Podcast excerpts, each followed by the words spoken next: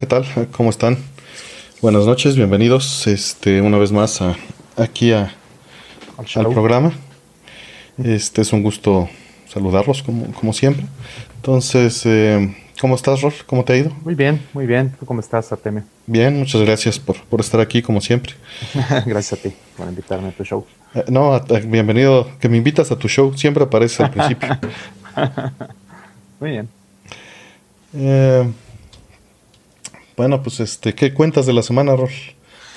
Ah, pues eh, sufriendo con mi X68000, como te platicaba hace ratito. Que sí, no arranca. Y bueno, pues hay que reparar las cosas. Se acaban, hay que cuidarlo todo siempre. Ya cambiamos este em, capacitores, ya cambiamos un montón de cosas, cambié fuente de poder y bueno, hay varios detalles ahí que no sé qué le está pasando. Pero bueno, eso me pone muy triste, pero sí, pues ya habrá que meterle tiempo y, a lo mejor hasta dinero. Es posible. Porque sí le metimos un buen cacho de, capacitores también. Digo, ese, ese modelo de X68000 que tienes, y, muchos, no solo ese, eh, son particularmente este, sensibles, ¿no? Latosos, sí. Sí, yo tengo una, una 16 y es, es muy bonita, pero sí, sí. Y además, pues corre a 16. Yo tengo el modelo original y curiosamente es menos latoso, ¿no? Es un poco más sólida, sí, por lo que he escuchado. Pero bueno, yo quería una 16 y pues tuve la 16 y venga. Ahora me aguanto. No, y además es del color que quieres, ¿no? Exactamente. encima de todo. Pues ni modo, habrá que, habrá que ver que, habrá que meterle tiempo. Todo lo que se descompone siempre hay que meterle tiempo. Sí, no, qué barbaridad. Pues bueno, pues ya veo que ya están empezando a. Sí, ya tengo varias preguntas este, ahí en la, en la en el queue. Entonces, este, dejen, empezamos con la primera, que dice, ¿qué tal mis estimados? Una pregunta. Quiero conseguir una CPROM para SNES. ¿Dónde es el lugar más confiable? Así como con qué equipo me recomienda recuperar los juegos. Bueno, las preguntas como que van por dos lados. Eh, la primera, pues dependerá qué tipo de prom quieres. Eh, eh, porque muchas de las C-PROMs del Super Nintendo no son JDEC. entonces, este, son más ROMs con un pinout pues distinto. Particular. Entonces, si, nos pudieras afinar qué es lo que realmente estás buscando eh, para recuperar los juegos, pues ahí tengo un video que utiliza un RetroUD para hacer los dumps, es la forma más fácil. Mm. Eh, pero si quieres de soldar y soldar, pues vas a necesitar un buen lector de proms, no uno baratito. Uno baratito pues son como estos. Ya hay una versión más nueva del, este, del TL866. Es, es muy versátil y muy barato. Eh, pero eh, pues también es limitado. Las versiones más nuevas ya soportan eh, proms más complejas. Y este pues es un buen grabador de proms, pero eh, pues lo tuve que comprar usado porque son más caros. Soportan un montón de, este, dispositivos más, pero ya son viejos e incluso los drivers son un asunto. Este, los tienes que hackear para que jalen en, versiones nuevas de, Windows. Entonces, si puedes, este, especificanlos un poquito mejor para saber qué, qué, es, qué quieres hacer. Sí, hay un programador ahí que este, de, de EPROMs que funciona en Linux pero no le he querido comprar porque cuesta una buena lana. Pero bueno. Eh, STL866 hay un proyecto open source, ¿eh? con ¿Ah, un open firmware y con este software este libre también. Ah, qué bueno. Eso, eso me interesa mucho. Sí. O sea, ese tema de los drivers y bueno, Windows y todo eso siempre lo he odiado. Claro.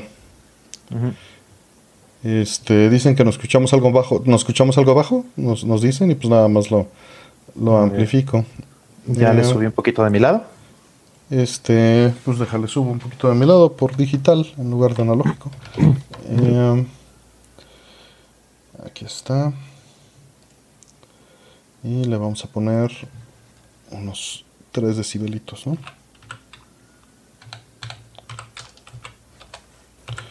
Estufas.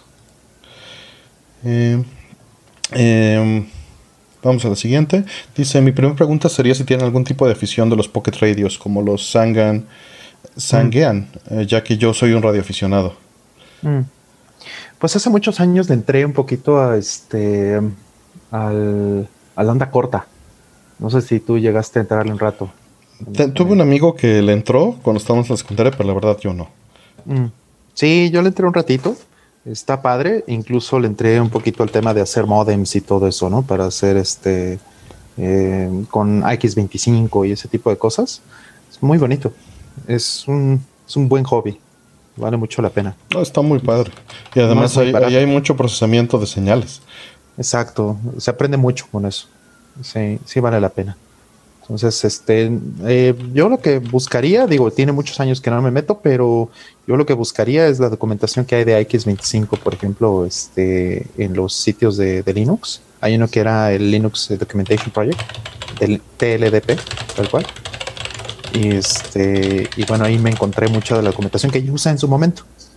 Mucho de eso de estar vigente porque bueno, no es como que haya cambiado esa tecnología y, en Linux siga tu portada. Entonces, la única diferencia es que ahora en lugar de dispositivos seriales ya usas USB, pero pues tampoco es gran problema. Yo de hecho estuve metiéndome más que nada en el software porque tienen un software de procesamiento de señales que utilizan mm. Fourier para encontrar el desfase de los controles mm. del reloj interno y lo mm. pueden medir de la misma manera que lo mide MD Fourier. Eh, pero pues justo estaba tratando de verificar si lo que estaba haciendo era correcto. ¿Usaste GNU Radio en algún momento? Eh, busqué el código de GNU Radio. Ah, ok, ok. Sí, GNU Radio sirve para eso. Tú puedes poner una antena este, y puedes de ahí sacar las frecuencias que quieres, usando Fourier, obviamente. Puedes sintonizarlo eh, a múltiples cosas al mismo tiempo si tienes el procesamiento. Ok. Vamos por la siguiente. Dice: ¿Vieron el desarme de Play 5? ¿Cuáles son sus impresiones? Pues, pues está está grande, este tiene un buen disipador de, calor y pues no tengo más opiniones, la verdad, se ve, se ve bien. metal líquido. Sí, eso está padre, lo del metal líquido está padre y también este lo de la base, que la puedas switchar y que tenga ahí todos los detalles para guardarlo. Está, está bonito. Sí. Sí, sí, eso está bien padre. Sí, pero pues algo más que tengas de, de No, no, no, no. Yo creo que este nada más eh, ya tengo que proyectarle un espacio en mi en mi mueble porque se ve que sí está gordito. Sí. Eh, vamos con la siguiente. Dice, ah, Arte, ¿había alguna pregunta que quedó fuera o que hubieras querido hacer en M2 cuando participaste con My Life in Gaming? Pues hubo muchísimas. Eh, realmente, eh, cuando se hizo, pues yo les mandé una serie de preguntas, pero me contuve porque me dijeron, no, no, ¿sabes qué? Nada más vamos a entrevistar a esa persona, no va a haber este, no haber tiempo de entrevistar a los programadores, ¿no? A los developers mm. y al director. dije, bueno, no pasa nada. Mm. Y a la mera hora cambiaron las cosas. Y, dijeron, pues ya estamos aquí. me marcaron como a la una de la mañana y me dijeron, oye, perdón, pero este, estamos aquí todos listos. Y pues tienes preguntas. Dice, nosotros tenemos unas cuantas. Pero este. Pero pues el traductor no sabía de juegos, por ejemplo. Mm. Y, pues estaban al vuelo, ¿no? Estaban ahí con ellos enfrente de la oficina. Y digo, lo de M2 sabía que era algo improvisado porque no estaba planeado, ¿no? Mm. Pero este, lo que se hizo fue, pues, eh, lo bueno es que ya tenía preparadas bonches de preguntas que, no les habíamos aventado, ¿no? Entonces, literalmente nada más fue subir, buscar el archivo y, y aventárselos, ¿no? Y, interpretar, ¿no? Porque el traductor les traducía lo que decían de, oigan, ¿quieren que hablemos de el gran juego de la guerra mágica? ¿Qué? Y ya de, ah, ah, está hablando de, de este, de Mahoda Sakusen, ok. pues no se llama así en inglés y ellos no sabían el título en, japonés, ¿no? Claro. Entonces, pero estuvo, o sea, no, no hubo realmente o sea, se le mandaron todas las preguntas y las que quedaron fuera fue porque en edición quedaron fuera.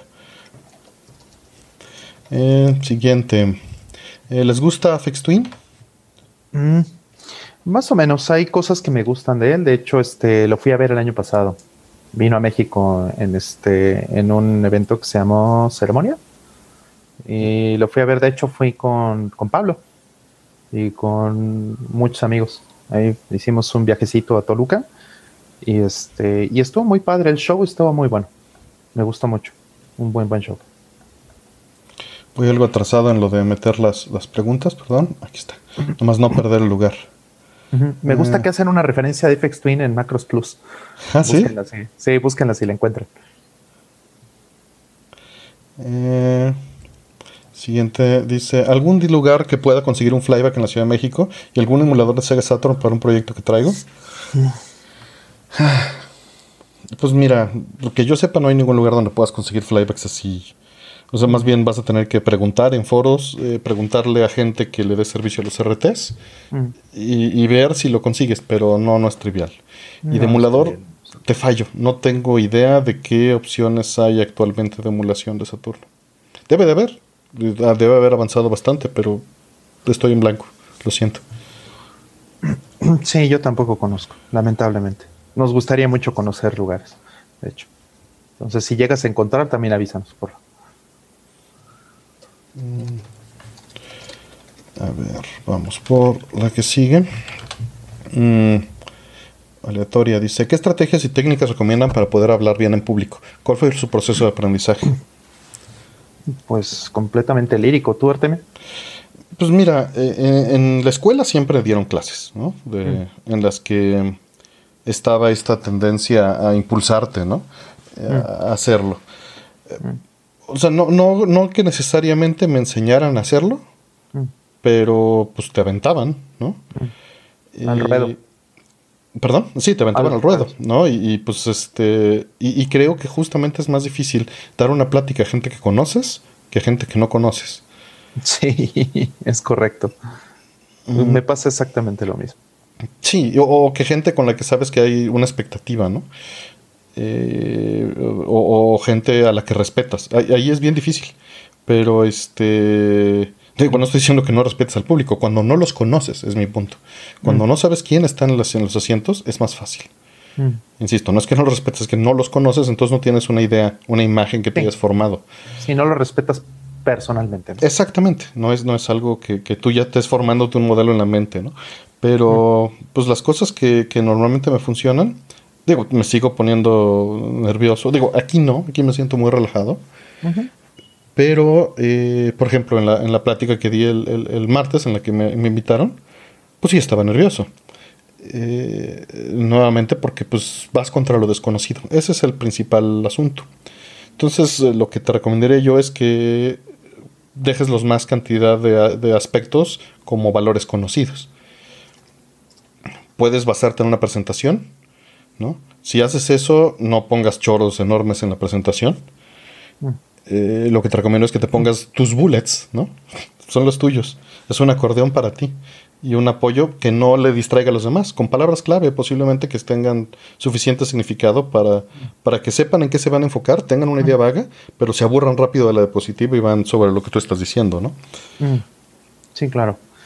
Digo, no sé, no soy un experto en, la, en el área, pero hoy en día tienes muchas ventajas. Te puedes grabar haciéndolo, tanto el audio como el video, y, y entre más veces lo repitas, más te vas a dar una idea de la estructura. Pero pues, esto nos lleva en retrospectiva hacia lo importante. Necesitas tener una estructura de lo que vas a decir. Claro. ¿no? Necesitas una introducción, un desarrollo y una conclusión. ¿Tú? Ahorita que mencionas que te puedes grabar, está súper interesante que hay coach. Ahora ya este, algunas aplicaciones, por ejemplo PowerPoint y otras aplicaciones ya empiezan a tener este, eh, inteligencia artificial para esto. O sea, lo que hacen es que te eh, haces tu presentación y eh, se vuelven tu público. Entonces empiezas a presentarle a la aplicación y te van diciendo si hablas muy rápido, si hablas muy lento, si estás tocando los puntos de tus bullets o no, y ese tipo de cosas. O sea, está bien interesante. Eh, vamos a un futuro donde eh, me parece que hay muchas herramientas buenas para, para aprender.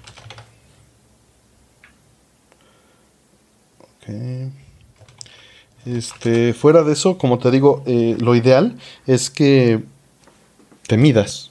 ¿no? O sea, ahora, como dice Rol, te- te tienes estas herramientas ya que, que nunca he utilizado, pero se escuchan interesantes. Va a ver si no saco cero con ellas. Bueno, no tengo, seguro no tengo software para, para usarlas.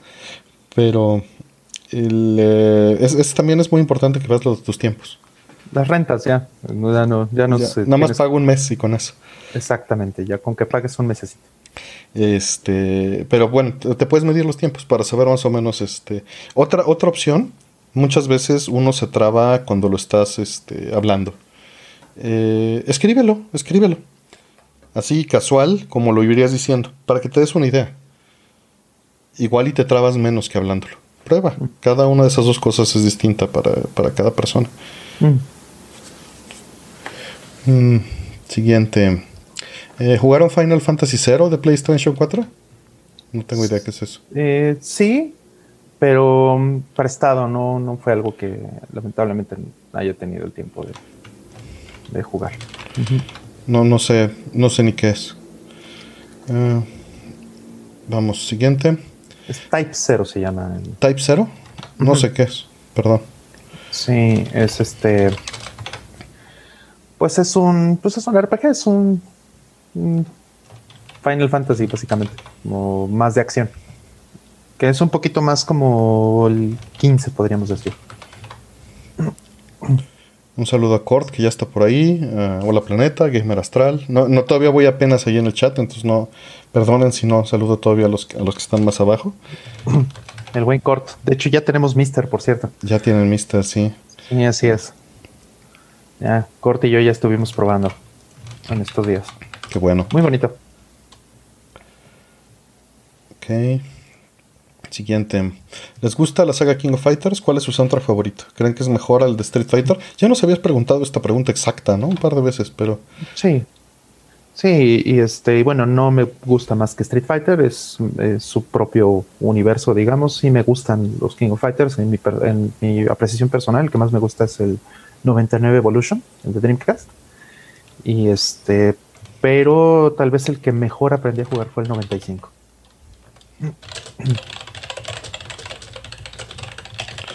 Este, ahorita están preguntando un, por lo menos ya dos o tres preguntas que están en otros programas. Si van a hacer una pregunta, no necesariamente pongan la pregunta completa en el buscador, pero pongan alguna palabra clave en el buscador y vean si ya la platicamos para que no, este, pues no se repitan, ¿no? Porque No, luego no sí es, es más complejo, este, en la, en la, este, en la lógica. Y Snake 1395, no preguntes la misma pregunta muchas veces, por favor, nada más no saturas el chat. Este, vamos a llegar, ya está en la base de datos. Poco a poco ahí vamos avanzando. Eh, siguiente. Eh, ¿Qué opinan de las campañas que se dedican a evaluar y calificar el estado de los juegos físicos para su reventa por particulares? Como los de Video Game Authority. ¿Tienes opiniones, Rod? Mm, No, realmente no. Este, yo honestamente no, no, no sigo nada de eso de VGA y todo ese rollo. Este, nada más me dan risa las, las cosas que luego veo en eBay por VGA, pero nada más. Este, pues mira, eh, está, pues está bien para quien lo usa. La verdad es que no le entro. Eh, pero pues para eso está, ¿no? Está para quien lo usa de los dos lados, el que le importa eh, consumirlo y el que le importa producirlo, ¿no? Mm, claro. Pero a mí me da igual. Eh, por ahí nos dice Bernardo Alanís que su tío falleció a causa de COVID-19. Uf. Lo sentimos mucho. El ingeniero Miguel García Durán, este, Ángel García Durán, que descansa en paz. Sentimos. Este. Vamos por la que sigue. Deja nada más, meto esto a la base de datos. Listo. Eh, dice: Hola y buenas noches. Quisiera subir un video sin monetizar para dar a conocer los servicios de mi página, pero tendría contenido de terceros. ¿Tendré problemas en vez, una vez subido el video? Si tiene audio, es casi seguro que vas a tener problemas. Si tiene este, propiedad intelectual, lo que puede pasar es que pues, lo moneticen y le den el dinero a esas personas. Y en algunos casos que te lo censuran en algunas regiones. En las regiones donde el que presenta la queja de copyright es activo, puede que no se vea en ciertos países. O en ninguno. Es el peor de los casos. Ujú. Sí, pone el contenido de terceros al mínimo absoluto. Sí. Mm, siguiente. La semana pasada mencionaron sobre unos cuadros de lag que estaban metidos en Tekken 7. ¿Pueden ahondar en el tema? ¿Qué objetivo tienen estos cuadros de lag? Eh, Bueno, no, no es que tengan objetivo, es que más bien están ahí porque son parte del engine. O sea, eh, Tekken eh, siempre es un juego que ha sido muy, tradicionalmente muy eh, quisquilloso, pues, o, el equipo de desarrollo ha sido muy quisquilloso con el hecho de que todo, lo- todo el juego siempre funcione a cuadro. El juego tiene que estar eh, corriendo a 60 cuadros por segundo cerrado y las veces en que eso no pasaba, eso se consideraba un bug, que fueron realmente muy poquitas. Eh, tal vez el juego que menos eh, respetó eso fue Tekken Tag Tournament 2, Em, pero todos los demás tratan de respetar que, todo corra a 60 tal cual y que y todos los movimientos, pues hay muchísimos just frame. Hay muchos movimientos que a diferencia, por ejemplo, de Street Fighter, donde puedes hacer un buffering de movimientos, o sea, tú puedes hacer un Shoryuken antes de que termine otro movimiento y, te guarda el, el movimiento para que en el momento que aprietes el botón salga y puedas conectar a, cuadros justos. En Tekken hay movimientos que no funcionan así. Hay movimientos que forzosamente los tienes que marcar exactamente en el cuadro para que funcionen. Entonces eh, es una tradición. Ahora con las nuevas tecnologías, con los nuevos engines, eso pues eh, lamentablemente se ha ido eh, pues demeritando un poquito. Entonces Unreal Engine tiene múltiples cuadros de lag por todo el compositing, por todo el procesamiento que tiene que hacer. Eh, en Street Fighter V, ya lo platicamos alguna vez, eh, o lo hemos mencionado en varias ocasiones, eh, originalmente tenía como 8 cuadros de lag y ya lo redujeron como a 3 más o menos. Y lo mismo pasa con Tekken 7. Tekken 7 empezó como con 5 o 6 cuadros de lag y los han ido reduciendo. No se puede reducir a, a menos de 2, por ejemplo, 1 es mucho, muy difícil con tecnologías de hoy, si es que quieren tener también gráficas tan, eh, ¿cómo decir?, tan elaboradas, O tan complejas como las que tienen ahorita los juegos y además los quieren sacar en, engines genéricos. Ok. Eh, siguiente, voy a historia. Eh, saludos a Karen, que ya anda por ahí. Eh, ¿Han considerado hacer chiptunes? Mi talento musical es nulo. Entonces no. Mm.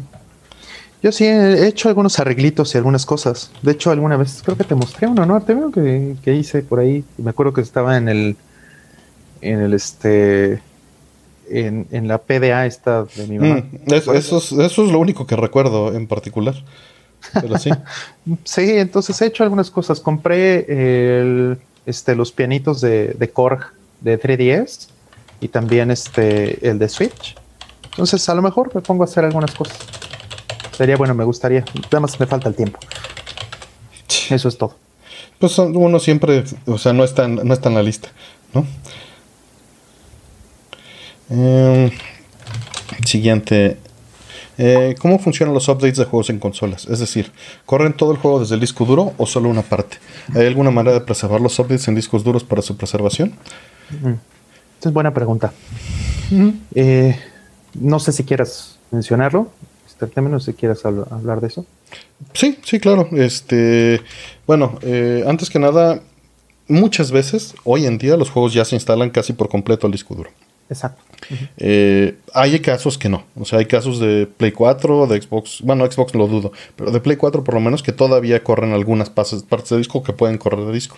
Pero eh, en general, eh, los assets, los assets los dejan en el disco y instalan como que una, una parte, ¿no? La, más recurrente al disco duro.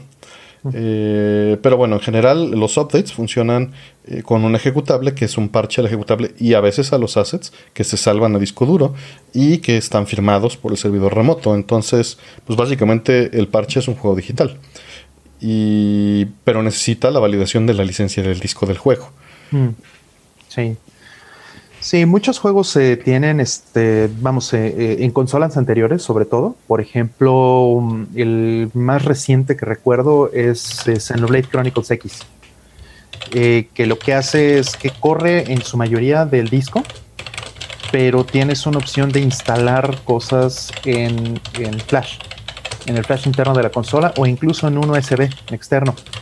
Y entonces eh, puedes tener lo más recurrente, así como decía Artemio, puedes tener este, texturas, puedes tener assets, puedes tener varias cosas que son los que, lo que debería cargar eh, más lento, puedes porque carga desde disco y de esta manera acelera el, el, este, el loading, ¿no? O sea, reduce mucho los tiempos de carga de, de, cada nivel o cuando haces fast travel, ese tipo de cosas. Pero el juego en su mayoría sigue corriendo desde el disco. Ese es como de los últimos que me acuerdo. De ahí hacia atrás, muchos juegos de PlayStation 3, muchos juegos de, PlayStation 2 incluso, podían hacer caché a, disco duro, pero corrían mayormente del, del CD o del DVD.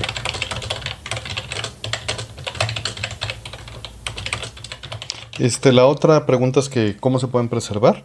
Pues eh, es difícil porque están firmados. Entonces, básicamente puedes hacer el respaldo del ejecutable hacia una media externa, pero de todas maneras, sin la validación del server externo con el tiempo, pues va, va a, expirar. Entonces, la única manera sería este, pues, violando la inscripción, ¿no? Mm. Eh,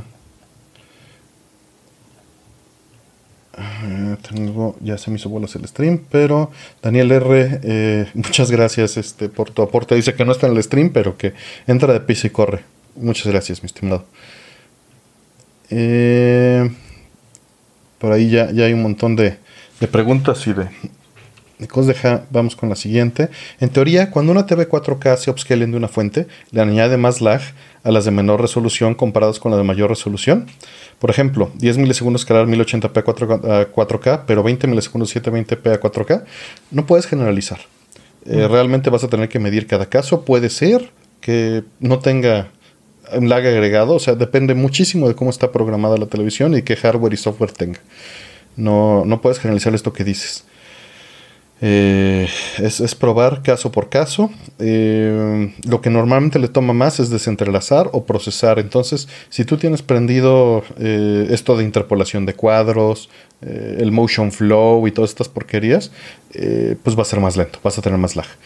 El, el, procedimiento básico que se hace, que no debería existir, pero se hace, es aplicar todos tus parámetros de color, de brillo, de, este, de contraste, eh, sharpness, eh, todas estas cosas. básicamente recibe el cuadro, le aplica todo el procedimiento como si fuera Photoshop y luego lo avienta a la pantalla y todo eso pues se va agregando. Entonces entre cuando pones Game Mode en teoría se apagan todas estas cosas. Eh, pero lo de las resoluciones es variable por televisión y por modelo no lo podemos generalizar. Y por ahí nada más agregando, alguien mencionaba que hay televisiones, este, que los monitores son de un milisegundo. Ya lo hemos mencionado muchas veces, esto es una tomada de pelo. Esto nada más se refiere al tiempo que tarda en cambiar los píxeles ya que están procesados en el frame buffer del monitor. No se refiere a desde que viene del HDMI. No sé quieres agregar algo a, esto, No, no, no, no. Está bastante concreto. Mm, necesito comprar una NAS. Veo que algunos integran un servidor web Apache y servidor de base de datos. ¿Creen que conviene adquirir una NAS para estos, para aplicaciones web de una oficina pequeña? Si no necesitas ancho de banda, lo puedes liberar con una PC como servidor, en mi opinión. Una Raspberry, incluso una Liva, una cosa de estas. Hay muchas cosas ya. Una Raspberry 4 tiene muchísima galleta. Claro, y con red de gigabit.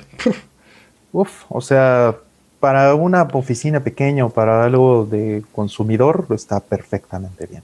Ah, sí, digo, depende de qué ancho de banda vas a utilizar, nuevamente. Si vas a estar copiando videos en la oficina pequeña y es una oficina de youtubers, pues sí necesitas buen, fierro, ¿no? claro. Sí, o sea, si es algo simplemente para ti, para guardar documentos, para compartir. Si, vas a copiar MP3, si vas a copiar documentos, no hay bronca. Words, Excel y PowerPoint. Fotos, ¿no? No pasa nada. Sí, están este, Red física. Red física. Están este, Nextcloud. Hay varias, varias herramientas por ahí que puedes instalarle a una Raspberry. Y a la Raspberry, de hecho, hay unos, este, em, hay unos aditamentos, hay unos accesorios que le puedes poner, unos hats, que sirven para que le puedas poner un disco duro normal. O sea, le pones una carcasa que trae su ventiladorcito, le metes un disco duro completo adentro y, ya, nada más le pones el softwarecito y vámonos. Es muy rápido, lo haces en dos horas. Sí, y este, bueno, lo que mencionaba hace un momento, red física siempre que puedas, ¿no? Para mm, estas cosas. Porque si en, en, Wi-Fi se te cae para el copiado de archivos, bueno, para todo, pero se nota mucho en copiado de archivos, se te cae a un 10%, fácil en muchos casos. En una zona habitacional, vas a usar el 10% de lo que tienes, ¿no? Además que entre más compartas tu red con otras personas, pues es peor todavía. Porque ahí eh, cuando tienes cable, pues tienes dedicado el ancho de banda para cada cable. En Wi-Fi no. En Wi-Fi todos los que están eh, trabajando al mismo tiempo están consumiendo el ancho de banda a la vez. Entonces eso simplemente no, no escala. Sí. Mm, relajo otra vez las preguntas. Alex Ramírez, muchísimas gracias por, tu apoyo. Qué bueno que disfrutes el stream. En verdad se, agradece mucho. Eh, Siguiente, ¿creen que algún día existe el Internet 2.0 y sea más libre y no tanto anuncio? Extraño cuando era un espacio más abierto en un centro comercial con minado de datos personales y redes sociales. Sí, sí, es una porquería, la verdad. Este, hoy se quejaba Hank Green precisamente de eso, que decía, ¿por qué no se ponen de acuerdo y, todos los publishers, por ejemplo, de periódicos, les puedo pagar 10 dólares mensuales con tal de que entre todos se los repartan, ¿no?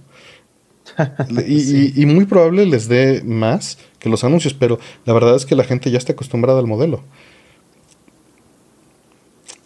me encantaría que pasara, pero lo veo difícil. Eh, eh, algo que comentaba en la, en la, charla del, miércoles es que se hacen estos jardines este, encerrados en, bardas, ¿no? bardeados, eh, en donde son estos pequeños ecosistemas y las cosas no salen, ¿no? Por ejemplo, Facebook, me parece terrible generar información ahí, porque por una se ahoga, se pierde, ¿no? A, los, a la media hora ya no encuentras el post y, el sistema de búsqueda es una soberana porquería. No está hecho para eso. Eh, y, bueno, pues es, lo que mejor deja dinero porque es lo más proactivo, es lo que la gente está más involucrada, ¿no? En, a veces pelear o a veces este, discutir, ¿no? En hacer cosas. Esos algoritmos a veces lo que, y no que sea intencional, pero lo que maximizan es el conflicto. Eh, entonces, eh, lo veo, difícil que, cambie por un buen rato y creo que los celulares tienen mucho la culpa de esto. Entonces, indirectamente culpo a Steve Jobs de todo esto.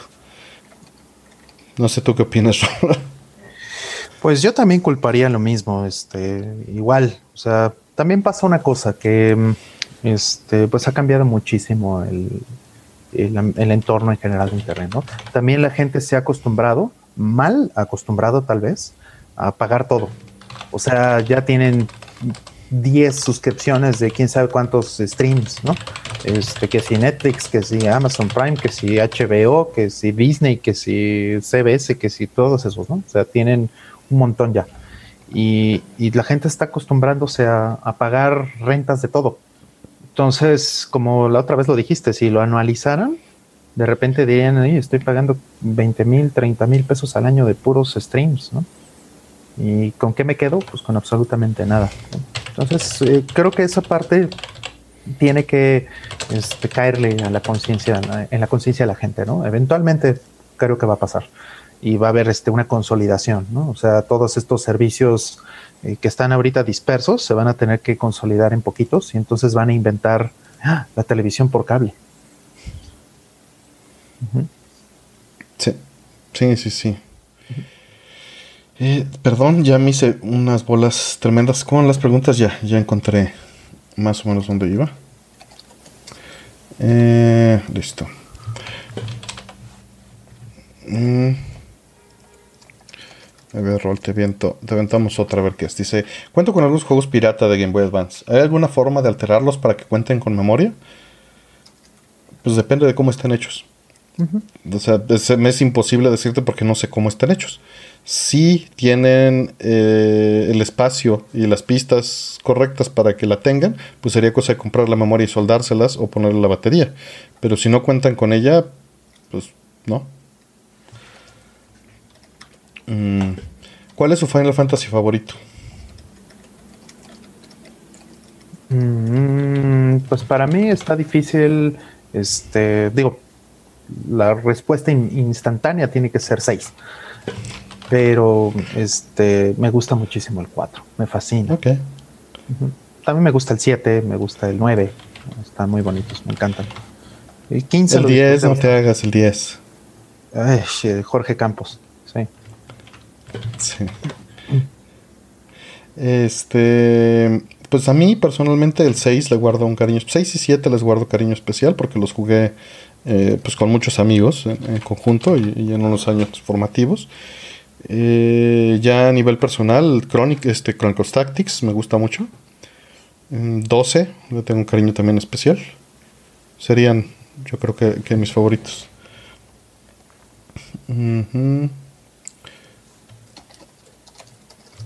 Ok, siguiente. Los RTs digitales 16.9 presentan más lag que los análogos a 4.3. Sí, porque son digitales. Ahí ya te estás eh, contestando. Lo que hacen es digitalizar la señal y tienen un frame buffer y muchas veces no procesan correctamente los 40p. Tendrías que evaluarlo en la suite 240p. Hay una prueba para ver si procesan 240p y hay una prueba para ver si tienes un CRT analógico eh, y, con una cámara puedes hacer la, la, comparación con la de tu celular. Puedes ver, medir el lag si tienes dos RTs y divides con una Y la señal de video de una consola soportada en la suite 240p.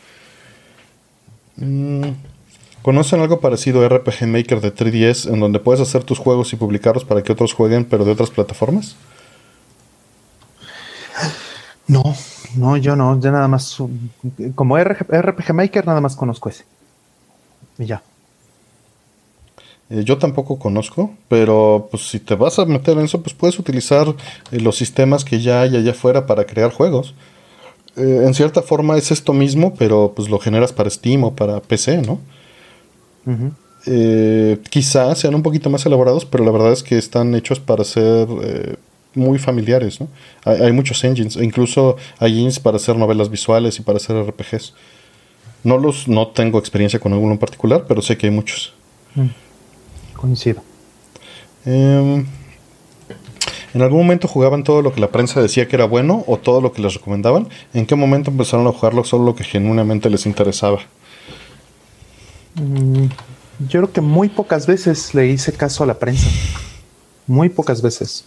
O sea, eh, ¿qué, ¿qué, juego podría ser que jugué que me haya emocionado viéndolo en una revista y que no haya sabido nada de él antes? Híjole, me cuesta trabajo, no sé, tal vez un par de juegos de Super Nintendo por ahí, pero en general este iba los rentaba más bien. O sea, entonces no no sé, tú. Pues eh, eh, personalmente en, muchas cosas sí le hacía caso a la prensa, eh, por ejemplo en, los noventas, pero pero era muy distinto porque la prensa cubría todo. O sea, tú agarrabas una revista y no era como que te empujaran el juego de moda y estuviera. Eh, eh, sino agarrabas la revista y pues tenías. Tenías que aventarte todo. Ahí estaba, ahí venía PC Engine, Genesis, este, Super Nintendo, todo mezclado, ¿no? Eh, en las revistas europeas, que eran una maravilla. Venía Armstrad, venía este, lo que quisieras, ¿no? De todo lo que había en Occidente, hasta RPGs, ¿no? De, o sea, de, de mesa. Entonces era más fácil generarte un criterio porque no te gustaba todo, pero pues veías el espectro completo. Hoy en día que puedes eh, eh, pues hacer tu propia burbuja es mucho más difícil, ¿no? Eh, evitar esa, ese... De todas maneras estabas filtrado, ¿no? Estabas filtrado lo que la prensa les empujaba y seguramente había acuerdos de que, pues si quieres que reseñe tu juego, ahí está el dinero, ¿no? Y las calificaciones. entonces, en ese sentido, pues sí, sí estaba influenciado. Ya cuando me liberé por completo de eso, ¿qué fue? Mm, así, absolutamente de no consumir nada de prensa, como 2008. Antes de eso todavía veía, me gustaba ver las primeras reseñas que había en video de, juegos, ¿no? Que era este... IGN TV, no me acuerdo quiénes eran, pero hacían una especie de let's play y fue la primera prensa que hizo eso por ahí de 2004. Y eso estaba padre, porque nunca habíamos tenido el acceso a los videos de los juegos así. Pero, pues después de eso la, ignoré por completo. Mm. Eh, ¿Qué se van a regalar de Navidad? Deja que lleguemos. Primero a ver si llegamos, exactamente. Primero a ver si, si llegamos. Segundo, este, a ver si hay aguinaldos y ese tipo de cosas. No está tan, no está tan fácil. Y este, y tercero, bueno, pues también hay que ver, hay que atender a la familia primero que nada, ¿no? Hay que atender a, la gente. Entonces, no lo sé, no tengo muy buenas expectativas. Tal vez, este, digo, ya lo hemos platicado en, otras, eh, en otros programas. Depende de si, y digo, no es para, no es para eh, fin de año exactamente, pero a lo mejor podría ser que le entre al, al PlayStation 5 si encuentra algo barato. Yo no creo. Yo creo que en todo caso me regalaré algo chiquito. No tengo idea. Mm. Bueno, ya hemos tenido suficientes regalos para este. Eh, Exacto. Entonces, bueno, pues retomando eso, la verdad es que nunca he creído así de ser de las épocas, ni de los cumpleaños, ni de. Más bien es cuando se da, ¿no? Cuando hay, cuando hay dinero. Cuando hay dinero. Y cuando hay dinero es cuando se da. Exacto. Este. Cuando se presenta la oportunidad. Exacto. Disculpen, eh, con la próxima salida de Cotton, ¿VIP hace envíos a México? No, VIP no hace envíos a México, tienes que usar un intermediario. Sí, tristemente no hace envíos a México. Sí, Ahí mismo viene, en la página de VIP viene este, la recomendación de, de, uno. Digo, que ese es uno, no, no tienen que usar ese, ¿no? Pero pues ya tiene experiencia, si ustedes no tienen experiencia usando otros, pues bueno. Sí, efectivamente. es tal vez lo más recomendable empezar por ahí. Sí, sí, sin duda. Es, es una buena opción. Personalmente uso Rinkia, pero porque eh, Rinkia pues tengo pues ya 20 años de, usarlos, ¿no? Es más por costumbre que, que por otra cosa. Como ha pasado el tiempo, yo tendría tal vez unos 10 o 12, nada más. Sí. Sí, pero digo, no son 20, son 17, ¿no? Ahí les dejo este, una liga de, de este de Rinkia, de este, del referral que les hacen descuento a ustedes y me hacen descuento a mí si lo llegan a, utilizar. Pero eh, les advierto, Rinkia suele ser más caro que otros servicios. Pero el servicio es fabuloso. Sí, el servicio es maravilloso, pero suele ser más caro. Entonces, denle una checada. Eh, todos estos servicios tienen una calculadora. Entonces, en la, en la página del servicio, pongan el valor y, vean el cálculo. Este, obviamente, pues te estás yendo por un producto que va a ser relativamente caro, entonces sí te va a salir más o menos el negocio más barato que comprarlo en, otros lugares. Ahora, es posible que como es para Play 4, Cotton en particular salga en Amazon Japan. Si es así, olvídate, no uses intermediario. Digo, a menos de que quieras la edición especial de VIP, que sí suelen hacer esas cochinadas, y te suelen decir, la versión de VIP viene con taza, muñeca y soundtrack. Y la de Amazon viene pelona, ¿no? Entonces, este, ahí sí puede ser un, factor. Pero pues todas esas cosas son las que tienes que evaluar. Por ahí ya está Alex. Saludos al, buen Lex. Em, ¿Qué opinan de los audífonos de conducción ósea? ¿Creen que tengan futuro? Mira, son, son muy bonitos. Para nadar son súper cómodos. Pero la verdad es que en rango y en, eh, en volumen, pues son, son relativamente pobres eh, digo, se sienten muy curioso, porque para los que no sepan, es básicamente, se te pone una, pieza aquí que hace las vibraciones y por medio de tus huesos hace que la vibración llegue a tu oreja, no a tu tímpano. Entonces, eh, digo, la, respuesta a frecuencias no es perfecta, se tendría que, que tal vez trabajar con algo más. Digo, los que he usado son para natación, entonces tal vez estén todavía más limitados que, unos generales. Y pues más bien es da gracias que funcionan abajo del agua, ¿no? No, no tanto, uy, qué calidad, qué volumen, no. Tendría que probar, si existen otros, no he probado, eh, tendría que probar otros, pero con mi experiencia en esos, es, más bien suenan y ya con eso date por servido. Y para quien vaya a preguntar, no se utiliza Bluetooth para nadar porque las frecuencias de Bluetooth las absorbe el agua súper bien. Mm. Em, ¿Cuál es su juego favorito de Fumito Ueda? Ya nos habían preguntado. Sí, ya nos habían preguntado. No, es complicado. Pero, digo, respondiéndote aleatoriamente, ICO. Mm. Eh, sí, ya habíamos dicho. Búscalo, búscalo, está en uno de los Sí, lo discutimos un poquito más. Este, búscanlo ya en el, en el buscador.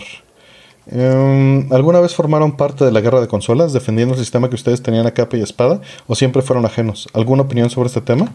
Pues el Super Nintendo es una mierda, pero pero nada más. ¿Tú, Estás muy sesgado. Que dices no es verdad. Pero bueno. No, no es una mierda, no es cierto. Sí, muchas cosas. Estaba siendo sarcástico. sí. Sí, tuve un tiempo, justo, y, mi respuesta iba por ese lado. En esa época sí estaba sesgado hacia Sega, durante los noventas. Después de eso, ya no. También estaba sesgado a Linux en los noventas no toleraba Windows y hoy en día me da igual usar cualquiera de los dos. ¿Tu rol? Mm, igual, más o menos estuve este. Uh, Pues mira, para mí los 90 sí los gobernó mucho el, el Super Nintendo, definitivamente. Entonces, este, pues bueno, creo que sería muy, muy extenso hablar de, todo, de todo esto. Sí, ahorita creo que no se me ocurre algo. Ok, eh, voy con la siguiente. Em, ¿Cómo se dio su primera aproximación a los mangas o animes japoneses que no fueron los que había televisión abierta? Antes de internet era mucho más difícil aproximarse a ellos. En mi caso estuvo relativamente eh, al mismo tiempo. Pero pues ya lo había platicado un poquito y fue Guyver, ¿no? Que un amigo que solía traer, que quizá esté por ahí en el chat, solía traer, este, y vivía, sus papás estaban divorciados y vivía un año allá y un año acá. Entonces él traía, este, él traía la tecnología, él traía las novedades. Traía los videos de Michael Jordan, los cartuchos nuevos de Genesis, o, viejos, porque le encantaba comprar del, de los lotes esos de, de juegos de a dólar que se agradece mucho porque así conocí muchos juegos que no hubiera jugado de ninguna manera, ¿no? porque pues yo sí, como no teníamos, pues, pues en esa época como chavo, pues cuántos recursos tenías, pues me iba sobre los AAA. Y, y muchos juegos de los chafas que, que, son buenos, o sea, de los que no son así AAA, pero son un buen juego, tienen muy buena música, pues los conocí gracias a él. Igual muchos libros, pues los compraba de, de segunda mano, en, que eran este, de los que vendían o descartaban las bibliotecas, ¿no? Mm. Igual, el anime, pues así ya lo traía en, en VHS originales. Mm, pues sí, fíjate, también me pasó que este tío que fue el que me enseñó mucho de computadoras y de, sintetizadores y muchas cosas, este, él también eh, se fue a vivir a Estados Unidos muchos años y venía igual cada año o un par de veces al año, pues traía eh, grabados eh, VHS de un montón de cosas.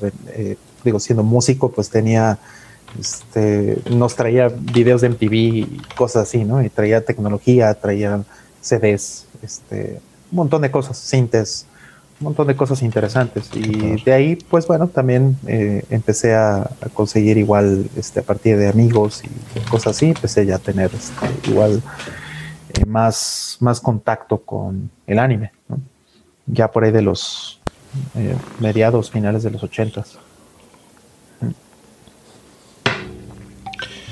Vamos, siguiente. Artemio, estoy portando la suite 240p eh, Xbox clásica. Wow, qué bien. Muchas ah, gracias. padre. Si, si te interesa, métete. Tenemos un Discord para gente que está haciendo los desarrollos. No es, no es público, perdón, no se los ofrezco a todos, pero si estás trabajando en desarrollo, pues te, nada más contáctame por algún lado donde sepa quién eres y te mando. Eh, dice, pero esta, solo soporta 480 y 480p. Hay pruebas de la suite que no podría implementar. Eh, la Xbox clásica también soporta 720p y 1080i. Eh, y bueno, pues de 240p si no soporta, pues no vas a tener 240p. Eh, se le puede llamar así por línea, pero pues lo ideal sería que, soportes nada. O sea, obviamente no, tendría sentido las pruebas que son para 240p, que son las de este, Strip Sprite y las de, eh, ¿cómo se llama? Drop Shadow. las puedes probar de todas maneras y ver qué efecto tienen pero eh, pues su principal uso es, ver la conversión entre formato de 240p. Eh, tendríamos que, pensar en pruebas específicas para 480i, que la verdad es que no hay mucho que hacer porque el 480i, eh, pues de todas maneras siempre es, un, problema, ¿no? Hmm. No sé si tú le tengas algo que agregar, Rol. Este, bueno, a mí de las pocas cosas que, me gustan de esa consola, del Xbox clásico, es este, precisamente el chip de encoding de video. Es bastante bueno. Em, muy limpio, muy bonito, de hecho. Y eh, bueno, espero que esté suficientemente bien documentado todo el tema de, las eh, diferentes, eh, de los diferentes modos de video. Porque al final, pues tienes un chip de PC, es un GeForce 3, el que tiene básicamente, es un chip Nvidia. Y este, pues es muy potente y además pues es bastante bueno en el sentido que este pues es muy similar a todo lo que te puedes encontrar en una PC. Entonces le han hecho muchísimos hacks y pues hay cosas ahí que como decía primero hay que ver si, si se necesitan hacer pruebas específicas porque esa consola puede subir a 720p, puede subir probablemente hasta, eh, no estoy seguro, pero posiblemente hasta 1080p, ¿no? O sea, tiene tienen el hardware para hacerlo, ¿no? Simplemente sería una cuestión de si eh, está implementado en el BIOS o si está implementado en el driver, ¿no? Y si existen hacks o no para eso. Pero pues es una consola que puede dar un montón. Entonces sí vale la pena. Eh, sí, sí, vale la pena, sin duda. Definitivamente vale la pena. Hay mucha gente esperando algo así. De hecho, lo que más les importa son los grids, los checkerboards en, en 480p. Es lo que más les interesa. Claro. Para hacer las capturas y los streams, ¿no? Claro, claro. Esa parte es súper importante, claro. Sí. Mm. A ver. Es un eh, benchmark. Sí. Eh, Dice, ¿cuándo creen que comprarán las nuevas consolas? No hay ningún juego anunciado que les interese. Ya hemos contestado, no, no hemos contestado la primera parte de la pregunta, la segunda ya. No, no hay ningún juego anunciado que me interese. ¿Cuándo creen que compren las nuevas consolas? Cuando se junten tus dos líneas, cuando esté a un precio que pueda pagar y cuando me interese. El que me interesa tiene usualmente más, más peso, este, pero pues se tienen que coincidir esas dos cosas. Sí, sí, bueno, si alcanzamos un, este, una ultra barata como pasó en PlayStation 4, pues sí, o sea, es difícil no, este, aventar el tarjetazo porque fue demasiado bueno para, para no, para dejarlo pasar, ¿no? Entonces, este, aun cuando estuvimos cuánto tiempo, meses estuvimos sin ningún juego en PlayStation 4. No más lo usaba. Bueno, pero es que me interesaba, el Play 3 me interesaba para Blu-ray. Y el, el Play 4 sí estuvo ahí de pisapapeles. sí, Sí, yo usaba la caja y ahí se metía mi gato y, pues eso era lo que... Eso fue el chiste más grande que hubo el PlayStation 4 por los primeros cinco meses. Sí, y ahorita pues está muy bien. Ahorita sí es, sin duda, es la consola con más juegos de la que tengo en, la generación.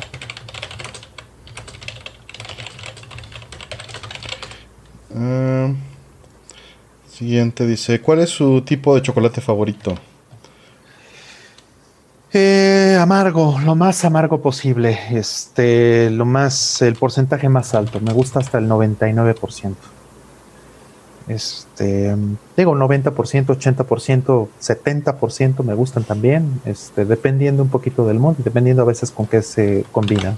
me gusta con naranja, me gusta con sal de mar, con este, con almendras.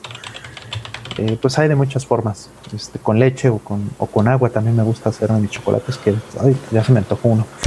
Mm. Creo que terminando me voy a terminar haciendo uno para, para dormir. A mí ese, ese chocolate este, oscuro con sal, eso sí me gusta mucho. la verdad es que sí me gustan también algunos dulces, pero me harto rápido. Ese es el problema, que me, que me saturo muy rápido. No, me gusta el chocolate, no el dulce. Bueno, sí me gusta el dulce, pues, pero prefiero mil veces el chocolate.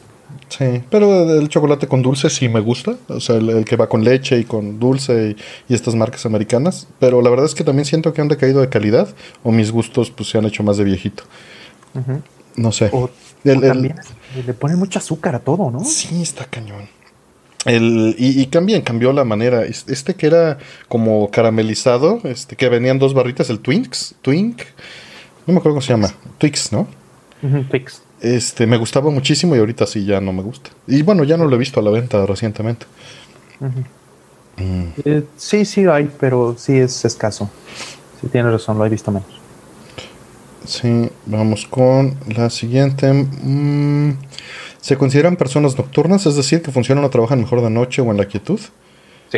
Sí, pero no tiene que ver la noche necesariamente. Realmente es un asunto social. Simplemente hay menos llamadas, hay menos interrupciones, hay más este manera de, como dices, la segunda parte, de que sea eh, en la quietud, ¿no?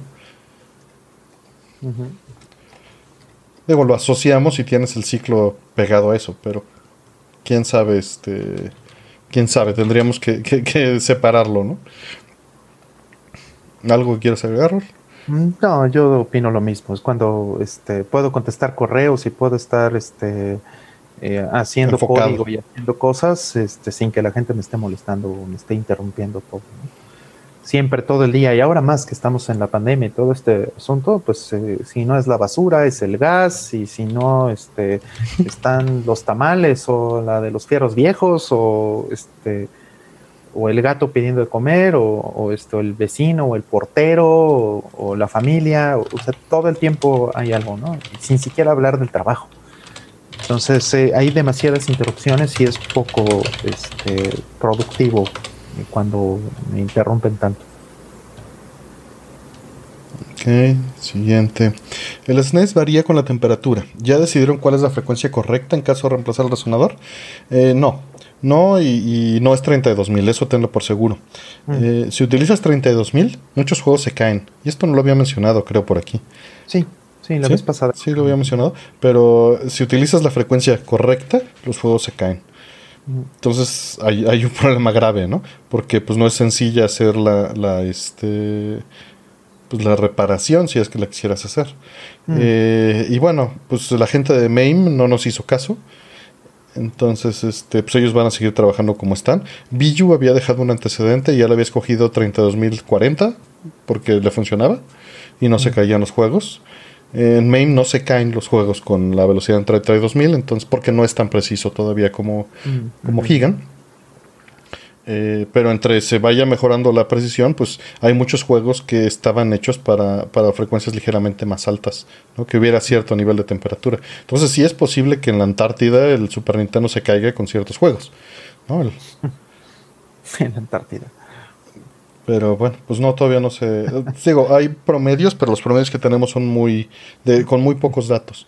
Yo, honestamente, o sea, si fuera por mí, yo lo que haría es que se la dejarías poner al usuario con el valor de su Super Nintendo o escogería un valor aleatorio entre, entre, entre 32.020 y 32.120 al arrancar.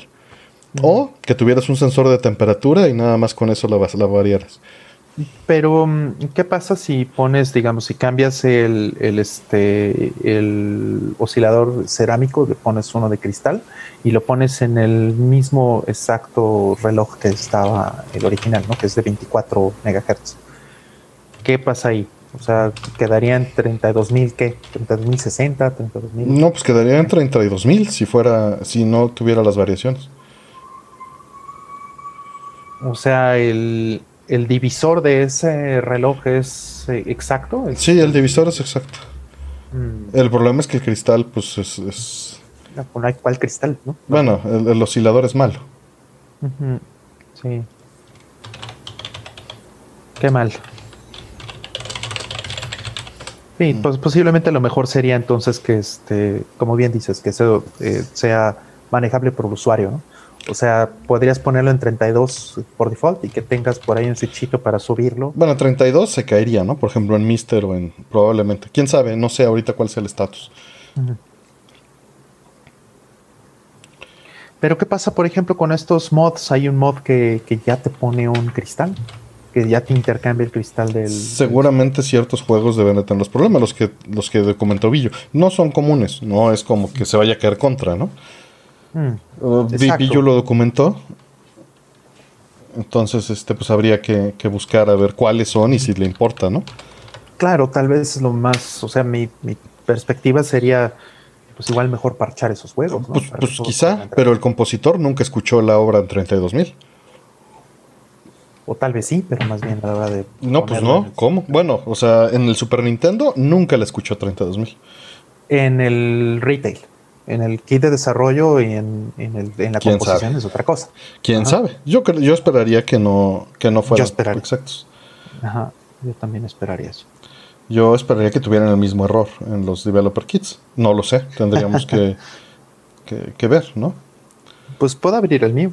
Pues chécalo. Sería, interesante. Sí. Y, ya te tardaste en hacer las pruebas de MD Fourier ahí, a ver si las pasa. Tienes razón. Bueno, pero me hace falta un poco de hardware. Necesito hardware muy viejo. Necesito una tarjeta SCSI vieja. Necesito hacer varias cosas para poder Pues la de las 68000. Sí, a ver, primero echar a andar mi 68000. Sí, pero usa una SCSI 1 este, con conector Centronics. O sea, usa hardware muy viejo. ISA. Además, entonces ah, hay que conseguir. Es muy complicado. Sí, hay que conseguir hardware para poder echar a andar otra vez el, bueno, lo puedes abrir y, ver el, oscilador. Si es el mismo oscilador, pues ni siquiera hay que hacer. Bueno, se valdría la pena hacer las pruebas, pero. Pues es obvio que va a tener. que, todos los kits se comportan igual, ¿no? sí, sería lo. O sea, este, erráticos. Eh, Estamos con la siguiente. Dice, tengo un monitor de 21 pulgadas en forma vertical para emular Shiromops en MAME, en específico Kitsui. ¿Qué resolución es mejor para emularlo bien? La nativa que es de 1440 x 900 o cuál me recomiendan? Bueno, pues depende de muchas cosas, pero o sea, 1440 x 900 no es 4.3. El juego originalmente es 4.3. Si tiene barras negras, pues lo estás viendo correctamente. Eh, vas a tener que jugar eh, porque el, juego no es... Eh, o sea, el juego tiene que ser 4.3 y vas a, tendrías que estirar los píxeles a la aspect ratio dependiendo de la resolución original y hacer el múltiplo que quedara en 4.3 si es que eso te importa. honestamente no sé cómo lo maneje Mame en estos días como para decirte, pero sé que puedes modificarlo. O sea, realmente eh, lo puedes eh, saber tomándole un screenshot y viendo el 4.3 este, de tu pantalla. Eh, o sea, no se lo tomes con mame, tómaselo un screenshot afuera y puedes ver el 4.3 qué tanto queda. Y si no, pues lo tienes que estirar o reducir un poco. Pero el ideal es que utilices la resolución nativa de tu monitor para evitar que lo escale y los píxeles se distorsionen todavía más que si le haces stretch a 4.3. Si le haces stretch a 4.3, pues no te van a quedar los múltiplos en enteros y pues se va a ver feo. Eh, y pues el juego en sí, en 900, muy probablemente se va a ver feo. Vamos a ver, no sé si tengas algo que agregar en lo que reviso unos datos de lo que me está preguntando. Eh, yo creo que, este, mira, si es un juego 240p, o sea, en general, no solamente Ketsui, sino todos los juegos que, tenga ahí eh, em ups, el problema que tiene, en, bueno, para 240 los tendría que poner, para que fueran enteros, los tendría que poner en 720. Que eso es lo que quiero justamente ver, que sí es 240. Y no, es 224. Es 448, 224 a 59.17 Hz. Entonces, bueno, tienes tienes muchos problemas. Tienes muchos problemas, sí. Pero bueno, esto es si te importa, y nos estás preguntando porque quizá te importa. La verdad es que si estás a gusto, y esto es el primer disclaimer que tiene que haber, si estás a gusto con cómo estás, no le muevas. Llégale, claro. Perdón, te interrumpí, ya te dejé los datos y, ya veo si agrego algo. 448-224. Lo puedes estirar este tres veces, ¿no? O sea, el 224 lo, lo puedes eh, multiplicar por tres. Cuatro. Le cabe cuatro veces y le sobran tantitos eh, píxeles. Sí, sí, es verdad. Le, sobran cuatro píxeles. Sí, sí lo puedes multiplicar por cuatro, efectivamente. Sí, el problema es con otros que sí sean 240p. No van a llegar a ser este por cuatro, porque ahí vas a perder píxeles. Este, te faltarían 60 píxeles, porque solamente tienes 900. Y este y juegos igual que sean 480p. No le dan por 4, perdón. Te interrumpí porque el aspect ratio no es correcto. Por 4 tendría que tener 1792. Y tiene 1440, ¿verdad? Sí, porque el monitor no es, no es 4.3. Entonces a fuerza por 3. Sí, perdón. Y lo mismo, y los 480p no le alcanzan porque no los puede duplicar porque le faltarían 60 píxeles, ¿no? Entonces, pues no es muy buena idea ese monitor, la verdad, creo que no es lo mejor. Estaría mejor uno que fuera 1080p, para que tuviera 960 y poder ahora sí multiplicarlo por 4, o bien este, este por 2, uno que sea 480p. Este, y está el asunto de que si lo estás escalando así en esos píxeles que te estamos dando, no sé, honestamente, eh, si los píxeles sean en rango 4.3, la verdad lo dudo, pero lo podemos calcular muy fácilmente. Es 448 es a 4 como, eh, quién sabe qué, sería 3. Entonces sería 3 por 448 entre 4 y nos da 336. Entonces el juego, eh, en realidad, su aspect ratio lo vas a tener que estirar. Si quisieras ver el aspect ratio correcto, vas a tener que estirarlo en horizontal. Para que te dé el 4-3. ¿no? Con una regla de 3. Y con interpolación. Y con interpolación y no te van a quedar pixel perfect. Y luego lo tendrías que escalar a, lo que te da el este. Que esto es lo que literalmente haces también un monitor analógico. Le tienes que mover el tamaño cada vez que cambias una placa. Tienes, por eso pones el grid y le tienes que ajustar. Eh, que los bordes te cubran la pantalla que y que y al hacer eso con el grid de, la patrón de prueba pues ya este te queda todo correcto pero necesitas un borde 4-3 para darte una idea del aspect ratio y que veas las naves con las proporciones correctas pero va a ser va a ser un desmadre Sí, eh, en el monitor. Supongo, Bueno, supongo que. Ketsui sí tiene un grid, ¿no? O sea, sí, Sí, puedes usar sí, sí test lo tiene. para hacerlo. Entonces, Sí, sí tiene test. Todos los juegos de PGM lo tienen. entonces ya con eso. Sí, pero no te recomiendo que, o sea, sí usa el grid, pero te recomiendo que tengas una, eh, a calcules, o sea, en, en tu monitor va a ser muy sencillo cuando midas este, con la regla cuánto mide en pulgadas y sacas la regla de 4.3 con una regla de 3 y le pones un masking tape, si quieres, para que veas dónde tendrían que terminar. Mm, Y ya pones el grid y con el grid lo ajustas para llegar a esos bordes. Sí, estos tapes le sirven a todos los que quieran hacer ese tipo de cosas. ¿no? Y te sirven un CRT también, ¿eh? O sea, no... Exacto. Eh, vamos por la siguiente. Mm, Rollman, ¿te pagó, ¿te pagó el fallecimiento de Van Halen? Ah, sí, claro, sí me pegó muy duro. De hecho, estuvimos platicando en la semana. Este, les estuve ahí eh, mandando spam a mis amigos, a Aldo y a Artemio, al respecto. Porque sí, sí es algo que me pegó. Mi papá era muy fan, y este, yo también, obviamente. Este, mi papá eh, le gustaba mucho destacar las, las rolas. eh, eh, mis tíos y todo también. Este, este tío que les he platicado tanto, mi tío Darío, es él, este se sabe perfecto las rolas de Van Halen en el, en el cinte y pues tiene los sonidos exactos, entonces las puede tocar perfectas y, y bueno, pues fue algo muy, muy sonado este, en la familia y, y fue una influencia muy grande en mi vida y en la vida de todos los que me rodean. Entonces sí es algo que me dolió mucho. Siguiente. Em, ¿Cuál es la historia de sus nombres? ¿Por qué se los pusieron? Mi papá me decía que no me podía poner Korg y por eso me puso Roland. Digo, era una broma, obviamente, pero, pero este, eh, bueno, es una historia demasiado larga para contar por aquí, pero este, mm, yo tengo un padrino, un padrino que es suizo y que se llama Rolando también. Entonces, eh, a partir de, de- o sea, me pusieron el nombre de él, básicamente. Acá es el nombre de mi papá. Esto está muy fácil. Mm. Y a mi papá se lo pusieron porque era el que venía en el calendario. Ya saben que creían en esas cosas. San Artemio, ¿ya ves cómo si eres San Artemio? Y hay, hay, hay, como, hay como cuatro San Artemios, ¿eh? Tengo como cuatro santos. Dos por lo menos en el calendario actual. En los viejos ya saben que venían como 20 santos por día. Mm. Y los repetían a diestra y siniestra. Bueno, qué bueno que no fuiste a NIF de la red. De menos. Siguiente. Mm, ¿Creen que llegue un momento en que los displays modernos no tengan lag? Pues cuando se cambian los estándares de video, ya también medio lo habíamos mencionado, pero con los estándares de video actuales, no. No, no, no, no. Se puede reducir y puede mejorar. De HDMI mucho en 2.1. el futuro, Gracias a HDMI 2.1 y también a que tenemos eh, la posibilidad en el futuro de tener refresh rates más altos. O sea, por ejemplo, poniendo juegos a, duplicando el, el frame rate, ¿no? O sea, ahorita tenemos este lag de 16 milisegundos de un cuadro.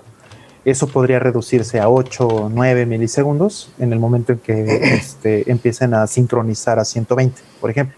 A lo mejor van a tener que repetir el cuadro dos veces o lo que sea, pero el punto es que lo va a pintar y lo va a mostrar en pantalla a la mitad del tiempo. Entonces eso, este, eso podría ser benéfico. Vamos a ver. Em, siguiente. Buenas noches. ¿A qué se debe que desde el Play 1 en Japón el círculo era para aceptar y ahora que van a cambiar el botón X para que sea eh, como en las demás regiones? ¿Por qué dura tanto tiempo así en Japón? ¿Rol? Mm, No escuché la pregunta, perdóname, es que estaba en el, estaba en el chat. Ah, era para ti, pero. el, este, dice: Buenas noches. Deja la, la, la redesqueduleo para que quede el tiempo correcto. Buenas noches. ¿A qué se debe que desde el Play 1 en Japón el, el- el círculo era para aceptar, el Maru, y Mm. ahora lo van a cambiar por el botón X Ah. para que sea como en las demás Ah. regiones? ¿Por qué duró tanto tiempo así en Japón? Oh, ah, no, bueno. Este es un tema delicado. Este, yo estoy muy molesto por eso, la verdad. Este, en Japón, o sea, como tenía que haber sido en el resto del mundo, es exactamente como Japón. Es una tontería que lo hayan hecho el cambio para que el tache fuera yes. Ajá.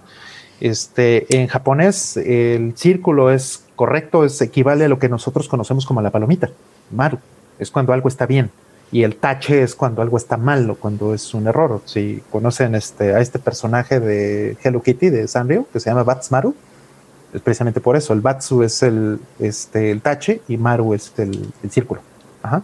Entonces, este, en Japón, pues tú dices yes con el botón de la derecha. Y no solamente en PlayStation, también así es en, en Nintendo. Usas la A por eso la A está del lado eh, derecho y, la B del lado izquierdo. Ajá. Entonces, eh, las consolas habían tenido un estándar, habían tenido como toda esta parte igual, ¿no? En todo este tiempo, incluso en PC Engine, ¿no? Muchos juegos empiezas con el, botón 2, eh, ¿no? Que es el que está a la derecha. Entonces, este, romper con eso, este, pues es, es bastante malo en mi opinión.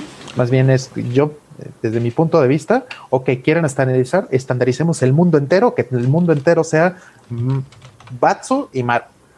Pero no, lamentablemente este, Sony escogió lo contrario.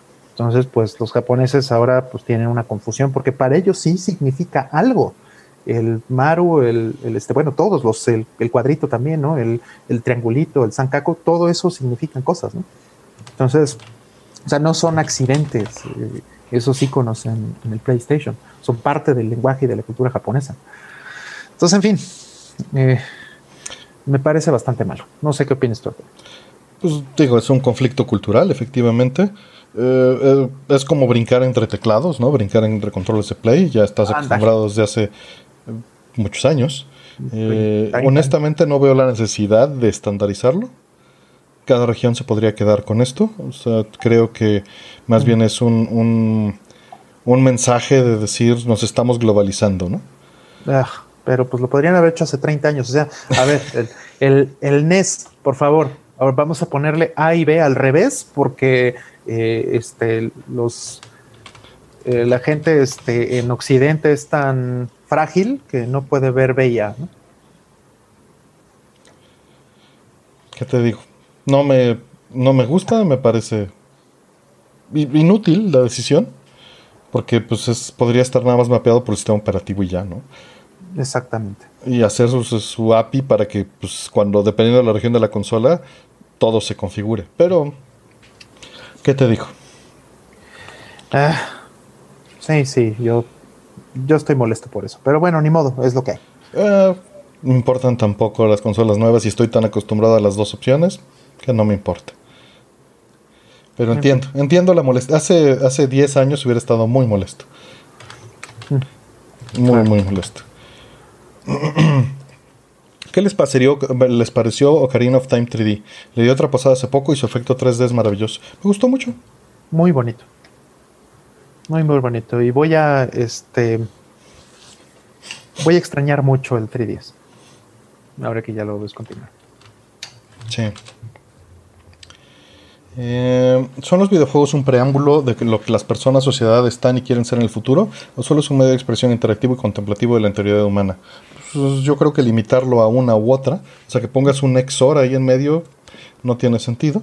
Eh, sería muy difícil decir que son un preámbulo de lo que serán y de lo que quieren ser, pues creo que siempre en, todas en todas las formas de expresión existe esto, ¿no? puedes hacer la misma pregunta en la literatura y va a ser igual de, de, este, de relevante, creo yo. O del cine, ¿no? ¿Qué opinas, Rol?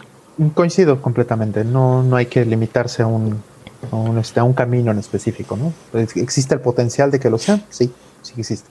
Sí, que, los, que lo son, híjole, difícilmente. Eh, o sea, creo que para que sean otra cosa, pues sí también. Sí, creo que son muy limitados como medio de expresión, eh, no, con, no interactivo, como medio de expresión interactivo son, son muy capaces.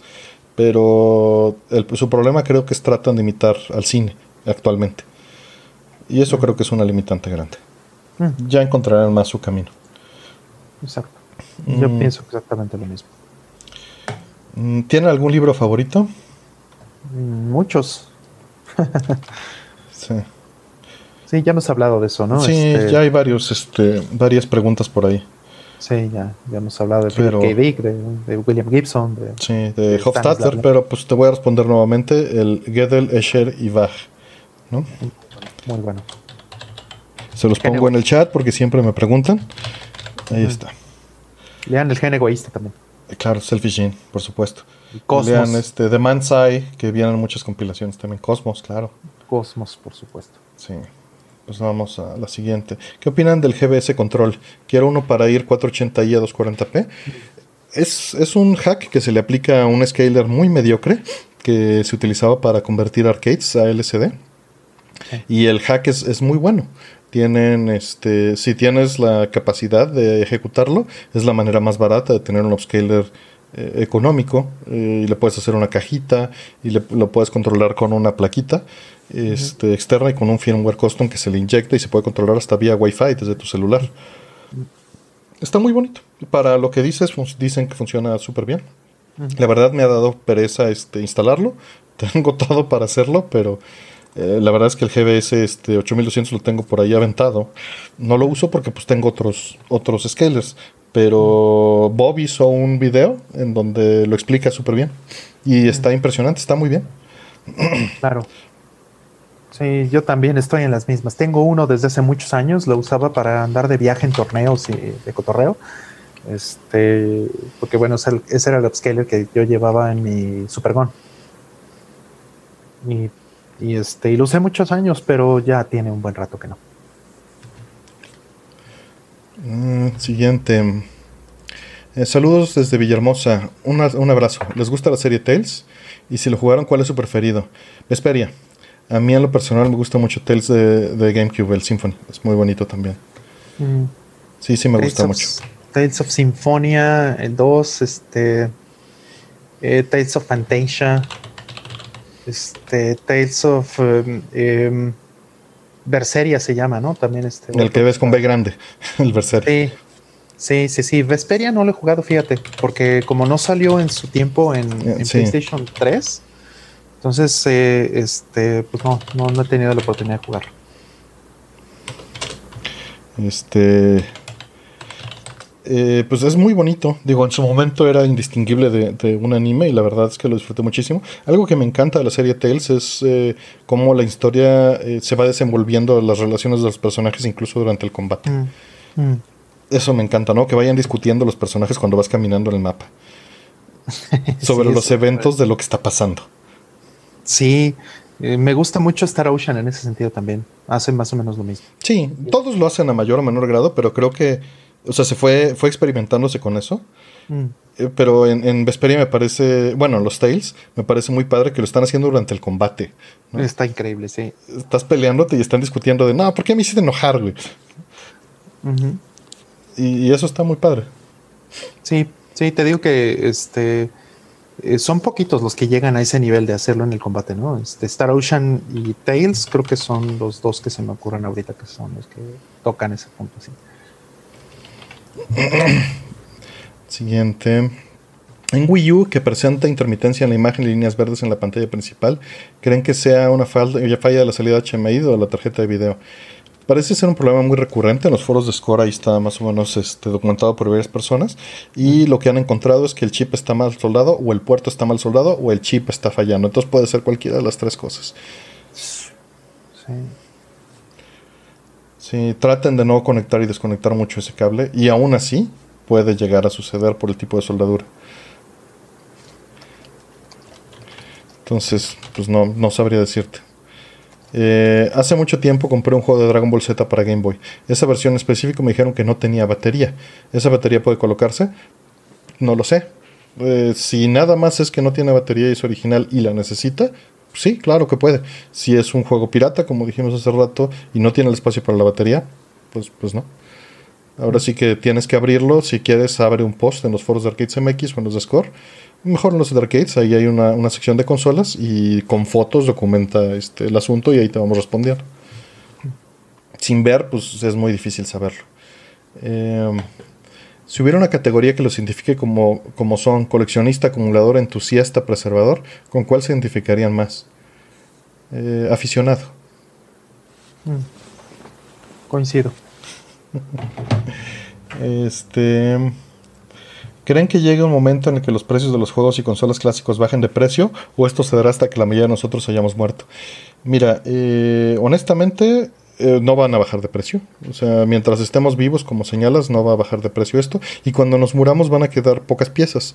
Entonces, este, y generalmente, si es que llegan a importar, pues van a importar para museo o para los hijos de los coleccionistas que todavía les importa emocional o sentimentalmente. Entonces, no, no van a bajar de precio. Puede ser que llegues a encontrar eh, que la bodega del tío de Juanito, este pues se murió el, dueño y pues se está rematando todo, ¿no? Podría llegar a pasar, pero considerar eso es, es absurdo, ¿no? Es apostarle a, este, pues mejor apuesta a la lotería. Y, y para ese entonces, pues te vas a estar preocupando por, por este, por pagar tu seguro médico, ¿no? por mantener un ahorro para, para mantenerte, entonces. Para tu retiro. Sí, o bueno, si estás en la posición, pues, pues ya no te va a importar si subieron de precio. Claro. Eh, ¿Conocen las bocinas de campo? Las que tienen una coraza donde está el imán y funciona con 110 volts. Tengo una. No, no tengo idea. No, no sé de qué me habla. ¿Cuál es la diferencia entre un RetroTink Mini y un RetroTink Pro X? No lo sé. Pero pues en la página debe de venir. ¿No? A ver. Que no tenemos RetroTink. No, eh, digo, sé que Mike Chi hace excelentes productos y no he tenido este, está el 2X Mini. Eh, hay, muchísimos RetroTinks. Entonces, lo ideal es que. Sí, lo ideal es que veas eh, cuáles son tus necesidades, veas todos los modelos y decidas con base en ellos. Eh, aquí entrando a su página. Hoy en día tiene el 2X Pro, el 2X Multiformat, el 2X Mini, el 2X Card y el 2X Classic. El 2X Classic ya está en su final run. Entonces, básicamente, hoy en día eh, solo tiene el, multiformat que tiene componentes, compuesto es, vídeo. El 2X Mini que es solo para compuesto y, este, y es vídeo. El 2X Pro que en teoría eh, es también componentes eh, nada más, hasta donde sé. Vamos a ver. Ah, no, tienes vídeo y, compuesto también, pero la diferencia Aquí está. Mm. Tiene la autodetección. Y no veo cuál es la diferencia contra el normal porque no los conozco. Entonces,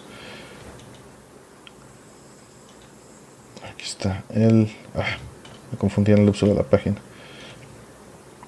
Como es de estas páginas bonitas que tardan en cargar adrede. Mm. Aquí está el, el 2X Multiformat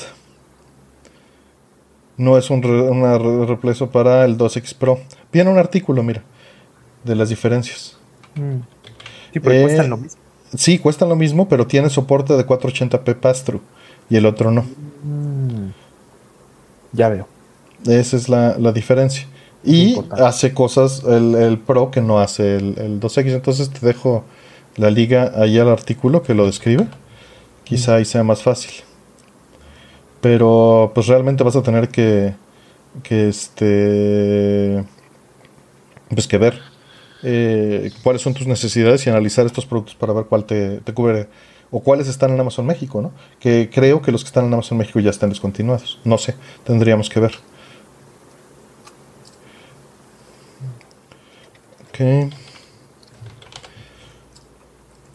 En el área de investigación se utiliza mucho software libre y almacenamiento de análisis en la nube. Sé programar en Perl, eh, que es algo arcaico, sí, ya, ya está eh, de salida en muchos sentidos.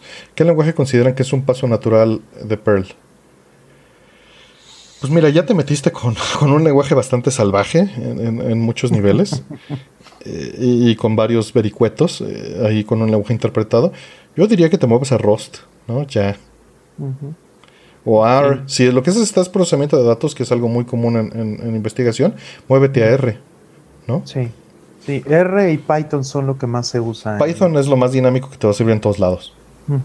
Sí, y Rust, como bien dices, o sea, Rust es muy bueno para, este, para cuestiones de, este, de performance. Entonces, si vas a hacer investigaciones y sobre todo si haces number crunching, pues sí, sí te importa que sacarle el, el más jugo posible al código. Sí. Este, por ahí Gus quiere que le mandemos un saludo a su novia Jansen. Supongo que tú, Rol.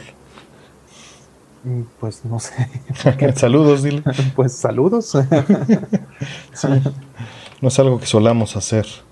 Eh, tengo juegos rentados, bajados, pero no instalados de Play 1 en mi Play 3.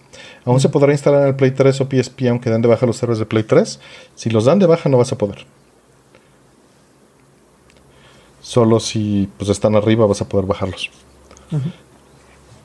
Eh, digo, salvo que ellos hayan dicho algo distinto. Pero si ya dijeron que van a bajar los servidores, pues no, ya no vas a poder bajar las licencias. Así es, lo que tengas en tu disco es lo que hay.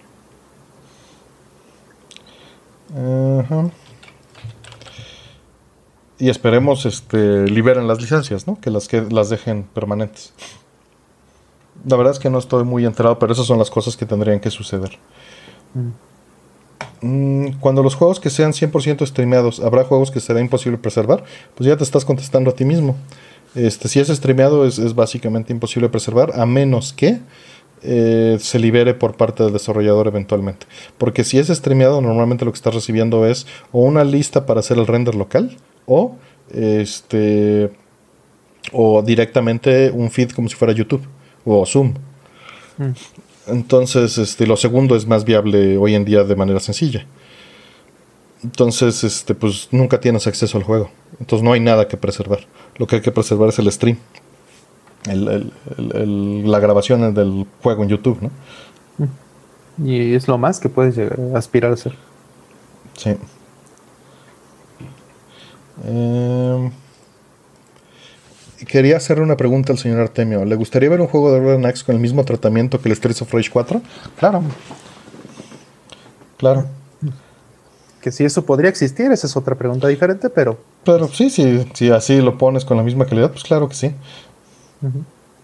Y muchos otros, a ver un Ninja Gaiden o a ver un. O sea, sí, pero. sí, pues, pues todo, ¿no? De una vez. Exacto, de una vez este. Shadow of the Ninja, de una vez este eh, Metal Storm, todos los Megamanes, de una vez. Sí, ¿no? Alter Beast de una vez, ya bien. Alter Beast, claro, exacto, de una vez. Digo, ya que se vale soñar, pues, pues va, ¿no? Sí. Mm. Siguiente, tengo una pregunta que en la escuela no me supieron responder. ¿Por qué cuando se hace un dump de un medio magnético como un disquete pesa mucho más que su capacidad? Bueno, eh, en realidad depende del nivel de, dump. Eh, cuando se hace un, dump de, las alternaciones del flujo, o sea, cuando se hace un flux dump, es mucho más grande porque estás digitalizando el medio analógico que está almacenando la información digital del floppy. Lo que pasa es que los floppy son, son analógicos, no son digitales. Mm. Eh, realmente el medio magnético, pues, codifica de cierta manera, por ejemplo, MFM, mm. las variaciones de un bit para codificar un bit no es que un imán esté al norte y uno esté al sur y eso es cero. No, eso no funcionaría. Eh, como, como funciona es por transiciones. Entonces se codifican como en serial. ¿no? Y esto es por, porque no se tendría la precisión de que siempre se lea lo mismo con un sistema tan, eh, tan cerrado, por decirlo de alguna manera, cuando se está leyendo de un medio analógico. Eh, o con un medio con ruido. ese, es el, ese es el problema. Entonces lo que haces es que codificas cuatro ceros seguidos y por, estoy inventando, ¿no? Y luego tres unos, eso es un uno. Entonces, eh, por decir algo, y el cero lo codificas igual de otra manera para que esas secuencias nunca se puedan dar de otra manera. Mm. Y eh, lo que hacen es entonces que lo que digitalizas es la subida y bajada de corriente en el flujo magnético cuando vas pasando la cabeza. Entonces digitalizas todo eso y esas transiciones que estás digitalizando un floppy, entonces no sabes a qué velocidad estaba grabado, de qué densidad era y no te debe de importar. Lo que haces es digitalizas eso y luego interpretas eso como una señal eh, analógica y nada más vas, buscando el sample, encuentras como si fuera audio, dónde están las transiciones de flujo y esas las interpretas ya como bits y puedes extraer los datos y eso te da la ventaja de que aunque no sepas el formato del floppy, aunque la información ya esté un poco degradada, puedas recuperarla con base en esas transiciones. Y, bueno, es por eso que mide tanto, porque estás este, guardando la digitalización de eh, el, disco, literalmente. Mm, claro. Sí, y otra cosa también es que no es el único medio, o sea, no solo los medios digitales tienen esta particularidad, ¿no? O sea, en realidad todos los medios físicos tienen que tener un poco de eh, corrección de errores, ¿no? Por ejemplo, un, CD, a ver, aquí tengo Aquí tengo un CD. Este, un CD que es digital por completo. Em, tiene eh, pistas, tiene eh, unos y ceros. Esos sí son bastante más eh, este, obvios, dependiendo del, tamaño del surco, es, si es un cero o es un 1. Pero entre cada sector, que es de, en el caso de un CD-ROM es de 2048 bytes, en caso de un CD audio es de 2352, algo así. Eh, tiene que haber un poquito más de datos en medio entre sector y sector para poder hacer em, corrección de errores. De manera que eh, si se raya un poquito o si el disco no se puede leer o si el medio es impuro o si el láser está sucio, por muchas cuestiones, eh, esos datos extra te permiten recuperar los datos originales. Entonces, si le hicieras un dump completo a un CD, pues va a medir como un giga en lugar de 650 o 700 megas. Nada más por ese pedacito extra que tiene que haber por cada sector, Y de hecho, eso es lo que está sucediendo en muchos casos. También están digitalizando CDs de esta forma, con los surcos y con, este, con la separación y otros parámetros que no son puramente los datos, que están más asociados al ambiente físico para poder hacer la preservación. Pero eso apenas está empezando, ¿no, Artemio? No, no hay muchos que están metidos todavía en ese horror. No, no, no hay. Digo, sí hay, pero. hay organizaciones fuertes. Pero. Y, hay mucha gente tratando de hacerlo.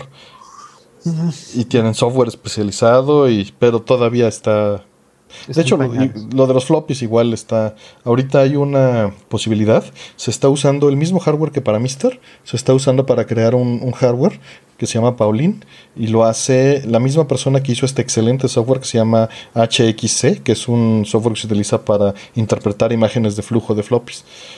Que es maravilloso. Y para hacer estos, estos clones Gotek de simuladores de floppy lo está desarrollando él, entonces tengo muchas esperanzas. Es Open Hardware, ya están por ahí, o sea, ya podría ahorita mandar a hacer uno, pero pues todavía no han llegado a la versión 1.0. Me estoy esperando que pase eso para mandar a hacer la PCB, pedir las piezas, armar uno y, calarlo, o comprárselo si es posible.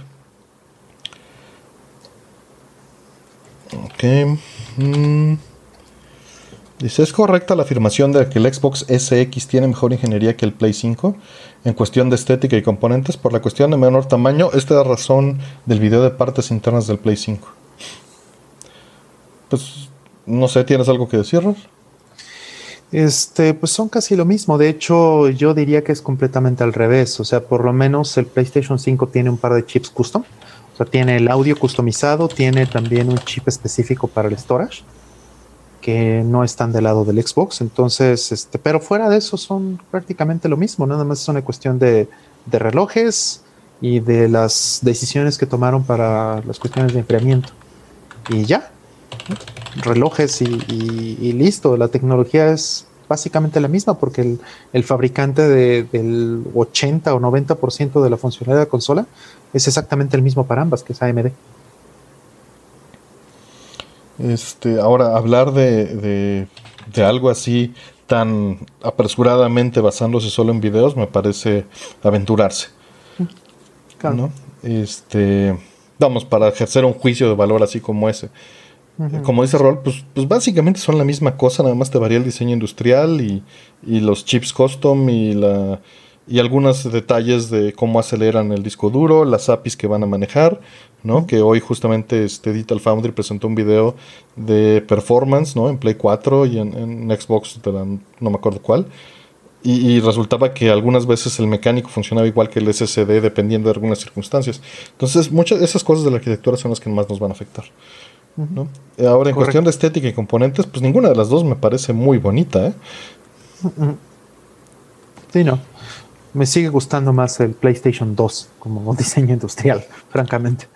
El, 4, me gusta. El 4, el, original. El Pro más o menos. El 4 no lo he visto, ¿eh? ¿eh? pues hazte cuenta, ves que es un sándwich como partido a la mitad que tiene este un surco en medio. Es un sándwich así. Este, el, en el caso de, del Pro es simplemente es dos surcos. la forma es muy similar. Y eso es todo. Eh, por ahí nos preguntaron que si las preguntas están en random o vamos a hacer una y una. Estoy haciendo una y una conforme se me, el cerebro no se me apelmase. Eh, dice Rollman, en algunas VG hablaste acerca de que la ciencia ficción en Asia está mucho más avanzada que la de Occidente. ¿Podrías mm. comentarnos cómo llegaste a esa conclusión y tus ideas al respecto? Pues eh, lo que les decía es que a mí me gusta mucho la ciencia ficción clásica y bueno, todo lo que hemos platicado de, de los libros que más nos gustan por ejemplo, pues nos están refiriendo muchas veces a libros de los 80s, de los 70s, de los 60s, incluso, ¿no? Philip K. Dick y todo este asunto, eh, este, William Gibson, bla, bla. Pero si volteas a ver de los 80s para acá, la ciencia ficción en general, o sea, vean series de televisión, vean películas, vean todo esto, este, pues francamente están muy atrasados, están muy estancados. ves Star Trek y Star Trek, por ejemplo, lo más nuevo te va, no que esté mal, pues, pero te va a presentar exactamente lo mismo, las mismas propuestas de hace 30 años, ¿no? Es básicamente lo mismo. Insisto, no que esté mal, ¿no? Eh, pero bueno, ves este, todavía que eh, en las películas, ¿no? Vimos hace unos años, Artemio y yo juntos vimos esta película que se llama Ex Máquina. Está buena, es una película buena, pero pues es una película que me habría impresionado mucho, me habría gustado mucho más eh, si lo hubiera visto en 1995, ¿no? hace 25 años, porque este, pues era como que lo que yo veía en ese momento, pero si ustedes ven lo que, lo que sucede, por ejemplo, este, en series, en videojuegos, en, manga, en, anime, en, Japón, ¿no? por poner el ejemplo más burdo, Ghost in the Shell, y digo burdo porque tiene 30 años. Eh, ahí se hacen preguntas, se hacen cuestionamientos, se experimenta con cosas que en Occidente se ven muy poquito. O sea, si acaso Blade Runner 2049 de repente toca algunas cosas interesantes que van un poquito más allá de, lo que ha habido en la ciencia ficción de los últimos 20, 25 años, pero eh, fuera de eso, o sea, todos son refritos de Ghost in the Shell. O sea, veis eh, Alter Carbon, ¿no? Por ejemplo, que es una serie que salió hace un par de años pues, o sea, tiene muchas cosas que ya se habían explorado hace 30 años en Western Ves, o sea, muchas cosas que no, realmente no están avanzando. ¿no? para mí, de lo más actual, desde el punto de vista de ciencia ficción y de cómo este, eh, se puede explorar algo más allá de, del simple rollo de, ay, los robots tienen sentimientos y ese tipo de tonterías, pues es Nier Automata por ejemplo. Para mí es de lo más actual que, yo eh, pondría en ese sentido. ¿no? Y si vamos a, este, cosas donde, donde pues, se han aventurado más a avanzar y evolucionar la ciencia ficción, pues nos podemos ir a, a, este, a Fantasy Star. ¿no? Fantasy Star Online, por ejemplo, este, y, todo lo que ha habido en los últimos 20 años, también yo siento que es mucho más avanzado que casi cualquier cosa que, que, este, que hay en Occidente. Digo, igual me equivoco, ¿no? Pero si tienen algún este gran eh, este libro o serie de ciencia ficción que siquiera se le acerque.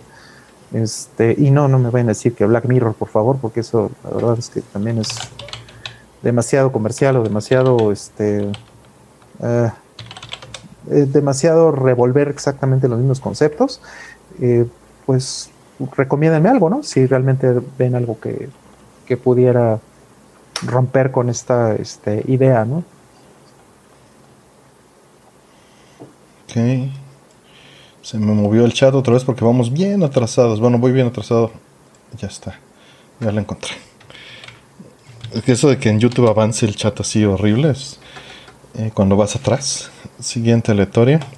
Y se creen que algún día Sega se anime a sacar en el formato Sega Ages el port del juego de arcade de Golden Axe Revenge of the Dadder. Digo, lo mencionas específicamente en Sega Ages. Eh, existe ya la posibilidad de que lo van a sacar en este arcade chiquito, en esta eh, mini consola, ¿no? Emulada. Eh, pero Sega ya lo cancelaron el proyecto. Ya murió. Eh,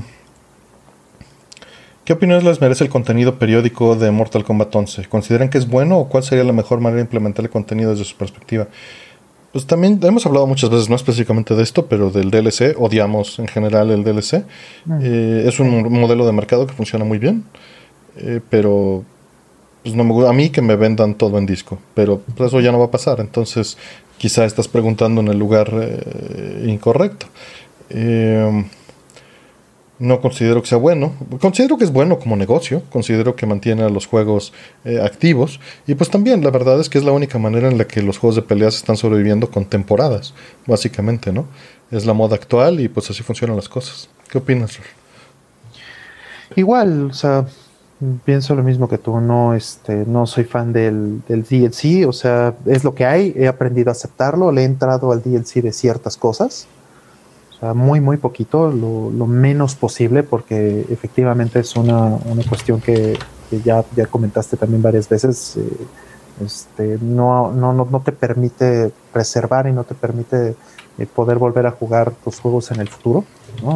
Potencialmente te está cerrando que, que eso este, pues te limite a que no puedas eh, acceder al contenido que ya pagaste. Y eso este, pues no me gusta en absoluto que es el futuro y que, bueno, ni siquiera el futuro es el presente y, va a seguir siendo el, futuro, pues sí, sin duda. Y se va a volver peor incluso, ¿no? Ya estas cosas de early access y todo este show de que todo te lo vendan beta y en episodios y en cachitos porque así te pueden cobrar más, eso es una realidad que ya estamos viviendo. Okay. Siguiente. Vamos, secuencial. ¿Les pasa el post-rock? Y si sí, ¿qué álbum les cae? Si no, pues ¿qué género les pasa? Aparte de la música y videojuegos. Mm, post-rock me gusta Mono, por ejemplo. Mm. Esa es muy buena banda, me gusta mucho. La fui a ver incluso este, en vivo. Eh, vino hace un par de años a México y este, los fui a ver y me gustan bastante es un tipo de rock muy, muy interesante. Y, este, y me gusta mucho eh, la química que tiene la banda. Em, este, pues no sé, es eh, tal vez de, de, post-rock sería lo que más recomendaría que escuchen. Bueno, tienen muchos años ahí, este, tienen bastantes buenos discos, son japoneses y este, ya han venido a México en varias ocasiones. No creo que vayan a venir pronto otra vez, pero este, apóyenlos porque sí es una banda que tiene poquito, este, poquita audiencia y pues viven de eso, literalmente. Ellos sí se dedican únicamente a eso. Eh, personalmente soy súper malo en todos estos temas de estar al día de qué significan los términos. Entonces, este, no sé. Pero pues escucho casi casi pura música vieja. Entonces, eh, música nueva no, no escucho nada. Eh, me gusta, pues, no sé, Pink Floyd, Kraftwerk, este, Zeppelin, eh, uno que otro track de los 80s, este, de los 90s. Eh, Portishead, no sé, también Mono, si, si me late. Mm. Pero pues no, o sea, no soy así que digas de, estar al día en... No, no sé nada de eso. Estoy súper perdido en tendencias. Mm. Artemio, ¿qué caso es el que usas y cuál ha sido tu favorito y por qué? Eh, utilizo un Twin Sensor que tiene brújula. Este favorito, pues me gustaba mucho utilizar un G-Shock de Innocence, que ahorita pues ya está fuera de servicio porque pues me duró como 15 años. este, de Ghost in the Shell, pues. Digo, todavía sirve, eh, pero pero el extensible ya es imposible de conseguir, ¿no? Porque era una extensible edición especial con, con unas este, artes de Ghost in the Shell Innocence y eso pues ya, ya fue. Compré un repuesto y por ahí lo tengo, pero pues ya, justo como conseguí el repuesto pues me lo acabé, pero sí está bien traqueteado. Digo, era para usarse. Eh, y, bueno, ¿por qué? Eh, pues más bien te voy a responder por qué en general uso un reloj de pulso de este tipo y, y son razones muy particulares. Uno, me gusta que no tengo que preocuparme por pila, nunca. O sea, literalmente cada tres o cuatro años o cinco me tengo que preocupar por cambiar la pila. Eh, dos, me gusta tener cierta funcionalidad estándar que pueda usar sin voltear a ver el reloj. Eh, por ejemplo, este cronómetro o cuenta regresiva o este poner alarmas. Eh, los tiempos a distintos este, horarios casi no lo uso, pero casi siempre me gusta que tenga luz, que sea muy ligera, tenue y con un botón físico. Y eh, que hagan algo más. Y generalmente los Casio hacen algo más. En este caso es una brújula. Eso está bonito que tenga brújula. Sí. Sí, eso es, eso es básicamente mis razones. Sí. Y, pues estoy muy acostumbrado a tener el, aparato y que tenga números grandes porque estoy bien ciego. y bueno, que sea contra el agua. La verdad es que no me baño con él, pero, pero me gusta no preocuparme por ello. ¿no? Eh, ¿Son o fueron fans de Saint Seiya, los Caballeros del Zodiaco? Si fue así, ¿lo conocieron por TV Azteca? ¿Alguna anécdota recordada de Chanime en 94? Mm. Pues 94 fue mucho antes, ¿no? 93 fue cuando empezó eh, Televisión Azteca en México, o sea, fue cuando... Ah, no, no me, no me, no me cuadran esos tiempos. Eh, antes era... Fue en sexto de primaria. Antes era este... Imevisión. Ok, sí, pero Saint Seiya estaba ahí, ¿no? Ah, no, Saint Seiya lo pusieron hasta 93. No, te garantizo que no. Eh, porque yo recuerdo, es el momento exacto en el que vi el primer episodio de Caballeros del Zodiaco en Imevisión y fue en 1987. Bueno, si fue en Imevisión, pues sí, pudo haber sido antes del 93. A ver.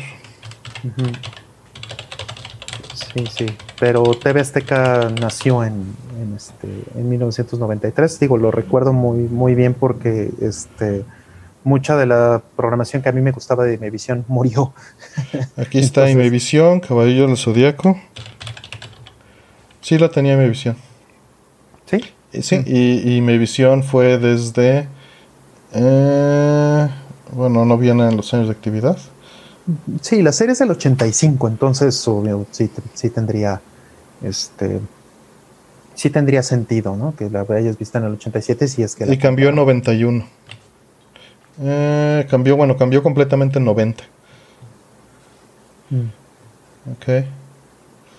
Pero sí, yo estoy seguro del lugar en donde estaba. ¿Puedo equivocarme? Sí.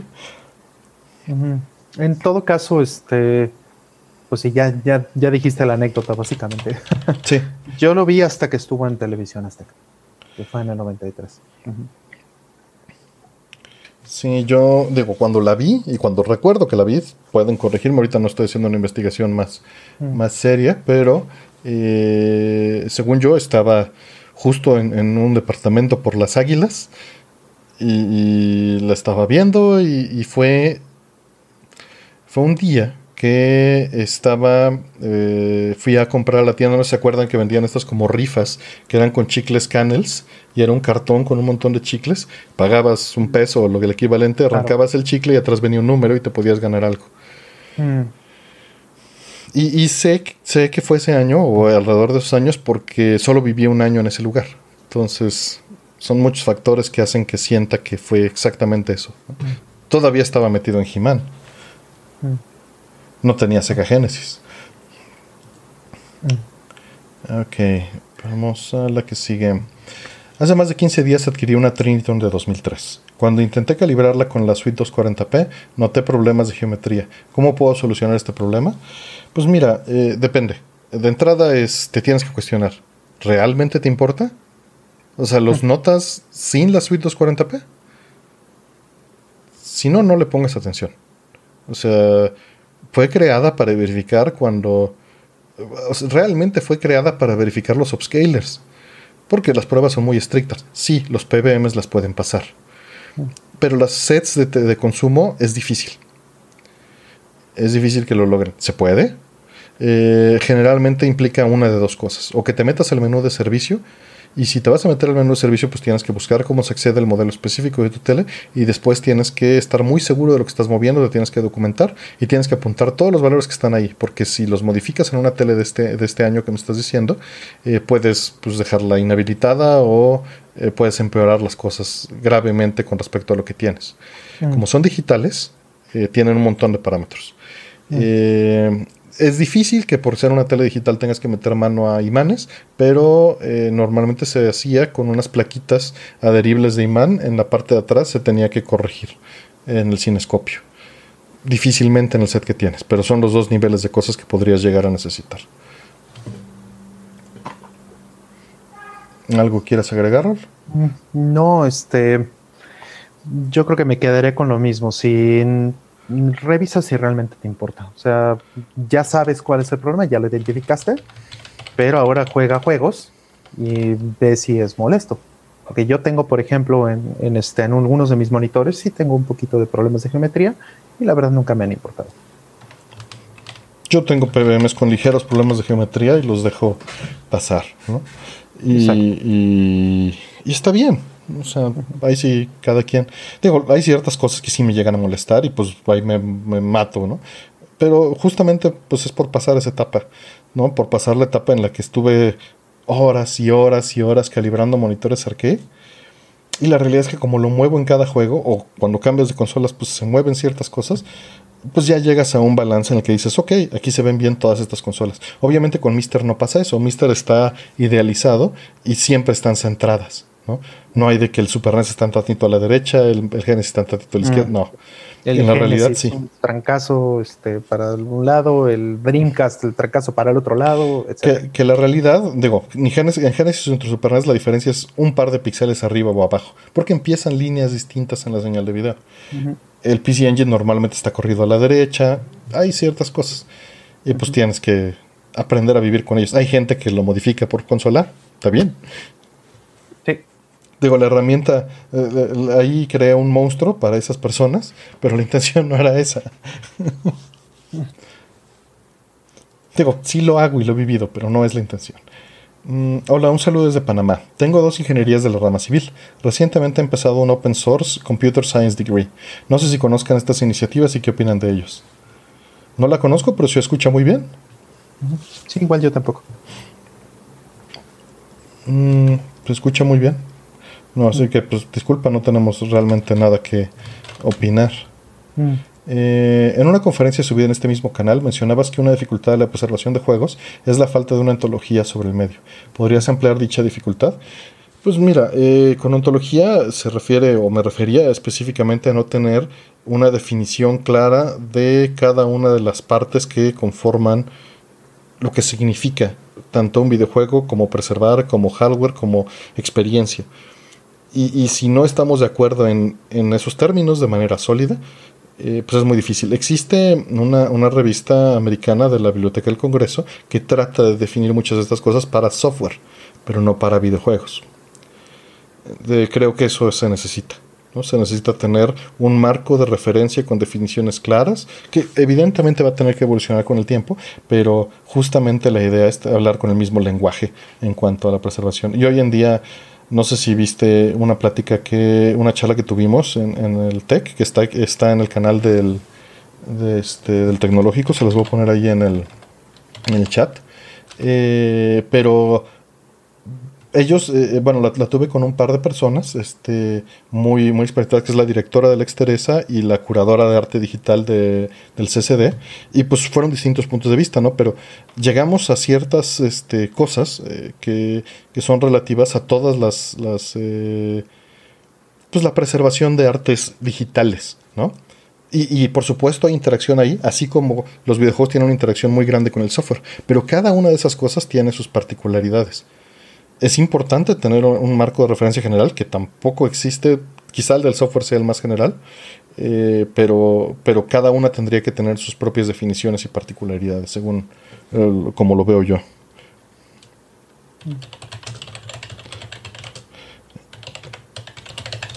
Entonces, deja, voy a la siguiente pregunta y ahorita les pongo eso en el chat. ¿Qué opinan de las teorías de que vivimos en una simulación, simulación y el experimento de la doble rendija? ¿No tienen nada que ver? Este, no sé si quieres agregar algo ahí, Rol. Ya hemos hablado un poquito de eso, pero. Mm, sí, este, me gusta esa idea de que este, si, si estuviéramos en, en una cadena recursiva, pues, de, este, de simulaciones, sería muy improbable que estuviéramos en la, de, en la más alta, pues, ¿no? En, en la, en, la, en la primera simulación, ¿no? O sea, la probabilidad es, es bastante baja. Entonces, eh, eso significaría que lo más probable es que estemos en una, eh, en una simulación. Y sería bueno, sería interesante este, que eso fuera verdad. Me gustaría mucho este, eh, ver qué tipo de pruebas o qué tipo de cosas se, se podrían hacer en el futuro para tratar de probarlo o de probar lo incorrecto. Bueno, yo agregando esto, eh, De entrada, eh, supongo que te refieres a la simulación holográfica, ¿no? A que vivimos en, un universo holográfico donde somos una proyección de, de, ese, de esa superficie este, holográfica hacia eh, la que, en la realidad en la que vivimos. Asumo, porque tu segunda pregunta es del experimento de la doble rendija. En ciencia ficción siempre me ha gustado esa idea de, la simulación. Tienes este el, piso 13 se llamaba la película, ¿no? The 13th Floor y todas estas. Mm. Es, bonito. Eh, tienes The Matrix, obviamente. Eh, ahora, si, si, creo que no tiene sentido ni siquiera la pregunta. Eh, si vivimos en una simulación en el sentido práctico de día a día, es muy interesante desde el, sentido filosófico. Pero pues en el día al día no haría diferencia si es una simulación o no. ¿no? Eh, como diría Stanislav Lem en sus libros de, ciencia ficción. Cuando una simulación es lo suficientemente convincente para que no notes la diferencia con la realidad, es completamente irrelevante. Eh, y ahora del experimento. Perdón, ¿hay vas a decir algo? Mm, nada más que este que si, si realmente estuviéramos en una simulación, tampoco realmente necesitaría simular el mundo físico. Solamente necesitaría simular los inputs en tu cerebro. Un cerebro simulado con inputs simulados, es lo único que necesitas. Eh, y del experimento de las dobles rendijas, pues es, muy interesante, nada más sí hay que, hay que entender bien lo que significa y también separarlo de las interpretaciones, ¿no? Porque la interpretación de, de Copenhagen, que es pues, eh, pues, digamos que canónicamente o históricamente la tradicional, eh, pues implica cosas en su, en su que, no son ciertas en la matemática, ¿no? O sea, todas estas son simplificaciones. No soy ningún experto, pero vale la pena que se vean varias este, explicaciones. Está, por ejemplo, también la del pilot wave, que tampoco es cierta, pero me gusta, me gusta verla como algo más tangible. Al final de cuentas, eh, realmente es una descripción matemática y la matemática es una descripción física. ¿no? Y, y, hay una interacción entre la matemática y la física, pero no necesariamente porque algo sea matemáticamente correcto con la teoría significa que aplique a la física, ni viceversa. ¿Por qué? Porque los dos son campos que están en constante ampliación.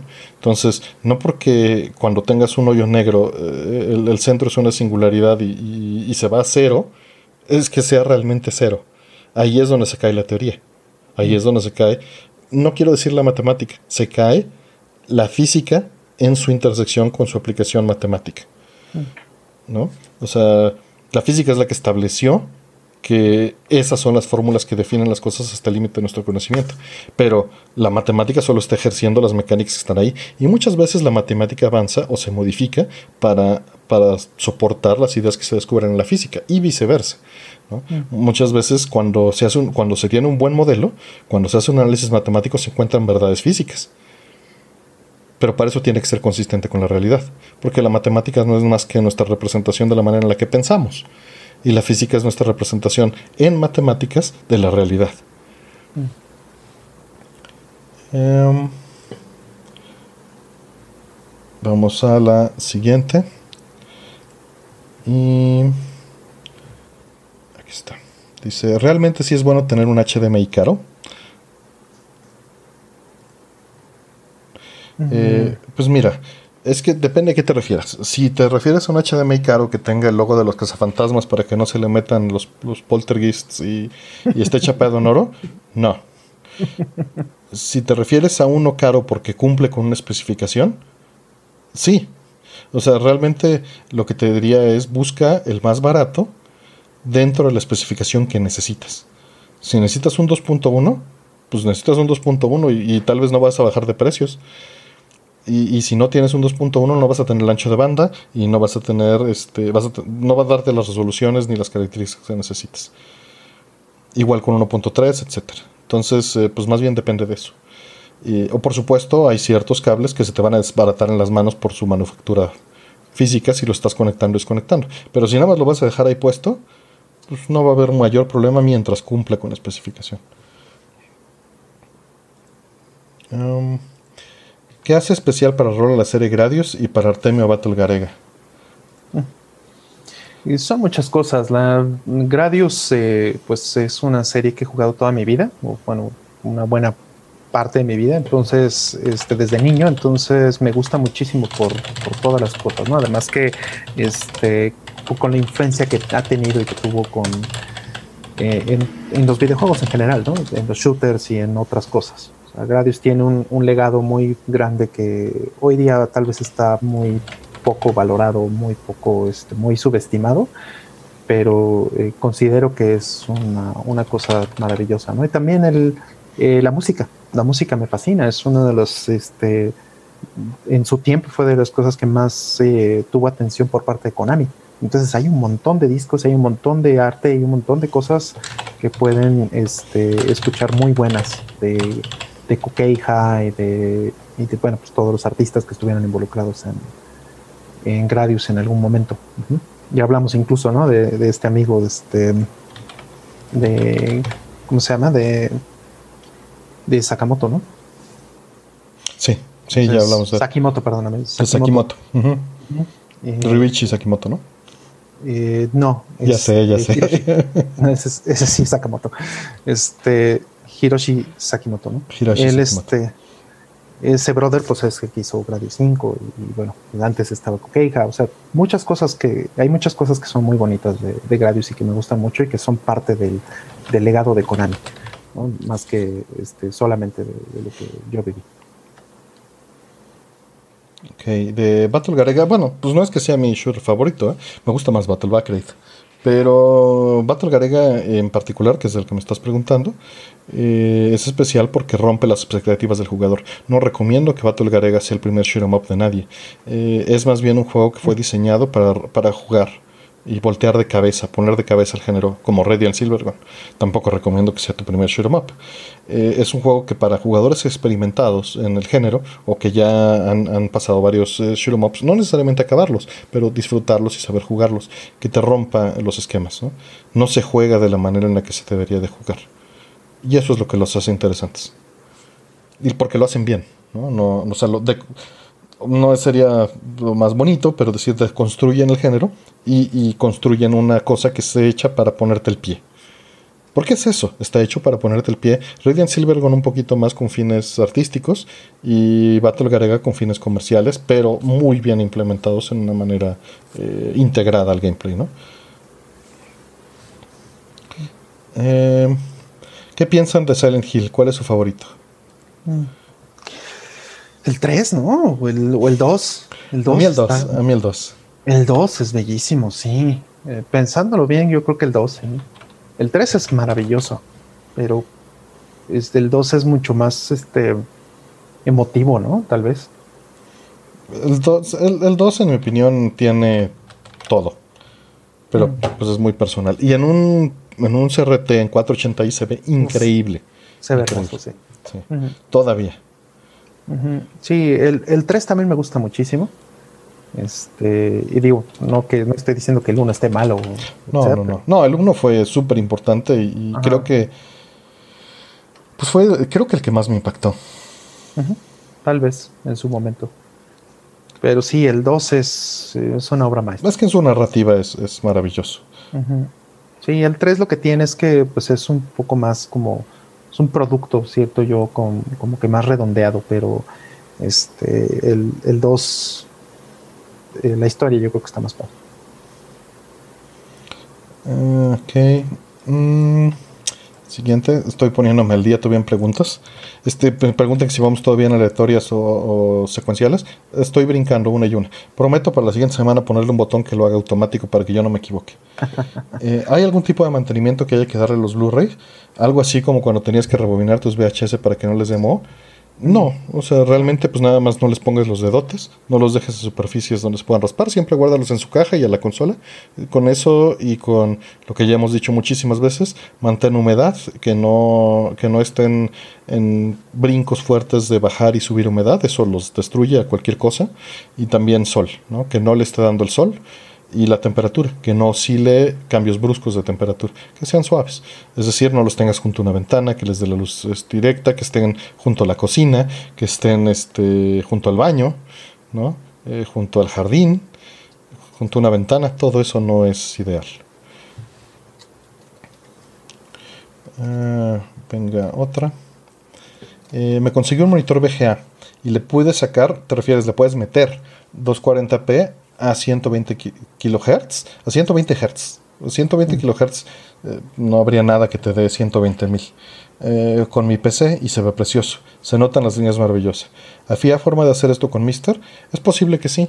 Eh, Mister tiene un archivo de configuración en el cual puedes definir la resolución de salida y en muchos casos este, te soporta H 480, 240p por HDMI. Entonces, este, lo ideal eh, sería que le saques, de hecho, Mister, aquí tengo, mira, Existe este convertidor Ugreen que manejan directamente, eh, que te puede convertir de HDMI a VGA y puedes tener muchas opciones, pero el Mister ya tiene eh, VGA directo de, si le compras un IO board. Eh, que justamente Cort que anda por ahí ya me, hizo este, el favor de conseguirme un IO board este, que funciona porque el que tenía no servía bien, ya se lo cambié, ya mi, mi, mi VGA ya es negrito. Eh, y bueno, eh, esta salida te puede dar 240p. Eh, si lo recibe tu monitor, te saca 240p en RGB HB sin problemas. Em, ¿Ya le cambiaste el, ventilador? Sí, desde hace mucho. Le puse un Noctua. Mm, yo no se lo he cambiado todavía. O sea, ya tengo el, ventilador, pero no se lo he puesto. Por flopo, la verdad. Sí, sí. Sí baja mucho el ruido. Este yo lo siento bastante. está súper bien. De, fábrica está súper bien. Fue culpa de Cort que me estuvo preguntando y me puso a medir los decibeles. Y lo pude bajar. ¿Y cuánta es la diferencia? Este lo puse en Twitter. Déjame lo busco. Pero. Eh, digo que nos esperen tantito. Mientras si quieres, platícales lo que quieras de, de, con unos 3 decibeles, con eso ya empieza. No, es mucho más que 3 decibeles. ¿Sí? sí. bueno, pues ya, entonces sí, sí lo vale. A ver, fan. Por aquí lo puse. Ah, no actúa. Como no lo puse en un foro. Aquí están, mira. Te dejo, lo medí el junio 30. Te, te pongo el link en el chat. Pero, básicamente, eh, con el ventilador de fuente está a 80, 82 decibeles pegadito al ventilador. O sea, esto lo medí eh, mm. con el ventilador puesto así a, ras. Y baja a... Ay, es que no alcanzo a ver con esta luz que tengo encima. Aquí está. Está en 70 en una, en una imagen. Y déjame ver la otra. Debí de haberlas abierto al mismo tiempo. Aquí está. Listo. Abre máquina. Le pesa. Y la otra está en 80. Son 10 decibeles de diferencia. ¿Cuánto, perdóname? 10. ¿10? No, pues es bastante.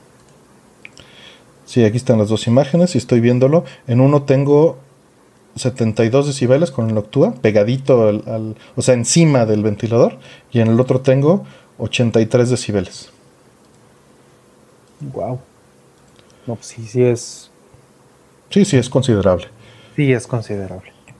Sí, es considerable. Sí, lo voy a sea, es imposible escucharlo con el Noctua. Y con el otro, si está todo apagado, estás en un lugar súper silencioso. Porque esto es a 0 centímetros de ventilador, hay que entenderlo. Sí, sí, sí. Yo sí lo noto un poquito, este, eh, porque tengo relativamente cerca el Mister, o sea, este, lo pongo con un cable HDMI largo para poder tener este, un cable eh, de USB. Digo, no he cambiado mi cable de USB para tener un cable muy largo y, que, poder usar el control mm. desde lejos. Entonces ahorita tengo un poquito más cerca el, el Mister. Pero tal vez termine haciéndolo, comprando un, un cable largo, largo de, de USB para poderlo poner eh, mi control. tengo el control, el de Super Nintendo, el de 8 que pues es, este, ¿no? Este lo uso este, alámbrico con Mister. Y pues ahí, este sale muy bien en las, en las tablas de latencia que sacó este Mr. Addons. Entonces, este, eso pues es la razón por la que sí lo escucho, pues sí está relativamente cerca de mí. Entonces, en lo que estoy cambiando este course o estoy escogiendo juego o, el juego está empezando, sí se escucha el ventilador. No es molesto, pero pues una diferencia de, de 10 es un trancazo. Si le pongo el Noctua, yo creo que se va a quedar callado en comparación. Sí. Mm. Listo, estaba poniéndome al día en las preguntas que todavía vamos súper lento. Eh. Mm. Nos dice la cobita del tejón que si lo del floppy es porque estamos más digitalizando que como, como está simulando el hardware, su manera de funcionar, lo entendí mal.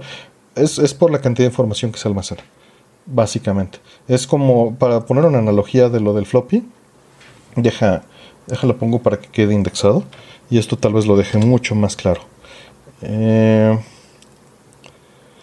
eh, dice, suele ser más por la digitalización porque estás como emulando el hardware de su manera de funcionar o lo entendí mal. Mira, para dejarlo más claro, el, imagínate que tienes un libro, ¿ok? Y quieres digitalizar una página. No nos vamos a hacer, queda lo mismo una página que todo el libro. ¿Qué, qué ocupa más espacio? Si le tomas fotos a cada página o si guardas el ASCII transcrito de cada página o si le pasas un OCR. Evidentemente las fotos.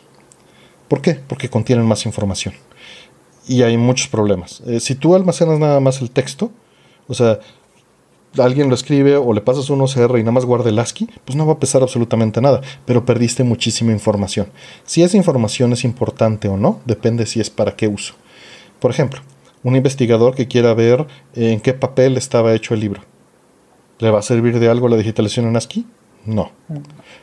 Alguien que quiera saber cuáles eran las intenciones o qué tipografía se utilizaba, qué tipo de imprenta.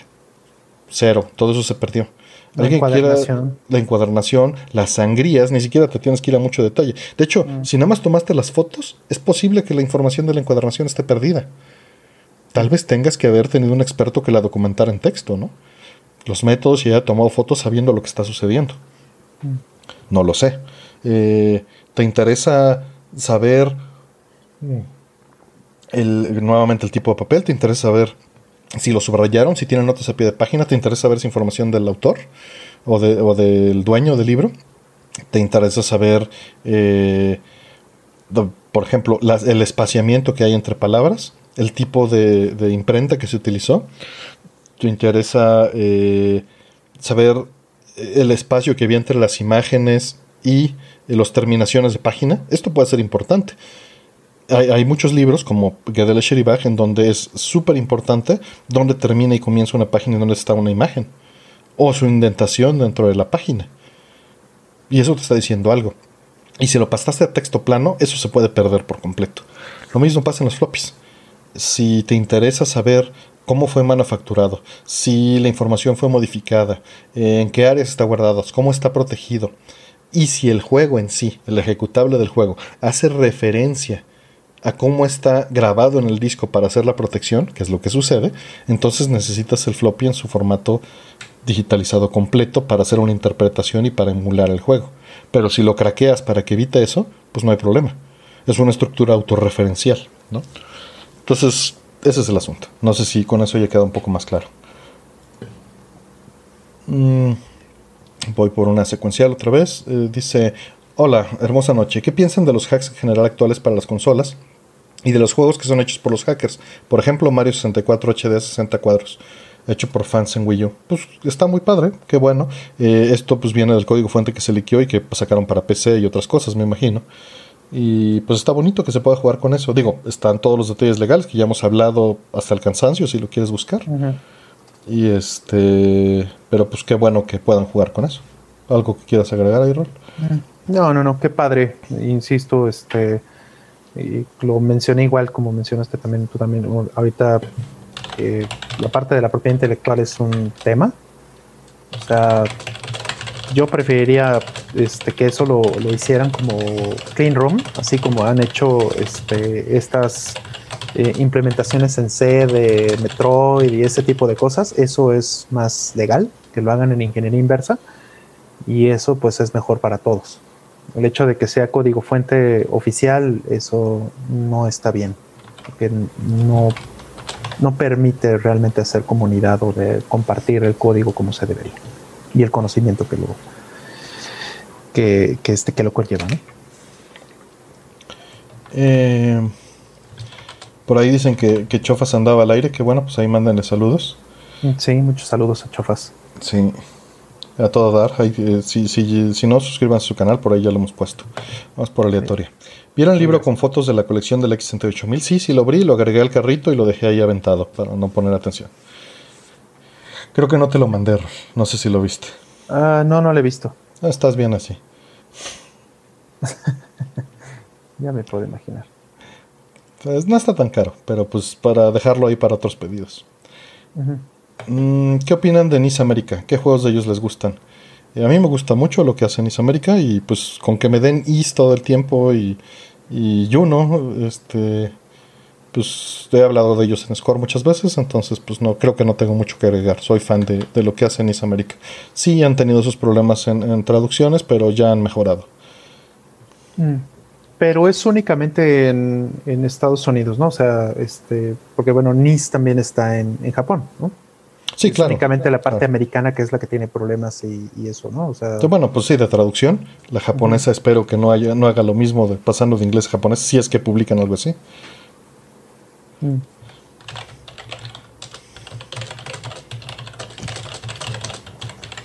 Em, secuencial. ¿Se recomiendan alguna Metal Slug Anthology? Híjole, no sé. Yo no tengo más que la de Wii y era horrible. No sé ahorita cómo están las actuales. Sí, yo le entré a la de Play 4. Este, porque no tengo Metal Slug 6. Hmm. Y nada más es el único que me falta. Pero fuera de eso, pues son, son licencias. O sea, yo francamente lo que voy a hacer es tratar de dompearlo y este, pues correrlo en hardware original. Entonces, realmente no podría tener una opinión de si son buenas. Ok. Ya me perdí otra vez en el chat. Voy a poner la siguiente. ¿Qué les parecen los juegos de Virtual de Sega? Virtual. Están padres, ¿no? Sí, están muy padres. No tengo ninguno. Sí. Sí, tampoco tengo ninguno. Pero son muy bonitos. Nada más he visto el arcade alguna vez. Mm, compré mi Xbox One en 2015 y apenas ayer lo abrí y limpié. Ya se imaginan cómo estaba. Soy impresentable por dejar pasar tanto tiempo para una limpieza general de consolas que recomiendan. Eh, ¿Rol? Aire. Aire comprimido. Sí, pero cuando si está percudido, pues no tienes mucha opción de eso, ¿no? Sí, no. Este, tienes que abrirla y limpiar con alcohol isopropílico, este, lo más posible. Y pues ¿qué más? No más, ¿no? O sea, a veces, hay veces en que tienes que cambiar también ventiladores, hablando de, ventiladores que alguien mencionó que Noctua ya, ya vende oficialmente en México, que ya hay distribución. Entonces, pues eso me parece bastante bueno. Algunas cosas no sé si es posible este, ponérselas a algunas consolas viejas. Me encantaría ver si puedo meterle un, un, este, un Noctua a mi GameCube, meterle un Noctua a mi PlayStation 2 y este, al Dreamcast sería muy bueno ver si se les puede poner un, ventilador más, más bonito, porque también sí, sí se han llenado de polvo y se han ido este, desgastando con el, con el tiempo, con los años. Sí, este, ahora sí que si puedes evitar líquidos, etcétera, para limpiar, mejor, pero hay casos en los que es inevitable y como te dijo Rol, pues este, el alcohol isopropílico puede darle al traste a, los, algunos acabados, entonces siempre tienes que, buscar lo ideal. A veces un trapo húmedo es la mejor opción, ¿no? Si, si nada más es quitar el polvo, despegar el, polvo. Exacto. Eh, estamos súper atrasados en chat. Es la 1.20. faltan 75 preguntas. Ahí vamos. Mm. No sé, no les prometo que todas las que se están metiendo lleguen, ¿no? Voy a irme secuencial ahorita. ¿Se puede hacer un mixer consola con op-amps y potenciómetros? No sé mucho de audio y no sé la diferencia entre una consola y un mixer. Pues sí, claro que puedes hacer un mixer consola con op-amps y potenciómetros. Si no sabes mucho del diseño, entonces no te recomiendo que la fabriques tú. Eh, a menos de que veas un diseño que, es funcional y que sabes que, que puedes replicar con, los conocimientos que tengas. Eh, la diferencia entre consola y mixer, básicamente eh, son lo mismo. Eh, digo, la consola puede ser un poquito más elaborada, ¿no? Puede tener cierta cantidad de comandos que sean para una producción en estudio. y el mixer pues está hecho principalmente para mezclar las señales y hay de distintos tipos, ¿no? Eh, eh, normalmente una consola sí utiliza los, los, volúmenes, los controles de volúmenes deslizables. Y un mixer pueden ser perillas. La perilla es menos amigable si estás este, a ciegas, creo. Y no solamente eso, también depende de qué quieras hacer. O sea, si quieres una mezcladora para, para hacerle al DJ, por ejemplo, pues, o sea, tal vez te convenga más un, un este, eh, pues un crossfade, algo que, puedas manejar como más, más fácil. Entonces, eh, depende mucho del caso. Depende mucho del caso. Hay un video, eh, me recuerdo que vi un video y estaba buscándolo ahorita. Un video que vi hace, hace mucho tiempo, pero me encontré este, en lugar del video el post de Instructables. Mm. Y está bonito, ese post lo vi hace igual muchos años, o algunos años, y este y está, está padre. Yo te recomendaría que le dieras una revisada porque precisamente, ¿no? Lo que hace pues es que pone resistencias, pone potenciómetros y, este, y pues hace todo lo, básico para, mezclar el audio. Sería mi mejor referencia. Ok, este. Vamos con la siguiente. Por acá. Eh, Dice, eh, muchísimas gracias Héctor Alba. Dice, ¿qué tipo de cables HDMI recomiendan para un setup con un Home Theater Onkyo 7.1 y pantalla 4K? ¿Y cómo los puedo diferenciar? Bueno, dado que tienes 4K, eh, lo que te recomiendo es que ya vayas por HDMI 2.1 por el futuro. Por supuesto, eh, es posible que la tele que tengas no lo soporte y que el reproductor que tengas no lo soporte. Entonces eh, te recomendaría que fueras por lo más alto que soporte tu tele. Si lo vas a usar para consolas de nueva generación, pues van a ser HDMI 2.1, pero si tu tele no lo soporta, eh, pues vas a estar limitado al, máximo, que tal vez es un HDMI 2.1.3, este, ¿no? Eh, y, obviamente pues vas a, a, tener ciertas capacidades que no se van a estar utilizando de las consolas en la tele. Pero eso pues ya dependerá y está fuera de la, de la pregunta que nos estás haciendo. Eh, pero sí te puedo adelantar que eh, esos, esos features nuevos pues es, es, es, poder utilizar 60 cuadros al mismo tiempo que HDR, al mismo tiempo que sin compresión de color 881 o 120 cuadros y que tengan cuadros dinámicos, ¿no? Hablando muy general, la otra opción es que tengan HDR dinámico que sea por escena o por cuadro y no necesariamente por toda la película que así es como se maneja en muchos casos hoy en día. Pero, respondiendo a tu pregunta de manera muy breve, pues tienes que irte por el cable que eh, sea el estándar más alto de la tele, que va a ser tu limitante. Tu cuello de botella es la tele. ¿Y cómo lo, lo, lo, identificas? Normalmente dice en la caja. Si no dice en la caja, no lo compres. Claro. Em, Vamos, siguiente aleatoria. Si quiero guardar las actualizaciones de mi juego de Play 4 que tengo en disco, ya no puedo pasarlas nomás ellas a un disco duro externo. Tengo que copiar todo el juego completo siempre. Eh, pues no tienes que comprar lo que está en el disco duro, que, en realidad eh, es la. no te deja que yo sepa separar la actualización del, de la instalación. Si te deja, entonces pues nomás necesitas va a copiar la, la actualización. Esa es una buena pregunta. Yo no sé en PlayStation 4 si puedes em, separarlas. No creo tampoco que, te lo permita. Pero em, vamos a suponer que, que sí. Que más o menos eh, eso sí se podía hacer en PlayStation 3, fíjate. En PlayStation 3 podías ponerle un disco duro externo y podías hacer este, algunas cosas eh, en, en externo o sea, sí podías poner este contenido adicional en, disco externo, me recuerdo. Entonces, no sé, es una, es una buena pregunta. Yo creo que habría que hacer el experimento. más bien, porque puede ser que un juego sí te deje y otros no, dependiendo de cómo están construidos. ¿no? Hay juegos como Final Fantasy VII Remake que vienen dos discos y un disco son puros datos y el otro es la llave. Entonces instalas primero, es un disco de instalación que trae todos los assets, los bajas a disco duro o los bajas a un disco duro externo también. Y después, este, ya que hiciste eso, entonces pones la llave y esa es la que obtiene las actualizaciones.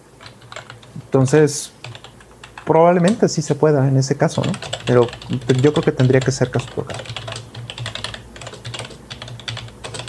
Por ahí Karen mencionaba que hay herramientas para descifrado, ¿no? Sí, sí las hay. Mm, alguna vez experimenté con ellas cuando tuve un problema de que me mudé de Play y perdí un save game Mm. de Dragon's Crown, creo que lo platicamos por ahí en un score. Sí, sí, sí recuerdo. Sí, pero este, pues es que son, son las únicas opciones que tienes con estas cosas, ¿no? Sí, caray. Sí, el, el hecho de que este, haya trofeos y todo esto nos pone en toda la torre, ¿no? Los logros. Porque forzosamente tienes que cifrar todos los save games o todos los save files, ¿no? Los tienes que cifrar forzosamente. Si, si Por no, trofeos, este, dejas, o sea, si no abres, abres la llave para que toda la gente haga cheats, ¿no? Entonces puedas sacar, este, bajar de internet un, un, este, un archivo con todo abierto y entonces sacar los trofeos sin haber hecho nada. ¿no? Entonces, es la razón por la que todo tiene que estar cifrado a, a, ese nivel. Y pues es muy lamentable porque eso significa que si no tienes la manera de, de cifrar en la, el, el, disco en la consola o los archivos en la consola o no tienes la posibilidad de hacer los backups o no te los da la, este, la compañía o, se te descompone y no tuviste chance de hacer este backup, pues estás frito. Es, es, es, bastante malo en general. Eh, vamos por la siguiente. Dice Rollman, ¿han visto, ¿has visto? ¿Oregairo? Oregairo. Ajá. No, no, no sé qué es. Tampoco tengo idea. Eh, siguiente. El título suena chistoso. Uh -huh. Eh, ¿Pueden hablar de secuelas de juegos muy esperados que nunca llegaron? Axel A.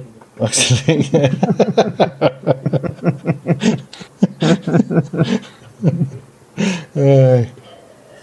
Mm. No sé.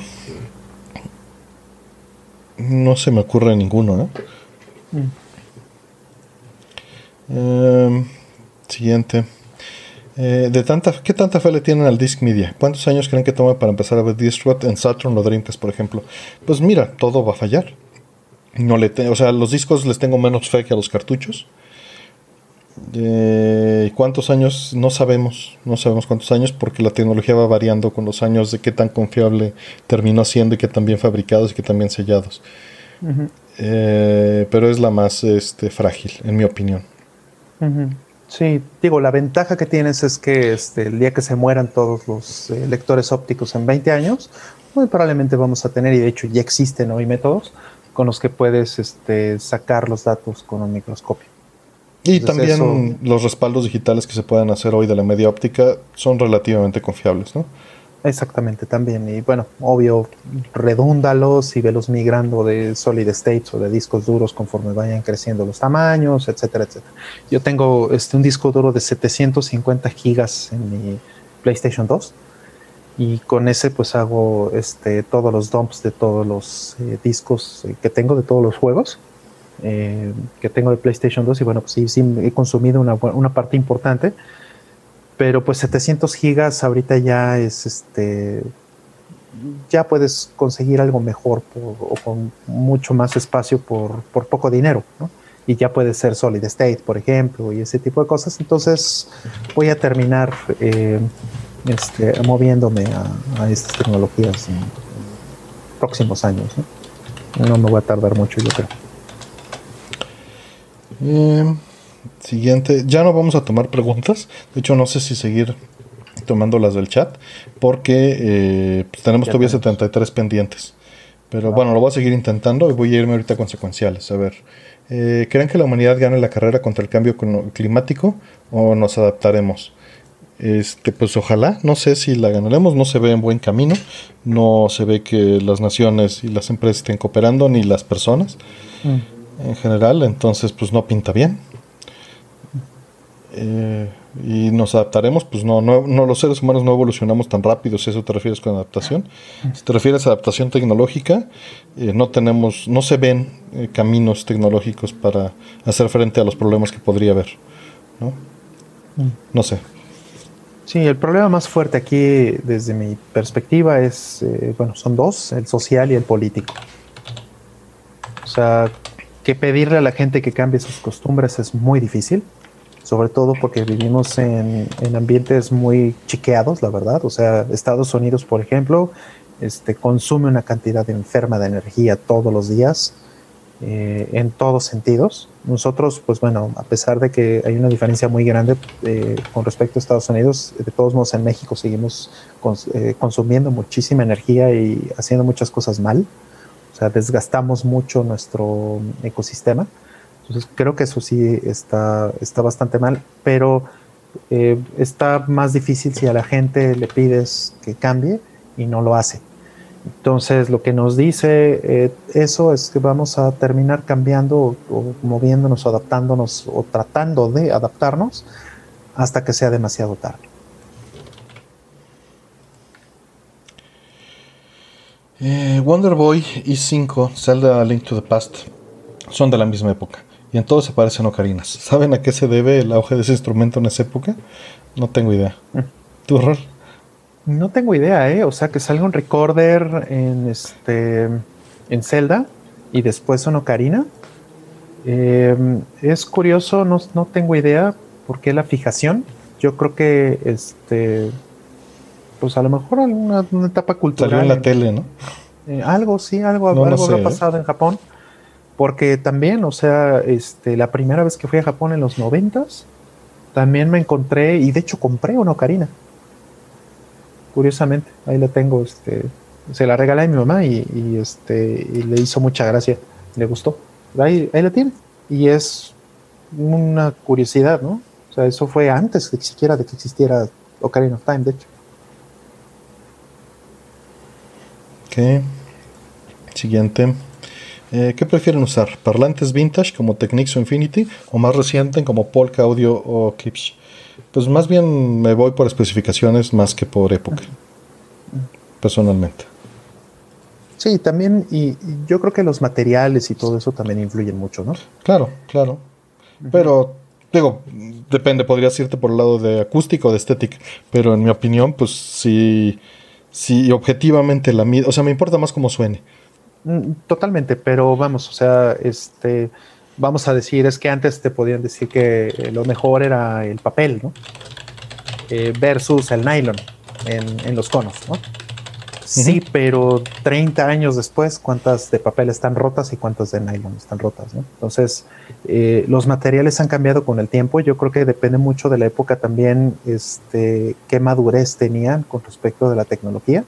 Entonces yo siento que en los 80s había tecnología muy sólida de bocinas, que eso creo que fue disminuyendo o fue este, empeorando conforme hubo una transición en los 90s y volvió a mejorar muchísimo en los 2000 entonces, eh, tal vez eh, desde mi punto de vista, este, yo prefiero, dependiendo del caso, este equipo clásico si hablamos de los 80s o equipo moderno si hablamos de los 2000. Los 90 están justo en una parte que, tiene un poquito más de fragilidad, independientemente de marcas. Hay marcas eh, obviamente mejores que otras, pero también eso cambia con el tiempo. Yamaha es mejor ahorita que lo que era en los 90. Era, Yamaha en los 2000 fue súper malo en bocinas, ¿no? Ahorita es mucho mejor. Sí, no, estoy diciendo he probado. No estoy diciendo que sean lo mejor, ¿no? Pero estamos hablando de que, o sea, realmente mi punto con Yamaha es que ha cambiado muchísimo, ¿no? O sea, si yo no compraría ahorita personalmente para mí, yo no compraría unas bocinas Yamaha para mi confianza. Compraría unas Yamaha, eso sí, para monitores de audio. Por ejemplo, eso sí está muerto. Entonces, dependiendo mucho del caso. Porque eh, igual cada marca también va sufriendo cambios y va moviéndose dependiendo del mercado que considera eh, su foco. Entonces, eh, Polk, por ejemplo, sería mucho mejor para mí en, el caso de un Pierre que, un Yamaha. Posiblemente. Y, Polk tuvo su época en la que no era necesariamente muy buena, pero... 90. Sí. Y en los 2000 eh, tenía sus líneas, ¿no? Tenía líneas... O sea, cuando cambié de Polk a, este... A, ay, a Paradigm, sí noté una diferencia bestial. Mm. Y eran bocinas del más o menos el mismo rango de precio. Claro. Sí, Infinity antes era high-end y ahorita ya es mid-range porque los compró Harman Kardon. Y, bueno, el high-end ya murió, ¿no? Ya se separó. sí, ya, ya, es estético, ¿no? El high-end. Exactamente, ya ahorita, sí, sí, si hablas de high-end, lo primero que le brinca a la gente es Bang Olufsen. Las Nautilus, ¿no? Ándale. sí, entonces eh, eh, ha cambiado mucho. Infinity, ahorita yo no compraría unas Infinity, por ejemplo, de las nuevas me iría a las Infinity de los 2000, Si, si tuviera, digo, ya las tengo, pero si, si no tuviera este, nada y, me encontrara esas a buen precio, las compraría, las volvería a comprar. Mm. ¿Saben en qué consiste el mecanismo tecnológico que tienen los... Y olvido, no está el texto, olvídenlo, déjenlo borro. Eh, la siguiente. Eh, ¿Ustedes alguna vez han invertido en shares, acciones de alguna compañía? ¿Qué les podrían recomendar a alguien que se inicie en esto? ¿Qué opciones de inversión hay para gente que no reside ahí? No tengo yo nada de experiencia en eso. Es un tema complejo. Yo sí lo he hecho. Eh, es un tema muy complejo y eh, pues es jugarle un poquito a la lotería, ¿eh?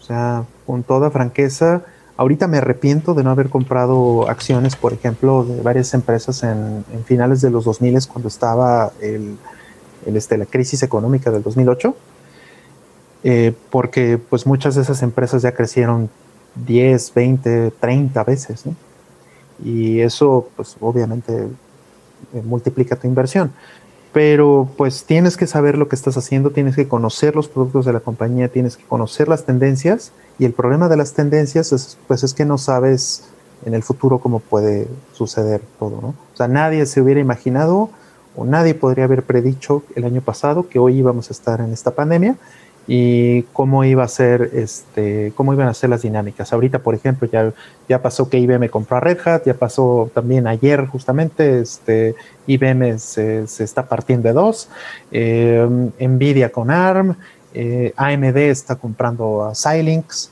eh, o sea, hay una cantidad de cosas que suceden todos los días y que afectan el, el este pues el panorama para toda la gente que es inversionista. Entonces, yo diría que con mucho cuidado y lo mismo que si vas a ir a apostar en lo que sea, tienes que diversificar tus eh, inversiones y tus apuestas para no ir con un solo caballo a la carrera, por, por decirlo así. Eh, no es eh, mi manera favorita de invertir, pero conozco mucha gente, sobre todo muchos americanos y este, buenos amigos que conozco, prácticamente tienen ahí todo su fondo del retiro. O sea, en, lo que hace, es en lo que invierten. Porque sí también es muy cierto, han tenido muchos mejores rendimientos a la larga que lo que les puede dar un banco, que les puede dar la, este, algo que vaya ligeramente por encima de la inflación. En, en, estos casos sí son mucho más grandes los, los, este, los beneficios que han tenido con ciertas compañías, Nvidia, este, Google, Amazon, eh, Red Hat, Microsoft. Eh, etcétera, ¿no? Hablando en particular de empresas de tecnología. Ok. Mm. Eh, acerca de open source y free software, ¿cómo ha sido su experiencia al ver cómo evolucionó a lo largo de los años? ¿Se imaginaban que tendría el impacto que tiene hoy en día? Yo me imaginaba que lo iba a tener mucho antes. Sí, yo peleé mucho porque tuviera el impacto. Tengo 25 años o un poco más de 25 años peleando con eso, ¿no? para que, para que tenga un impacto social. Para mí es muy importante, es una fase importante en mi vida, un, aspecto crítico en mi vida, el, el, este, el que exista y el que yo sea parte de la comunidad de open source y del software libre. Este, he tratado de infectar a las más compañías que puedo y a las más este, personas y a, las más este, organizaciones que puedo. Y el, el caso es que ha sido muy lento muy, muy lento. Se disparó muchísimo en los últimos cinco años pero como dice Artemio, es algo que yo, a mí me hubiera gustado y que yo hubiera creído que iba a suceder 10 o 15 años antes. Sí. Eh, siguiente. Eh, bueno, hubo, también ahí un, detalle que quería agregar. La verdad, yo, yo esperaba que, que arrancara mucho antes porque estaba metidísimo en eso durante la carrera. Y pues mis únicas este, contribuciones fueron básicamente en ese tiempo, bueno, con mis proyectos que son open source, que siempre trato de, impulsar eh, esa idea, ¿no? Porque es con lo que yo aprendí. Si no hubiera habido open source, yo no hubiera tenido compiladores, yo no hubiera tenido herramientas para aprender, ¿no? No tenía el dinero para comprarlas. Y, no hubiera aprendido, porque pues, las podía desarmar. Este, y pues yo lo que hice para tratar de agradecer es, como digo, pues tratar de promocionarlo con trabajo y, impulsándolo de esa manera. La suite por eso es open source, ¿no? Y MD Fourier, etcétera. Eh, pero eh, en la carrera, pues lo que trataba de hacer era, teníamos un grupo de usuarios en el cual pues tratábamos de visitar a todos los ingenieros en sistemas principalmente, ¿no? Ayudarlos. Y como en aquel entonces todavía era un poquito complejo eso del video, era realmente el problema y el hacerles la partición, eh, pues yo daba un servicio de que me llevaran su laptop y les instalaba ¿no? Eh, la última versión de Linux y ya tenían el dual boot y salían trabajando, ¿no? Siempre teníamos broncas con PCMCIA y con este y con las tarjetas de video. Eran los dos problemas principales que, que teníamos en 96 quizá, 96, 97 que fue cuando trabajé con Pops, ¿no? Para hacer este el PPP, el Linux PPP y con este Neif. Pepe Neif. Con Pepe Neif. Y, este, y pues fueron épocas muy divertidas. Con Miguel de Casa. Ahí anda el buen Miguel. Sí. Este. Y bueno, la siguiente pregunta es: ¿Por qué cuando Ghost eh, Goblins en NES en algunas ocasiones Red Arrimar desaparece al atacar volando? ¿Tiene algo que ver con los frames? No, tiene que ver con el límite de sprites en, en la misma línea este, y desaparece en bloques porque se le acaba la capacidad de manejar sprites por la velocidad, básicamente. Este, los tiempos de ejecución en, el, en, la memoria de, bueno, no en la memoria de video, en el procesador de video, pues no dan para la cantidad de sprites que está pidiendo en esa línea en ese momento. No cumple. Sí, le digo, algunas cosas como Mister, por ejemplo, o algunos simuladores, incluso el Analog NT, tienen la opción para que te permita tener el doble de sprites o el triple de sprites en línea y que nunca pase eso, ¿no? Y eso también ayuda con el slowdown, evidentemente. Obviamente es una extensión idealizada, pero pues tienes la opción de hacerlo en su formato original. Mm. Sí, Mister y los Analog. ya, he mencionado que eso le beneficia muchísimo a Gradius 3, por ejemplo. Claro. Es, incorrecto, pero es muy placentero. este, Los simuladores lo hacían por default, porque no tenían en cuenta esas limitantes, algunas veces. Mm. Sí, no lo hacían correctamente. Lo correcto es ponerle límite y no pintarlas. Sí, digo, eso hace mucho, ¿no? ya, ya, casi todos los simuladores hacen eso bien. Emulan el error. Sí, sí, sí, sí. Eh, que, era, que era un error de programación, básicamente, ¿no? O, simplemente nunca lo consideraron y ya. Eh, algunos altavoces o equipo de sonido recomiendan para conectar mis consolas clásicas. Es muy difícil hacerte esa recomendación porque el equipo de sonido que tengo tiene 15 años. Entonces, digo, si por mí fuera, te recomiendo el equipo de sonido que uso, pero eso no tiene sentido. Eh, lo que ya hemos hablado muchas veces, pero, pero quizá no, en un contexto tan cerrado, es que busques eh, qué opciones hay en el mercado, qué tamaño y espacios tienes pues evidentemente necesitas que tenga entrada analógica. Y pues basado en eso ya no sé si te importan las especificaciones, ¿no? Para saber los rangos. Pero pues sí busca unos que sean de buena calidad en general, porque el audio eh, no era malo, pues, ¿no? No era de baja calidad. No sé si tú tengas alguna recomendación, Rol. No sé qué hay en el mercado.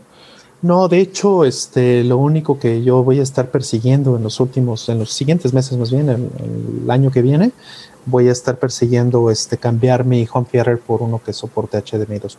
Mm. Porque también ya a lo mejor, depende de cómo salgan. Pero nada más cambiarías el receptor, ¿no? Tus bocinas te las quedas. Las bocinas me las quedo, sí. este, porque no hay ninguna razón para cambiarlas, siguen siendo muy buenas bocinas. Eh, y la tele tal vez la cambie también, pero falta ver si hay una tele que satisfaga todos todas mis necesidades.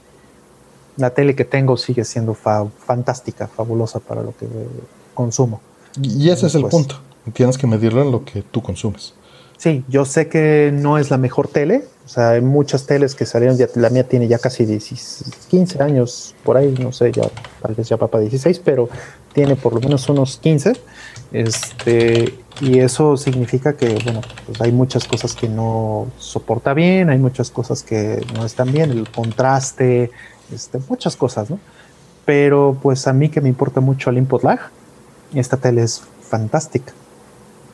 Esta tele, pues el máximo que tiene es un cuadro, entonces mm, estoy muy contento con eso. Entonces depende mucho de lo que, de lo que quiera, eh, de lo que quieras, ¿no? Este, si hablas de un equipo puramente de audio, pues la verdad este, hay muchísimas opciones. Yo eh, siempre he sido muy fan de Yamaha, es lo que he tenido desde hace más de 20 años eh, como principal, entonces yo creo que sería una marca que yo seguiré recomendando y es lo que apunto a cambiar en el momento. Que, para el receptor, ¿no? Sí. Para el receptor, sí.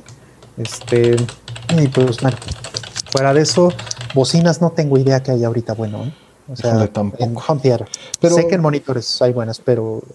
Pues, quizá tu mejor opción son monitores, por lo que estás diciendo, ¿no? porque. Pero pues dependerá. O sea, si es algo para clásico, me imagino que tienes un CRT o un espacio dedicado a eso, ¿no? Aparte, por lo que entiendo de tu pregunta. Así es. Entonces, quizá unos monitores sean la mejor opción. Sí, monitores Yamaha, por ejemplo, este, los de 8 pulgadas son muy buenos. Yo necesito unos de esos, ahí luego para aquí, para mi oficina. Bueno, uso audífonos todo el tiempo, la verdad, pero sí me gustaría. prefiero las bocinas en todo, pero el ambiente no es para audio. Y no voy a condicionar aquí como hay abajo. Sí, claro. O sea, entonces, o sea, tienes que tienes que vivir con los problemas, ¿no? Eh, son compromisos. exacto. Son compromisos. Eh, siguiente. Eh, soluciona PS4 FAT que escupe los discos. Pegar cinta aislante en el sensor de eyección puede traer problemas. Pues leí por ahí que varias personas eh, te dijeron que a ellos les funciona. Eh, lo ideal sería buscar la solución interna, pero no creo que sea sencillo. Odio esos, esos botones que no son físicos. Esos botones de touch los odio terriblemente. tendrías que buscar cuál es la causa y resolverlo, pero pegar la cinta aislante creo que le funciona a la gente y no creo que tenga problema alguno. Además no sabía qué pasaba. Qué mal que me dices que eso pasa. Sí, yo sospechaba que pasaba. Es de lo primero que pensé que podría pasar cuando compré mi PlayStation 4. Dije esto como que no, no me gusta mucho. Pero pues bueno, no. Nunca me sucedió, pero no sabía que le pasaba a otras personas. Qué lástima. Qué pena. Ok. Siguiente, voy a irme con secuencial. ¿Celebran Día de Muertos o Halloween? Pues, pues personalmente todas las fechas de este tipo me importan muy poco, pero hay personas cercanas a las que sí les importan, entonces este, pues estoy ahí. Sí, o sea, compartes.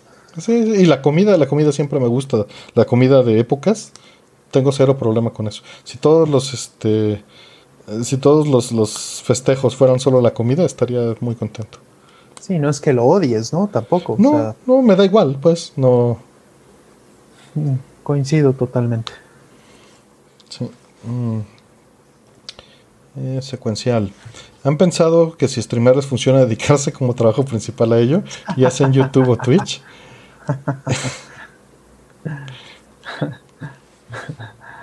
Yo no creo, francamente, digo, no, tampoco voy a decir de esa buena de beber, pero eh, yo creo, francamente, que no voy a encontrar en el streaming algo que me dé más que, que mi trabajo actual en términos de, ingreso y de satisfacción. El, el OnlyFans con el Fundoshi.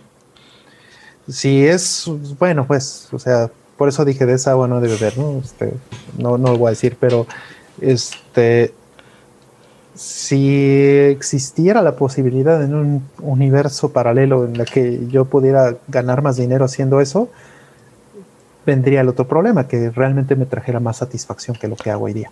Ese es otro asunto. Entonces, ah, o sea, tendría que ser porque me interesa nada más el dinero y, lo gano. Y eso es todo.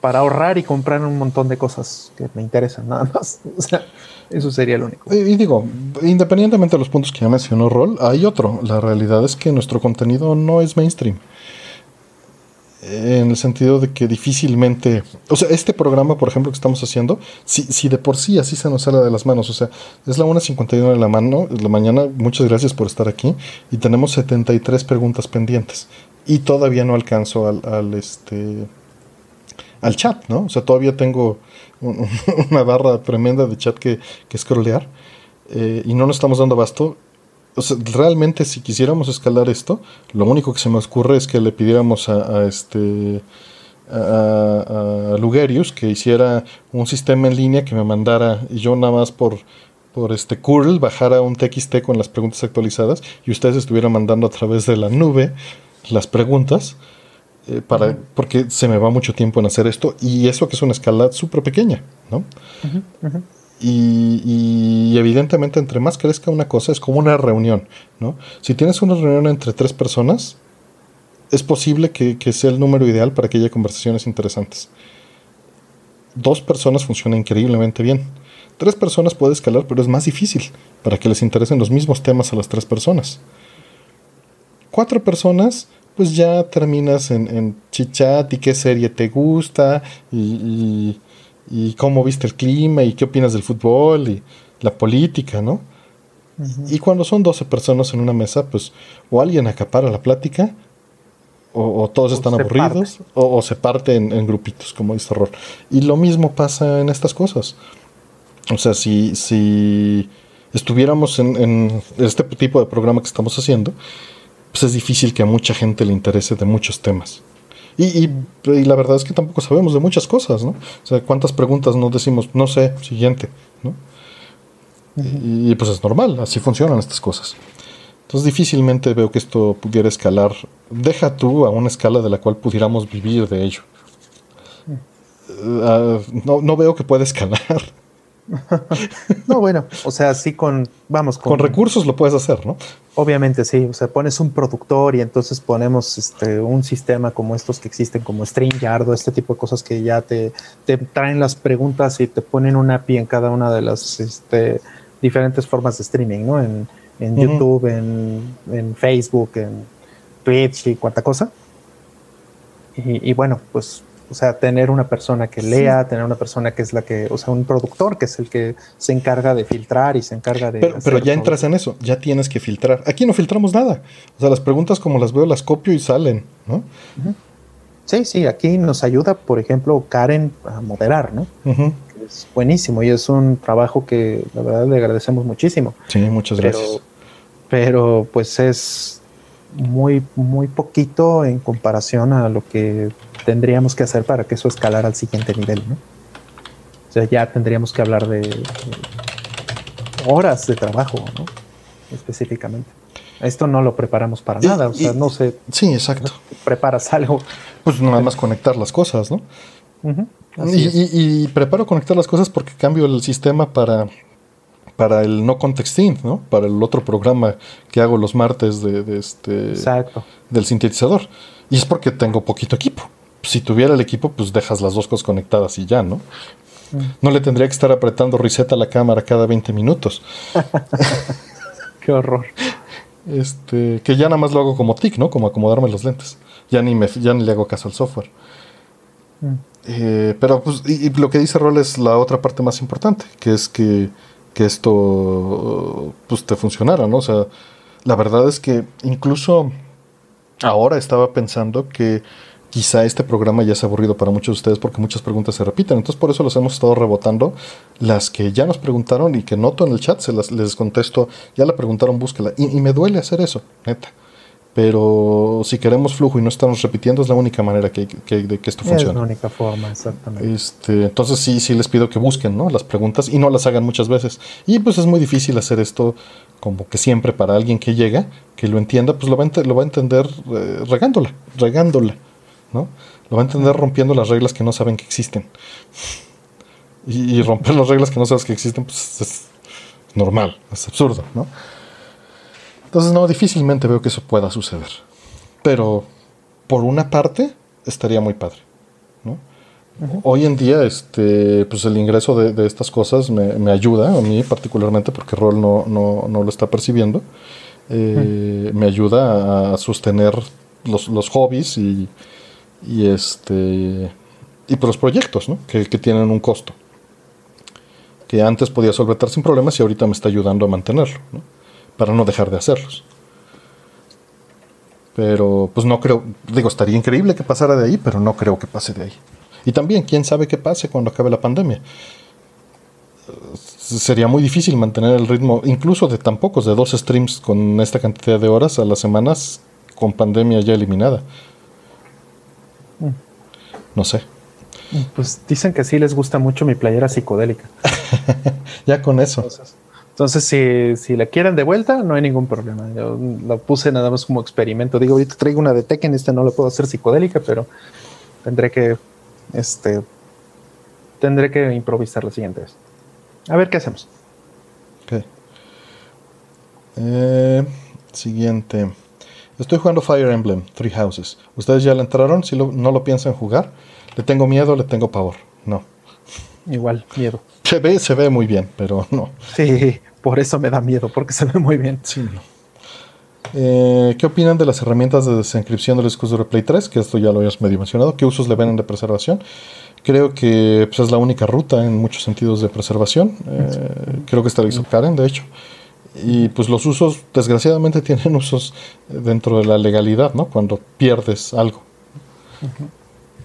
Em, Así es. Sí, el consumidor es el que debería tener el control de todo. Esta cuestión de los. O sea, pueden decir, podríamos llegar a decir que los trofeos están en contra del consumidor. Nada más por el simple hecho de que eso te obliga o te fuerza a que, a que cifres tus, tus datos ¿no? y no tengas acceso a ellos. Eh, dicen por ahí que, no que las preguntas ya estaban cerradas. He estado copiando las que todavía están en el buffer de mi chat, pero pues eso no significa que vayamos a llegar. Ahorita me estoy yendo a secuenciales. Eh, buenas, ¿qué micrófono profesional recomiendan para estudio de grabación? Híjole, no sé de nada profesional, tenemos equipo amateur. O si saben dónde puedo descargar diagramas para micrófono de este calibre. Pues mira, mm, amateur, amateur realmente, o sea, este, por ejemplo, pues en, o sea, Shure tiene eh, los, que usamos, usamos, para Score, por ejemplo, que son los eh, SM58. SM48S. Este, esos son bastante buenos. Y para, para voz, ¿no? O sea, funcionan para, instrumento, pero. Y son rango medio, o sea, no son lo máximo, pero son rango medio. Y e irte hacia arriba con la misma marca no es complicado. Están, este. No me recuerdo ahorita los, los números de modelo, pero eh, pues hay otros que son de short mismo, que son la línea más profesional, que ya son para, para estudio de grabación, como menciona. Entonces, eh, no me recuerdo exactamente, pero están en los mismos eh, números. O sea, cambia, no sé, no recuerdo si es SM o, PM o TM o algo así, y termina igual con 58 o 57. Y esos son los condensadores que se usan para, para estudio. Son mucho más caros, obviamente. O sea, ¿Y, necesitas el Phantom, el Phantom Power, con estos, ¿no? Exactamente, exactamente. O sea, de, de irte de 50 dólares te vas a 400 dólares, ¿no? Obviamente, por ser de estudio y, ser mucho más, este, mucho más finos, ese equipo mucho más, eh, eh, pues, mucho más profesional. Sensible. Mucho más sensible, sí. también tienes que considerar qué tipo de micrófono quieres, ¿no? Para este tipo de cosas se utilizan micrófonos cardioides, que los tienes que apuntar y tienes que estar en cierto rango. Que, que, te ayuda a evitar el ruido que viene de afuera, pero a la vez, pues si lo que quieres es grabar un ambiental, pues a veces quieres grabar el recinto, a veces quieres grabar eh, lo que ahí tienes que decidir qué tipo de tecnología utilizas y, para cada puedes necesitar un omnidireccional, puedes necesitar eh, incluso hoy en día hay micrófonos de, grado realmente bajo que te permiten cambiar entre estos modos. Hay unos Blue Yeti que ya vienen integrados con tarjeta de audio y su este, o sea que lo digitalizan y nada más lo conectas por USB que, ya tienen para cambiarlo entre cardioide, omnidireccional y este y, dirigido, ¿no? Mm, Como shotgun. Sí, así es. Entonces, pues más bien sí tienes que documentarte un poquito de qué buscas hacer con, esto, ¿no? ¿Qué tipo de producción este, necesitas y por lo menos saber qué, qué tecnologías hay. Como introducción, este, pues este Jaime Altozano tiene unos videos de micrófonos también de, de muchos rangos. ¿no? Medios, obviamente se va al medio y al bajo porque su intención es que cualquiera lo pueda acceder, pero te da una buena idea de las necesidades. Y lo, describe mucho mejor porque él es un músico, y bueno, Rol también.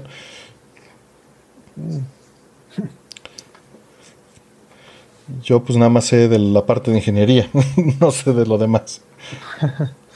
Sí, pero bueno, Shure es una muy buena marca. Este, también está eh, Audio Técnica, también eh, los he usado en estudio. Eh, AKG también. Este, y bueno, creo que esos, con esas tres marcas, y nada más que sí espera gastar 400, 500 dólares o más en un muy buen micrófono.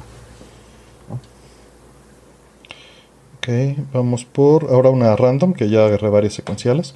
¿Qué software y formato me recomiendan para hacer una copia exacta de mis CDs? Si solo te refieres a audio, necesitas exacta audio copia.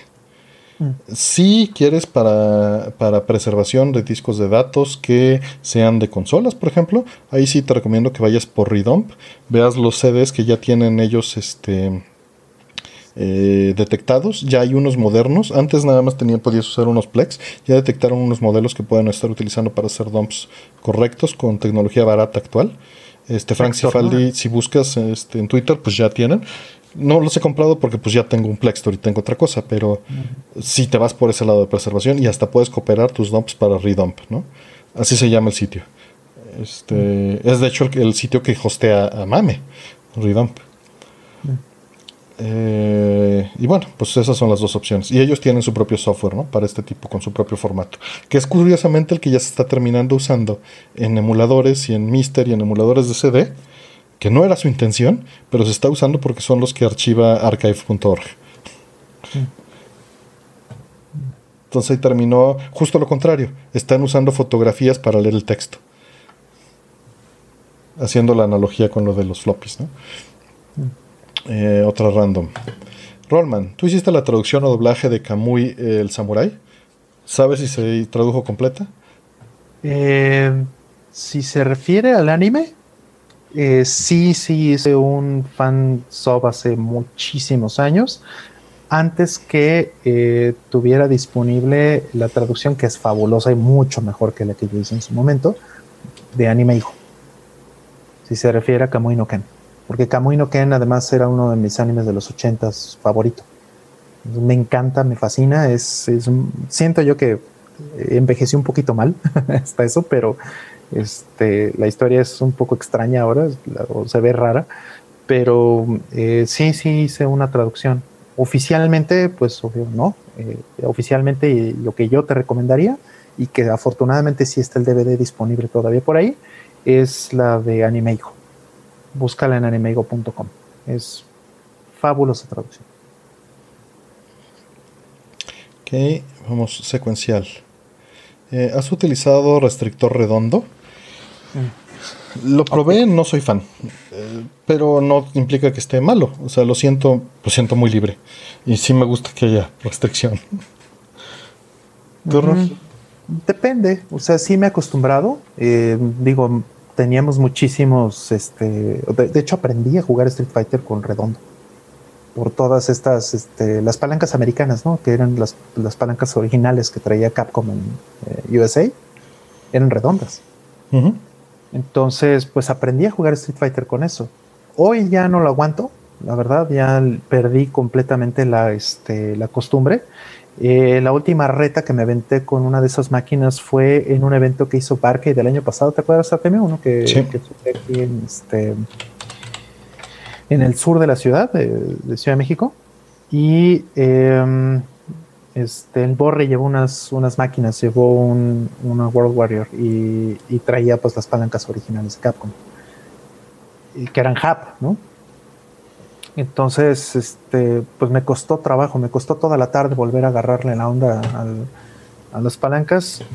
Mm, ya no soy fan, honestamente, después de haber tenido tantos años, este, estoy muy chequeado tal vez con Sangwa y con Seimitsu, pero francamente ya no volvería, por mí, ya no volvería jamás a unas Japo, unas Lorenzo. No sé tú, Artemio, si tendrías... ah, de hecho, tú tienes unas, ¿no? En la, en la Tekken. Tengo, este, tengo unas HAP en, la, en el gabinete Tekken, efectivamente. y, bueno, de hecho, justamente el otro día este, puse Snow Bros. Estuve jugando Snow Bros ahí. Y me costó mucho trabajo. Pero pues te acostumbras. O sea, con cinco minutos ya estás usándole, ya no piensas en que estás usando una HAP, ¿no? Y pues con eso crecí, como bien dijiste. Sí, claro. Este, por ahí Nicola, este, Nicole Cat dice que me encanta su programa a pesar de no tener muchas cosas. Pues la idea es que si no entiendes algo, pues estamos tal vez haciendo mal esto. Hay que... la, idea justamente es tratar de... Entonces, pues puedes preguntar de lo que no y que sí te interesa, ¿no? Porque pues si no te interesa, pues no tiene sentido. Claro. Pero este, qué bueno que te sirva de desestresante. Mm. Para nosotros también. Sí, claro. es un cambio de la rutina, ¿no? Es, es convivir a final de cuentas. Claro. Eso es lo importante. De hecho, por eso se empezó a hacer. Así es. Es la finalidad. Tenemos encerrados seis meses. Sí. De hecho, tenemos ya seis meses haciendo el programa, Rol. Encerrados tenemos más. Sí, siete, ¿no? Yo creo. Sí. De marzo, ahorita sí, ya son siete. Eh, siguiente. Eh, hoy cumpliría 80 años John Lennon. ¿Qué recuerdan de él? ¿Les gustaba o les gustan los Beatles? Eh, yo no soy fan de los Beatles. Este, crecí escuchando a los Beatles y criticando mucho a mi papá y a mi mamá por eso. Este, les decía, ¿cómo mamá, cómo te puede gustar Tower of Power y los Beatles al mismo tiempo? Papá, ¿cómo te puede gustar, este, no sé, eh, los Rolling Stones y, y, los Beatles al mismo tiempo, ¿no? ¿Qué te pasa? Y bueno, pues, este, obvio, siempre me dijeron lo mismo, la respuesta estándar que te va a decir toda esa generación y que es además muy razonable es, pues es que es el movimiento que a mí me tocó, es mi generación y es lo que viví. Entonces eso lo respeto. Este, musicalmente de todos los Beatles creo que eh, John Lennon es definitivamente el que más respeto también. Este, como compositor y, este, y todo esto, pues me parece que siempre tuvo mucho más talento, en mi opinión, que, los otros tres juntos. Y este y creo que pues es el más respetable y es y tal vez es lo más lo, que menos me caía gordo de los Beatles. Lo demás siempre se me hizo muy fresa, perdón. ¿Y tú, Artemio? Voy. Eh, bueno, pues nunca, nunca he sido ha sido fan de los Beatles. O sea, nunca he tenido tal vez la no había nadie a mi alrededor que fuera fan, entonces no lo tuve yo de consumo directo. Eh, siempre fue como eventual. En la escuela sí llevé en las clases de música, pues ya sabes, tocabas Imagine en la flauta y la escuchabas aparte. Eh, no tengo nada en particular, pero tampoco tengo un gusto eh, particular, ¿no? pues sé que significan mucho, pero pero en todo caso, me gusta más esa etapa independiente de John Lennon. Mm. Eh, pero no tengo nada ni. O sea, no tengo un solo disco de los Beatles, por ejemplo. Porque no es algo que acostumbre a escuchar, pero no es que me moleste escucharlo. Simplemente, personalmente, casi no escucho música con vocales.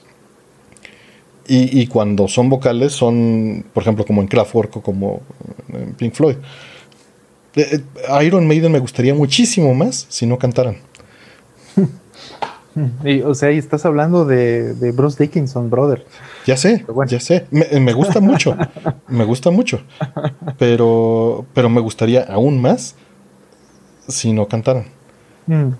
Sí, eh, o sea, tú eres más apegado a la música instrumental y, eso está eso está perfectamente razonable. Sí, pero esa es, esa es mi razón. Entonces, y, es porque estoy un poco desapegado. Nunca he entendido quizá una limitante este, de, mi, de mi psique. Nunca he empatizado con las letras de las canciones.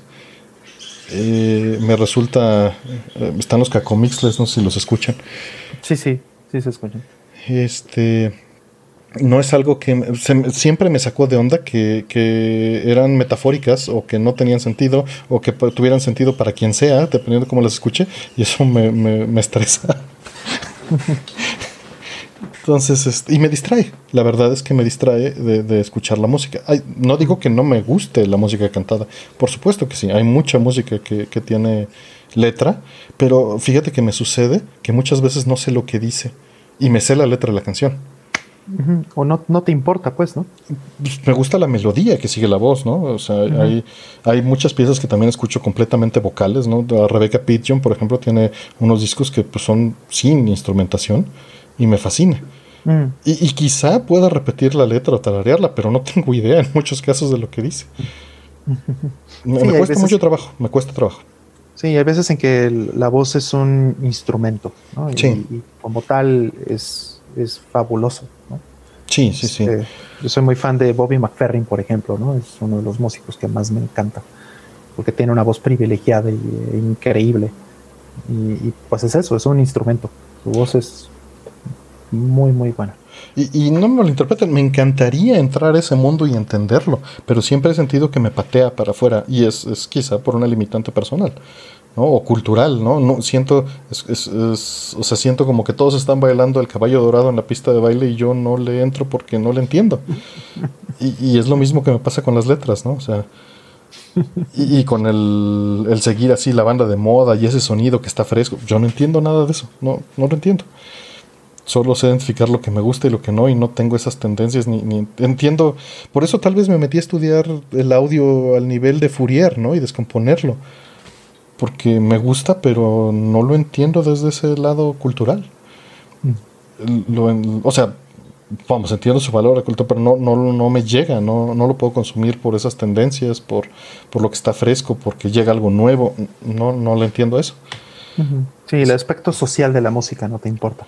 Pues no es que no me importe, no lo entiendo, Fíjate que hay un canal que sigo que, este, que me ha enseñado mucho de esa parte, pero en retrospectiva. O sea, Todd in the Shadows mm. es un increíble canal de YouTube que me complementa toda esa parte que yo no entiendo, porque me lo pone en el formato que ya lo puedo entender. Todas esas cosas que eran como cacharlas del aire, me dicen, no, mira, esto significaba esto por esto y esto y esto, y estaban estas tendencias y estas personas querían hacer esto y, y, y esto fue como empezaron y como siguieron y como terminaron y los artistas venían de acá y terminaron allá. Está increíble. Mm. Y, termino entendiendo música que no entendía en su momento porque nunca entendí el contexto, no sabía dónde buscar esa información. ¿No? Mm. Es, parte de eso, es difícil. Em, vamos por la siguiente lectoria. ¿Qué opinan de la saga Uncharted hoy en día? ¿Jugaron el 4? Híjole, me, encantaría que me gustara mucho más para ponerle la atención que le debo poner. Los tengo en backlog. El 1 lo jugué una hora en lanzamiento, dos horas en lanzamiento y no he regresado. Y, Tomb Raider me encantaba el primero. La verdad es que tampoco jugué los demás. El aspecto de la exploración, la ambientación, eh, la arqueología y la aventura me fascinan. Pero está ese mismo factor de que eh, pues no, los he agarrado en serio. Pero los tengo y, les tengo respeto y sé que son importantes, pero, pero todavía están ahí pendientes. Hay habido otras cosas que me han interesado más en el camino. Y te llaman más la atención y pues lo pones más, este, le pones más foco, Exacto, pero, pero sí me interesan. Mm. ¿Tú, Ros? No, yo, este, pues me ha pasado lo mismo un poquito. He terminado distraído en otras cosas. Vamos a siguiente secuencial. ¿Cuál es su personaje, favorito de Final Fantasy? Tifa. Tifa es muy linda, muy lindo personaje. este, Kefka. este. Cecil. Mm. Son como mis personajes favoritos de Final Fantasy. Por muchos años te hubiera respondido a Eris. Sí, este, yo creo que. Pero, eh, hoy en día te respondo a Tifa. El Mm. este. Es, es como. eh, Min Mei y Misa. No, bueno. Aunque yo- comparación. Bueno, me refiero al, al- al hecho de madurez, aunque en ese sentido, eh, pues yo siempre fui Team Misa Hayes, ¿no? Mm, 100%. Sí, sí, sí, sí. Sin duda también yo en ese caso. Sí. Min May siempre fue de lo más hueca. Sí. Sí. Sí, pero Tifa no es hueca. No, no, no. No, me refería a Tifa en ese plan. O sea, se- creo que Aerith llega más a Min. La- sí, es un. O sea, bueno, sí, es que también. Digo, no Pues has no, tu- jugado. no pudo tener desarrollo, exacto. Ajá, ¿no has jugado el remake? No, Eh, no, ni, ni como te dije, ni lo pienso jugar hasta que estén completos en un box set. Ajá, pero lo bueno que han hecho en este remake, que, que sí te puedo decir sin decir ningún spoiler, es que este, le dedicaron un poquito más de tiempo a desarrollar cada personaje. Eso es muy bueno. Incluso bueno. personajes que antes eran este, pues muy relegados, como este, no sé, Wedge, Biggs. Y, ese tipo de personajes este, que, que estaban muy en el background, ahorita están un poquito más prominentes y pues a Aerith también le dan más tiempo en pantalla, le dan más tiempo a este, a desarrollar el, el, la- el backstory del personaje y pues se vuelve un personaje más... eh, mm, ¿cómo, cómo decirlo? Se vuelve un personaje este, más entrañable. Con todo y que ya sabes lo que le va a pasar y todo eso, la verdad es que está, está muy bien. Fue bueno que hayan hecho este cambio. Suena, pues, suena bien, nada más pues es, es mi, mi aversión contra el contenido episódico. Claro, que, sé que ya es lo que va a pasar, ¿no? Pero sí, yo la verdad lo jugué porque apuesto, de hecho, estoy apostando a que no lo acaban. a que en 20 años vamos a ver un Kickstarter así como Yu Suzuki queriendo hacer Shenmue 3. Así vamos a ver igual, este, vamos a hacer el último cachito que nos falta de Final Fantasy VII que nunca pudimos. entiendo, yo lo jugaría por morbo, pero la verdad es que tengo tantas cosas pendientes y sé Sí, que ese juego no se va a hacer, no se va a hacer caro, no se va a hacer raro Mm. y no hay, Claro. hay prioridades económicas que, que se puede quedar ahí sin problemas. No me interesa estar en el mame, entonces si me interesara estar en el mame, pues lo, lo haría. Sí, juega primero Nier Automata. ¿no? O sea, ni- Mi- ni mi- te- digo, mis pendientes reales hoy en día son este. eh, ay. Astral Chain, Astral eh, Chain, Nier ¿no? Automata. Este, y bueno, tengo otros dos pendientes que, que ahorita no, no quiero mencionar. Mm. Son mis pendientes de más alto nivel en, en- pero En no, no me he sentado a jugar nada. Nada de nada. En, en semanas, meses. Quizá debería de hacerlo. O sea, quizá necesito un break. Y necesito despegarme de todos los proyectos 15 días, sentirme culpable y regresar con fuerza a hacer todo. Sí, irte, irte de vacaciones, porque hace cuánto no te vas de vacaciones. O sea, el hecho de que estemos en, en pandemia y que estemos encerrados no significa que no deberíamos necesitar vacaciones. ¿no? Pues tiene como unos 6 o 7 años que no tomo vacaciones. Está cañón. O sea, sí, ya tómate unas vacacioncitas. Bueno, puedes decir que, que Death Stranding fueron mis vacaciones. Eh, No, pero pues, pues sí fueron. sí, pero pues es como si. No, está cañón. O sea, es mucho. Bueno, pero ahorita en pandemia, pues ¿cuáles vacaciones? Pues sí. a la azotea, ¿no? Así es.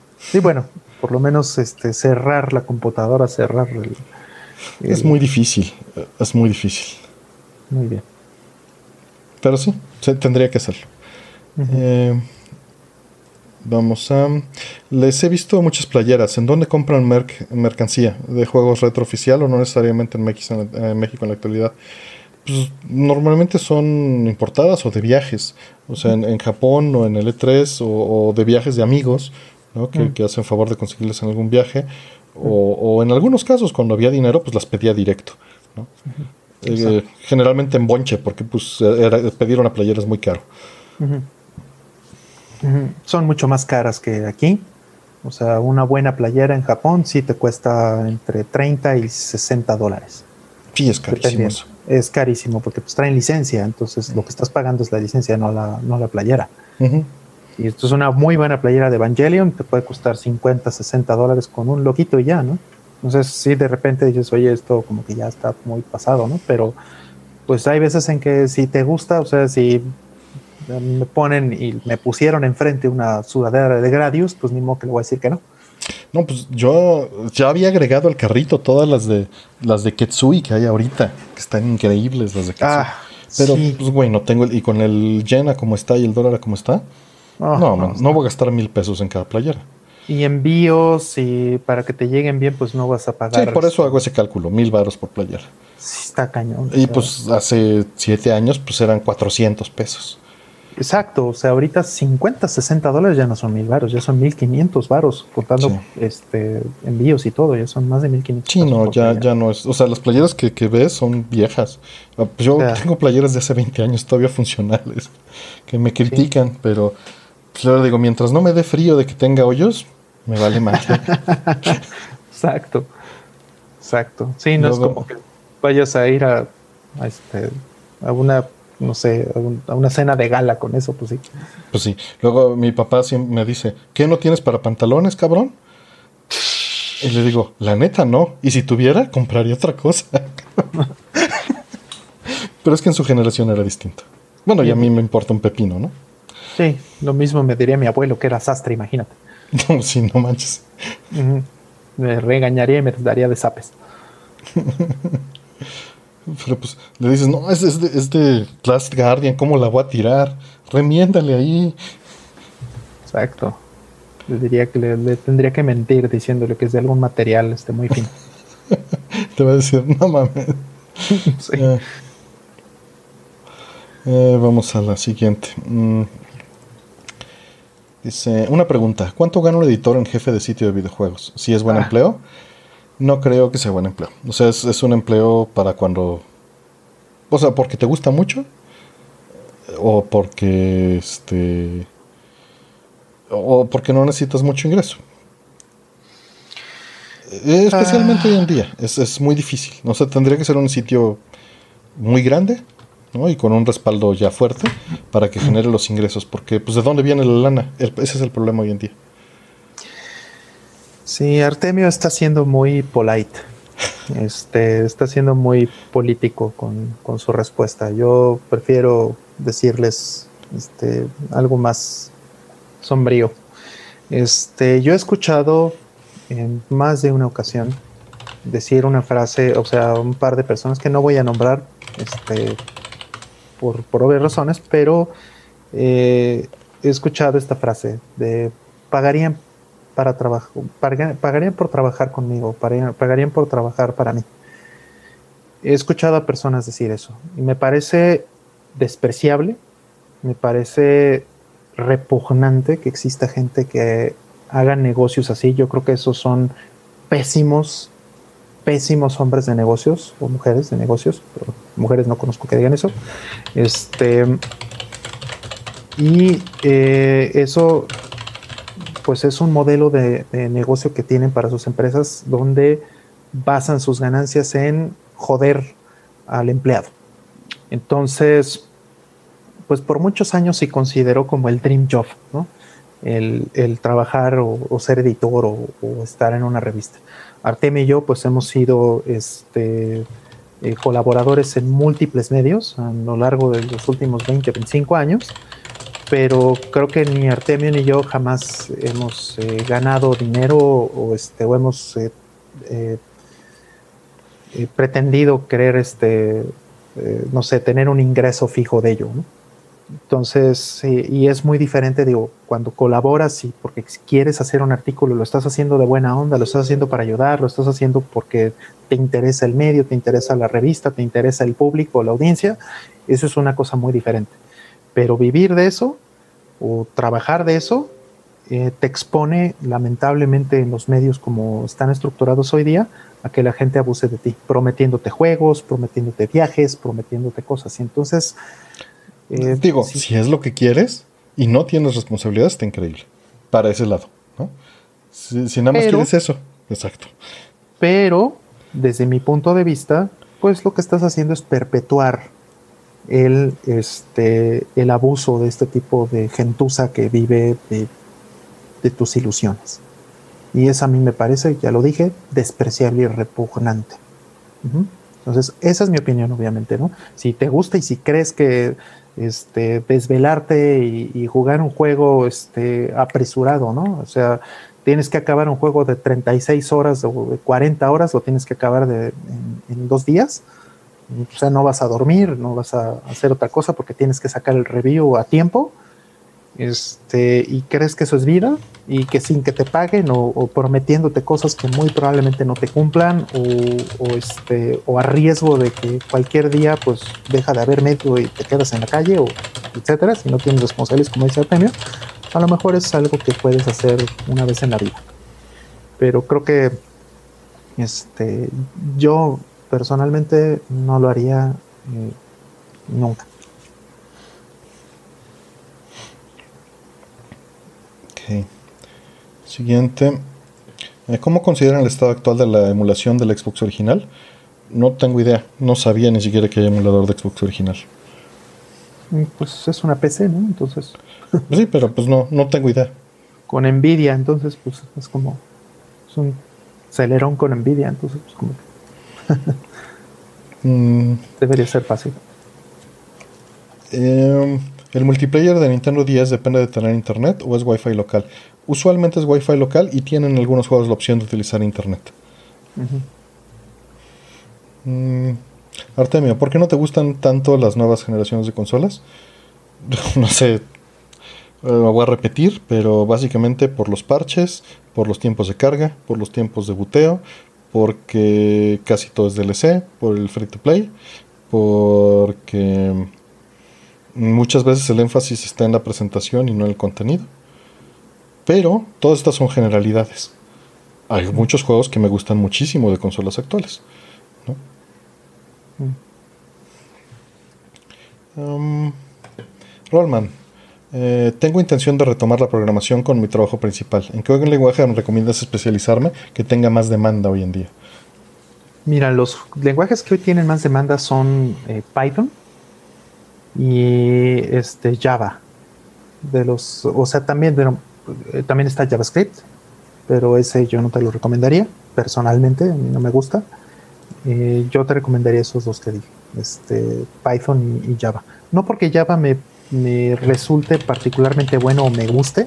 Realmente no me gusta mucho. Pero es lo que más hay en el mundo corporativo.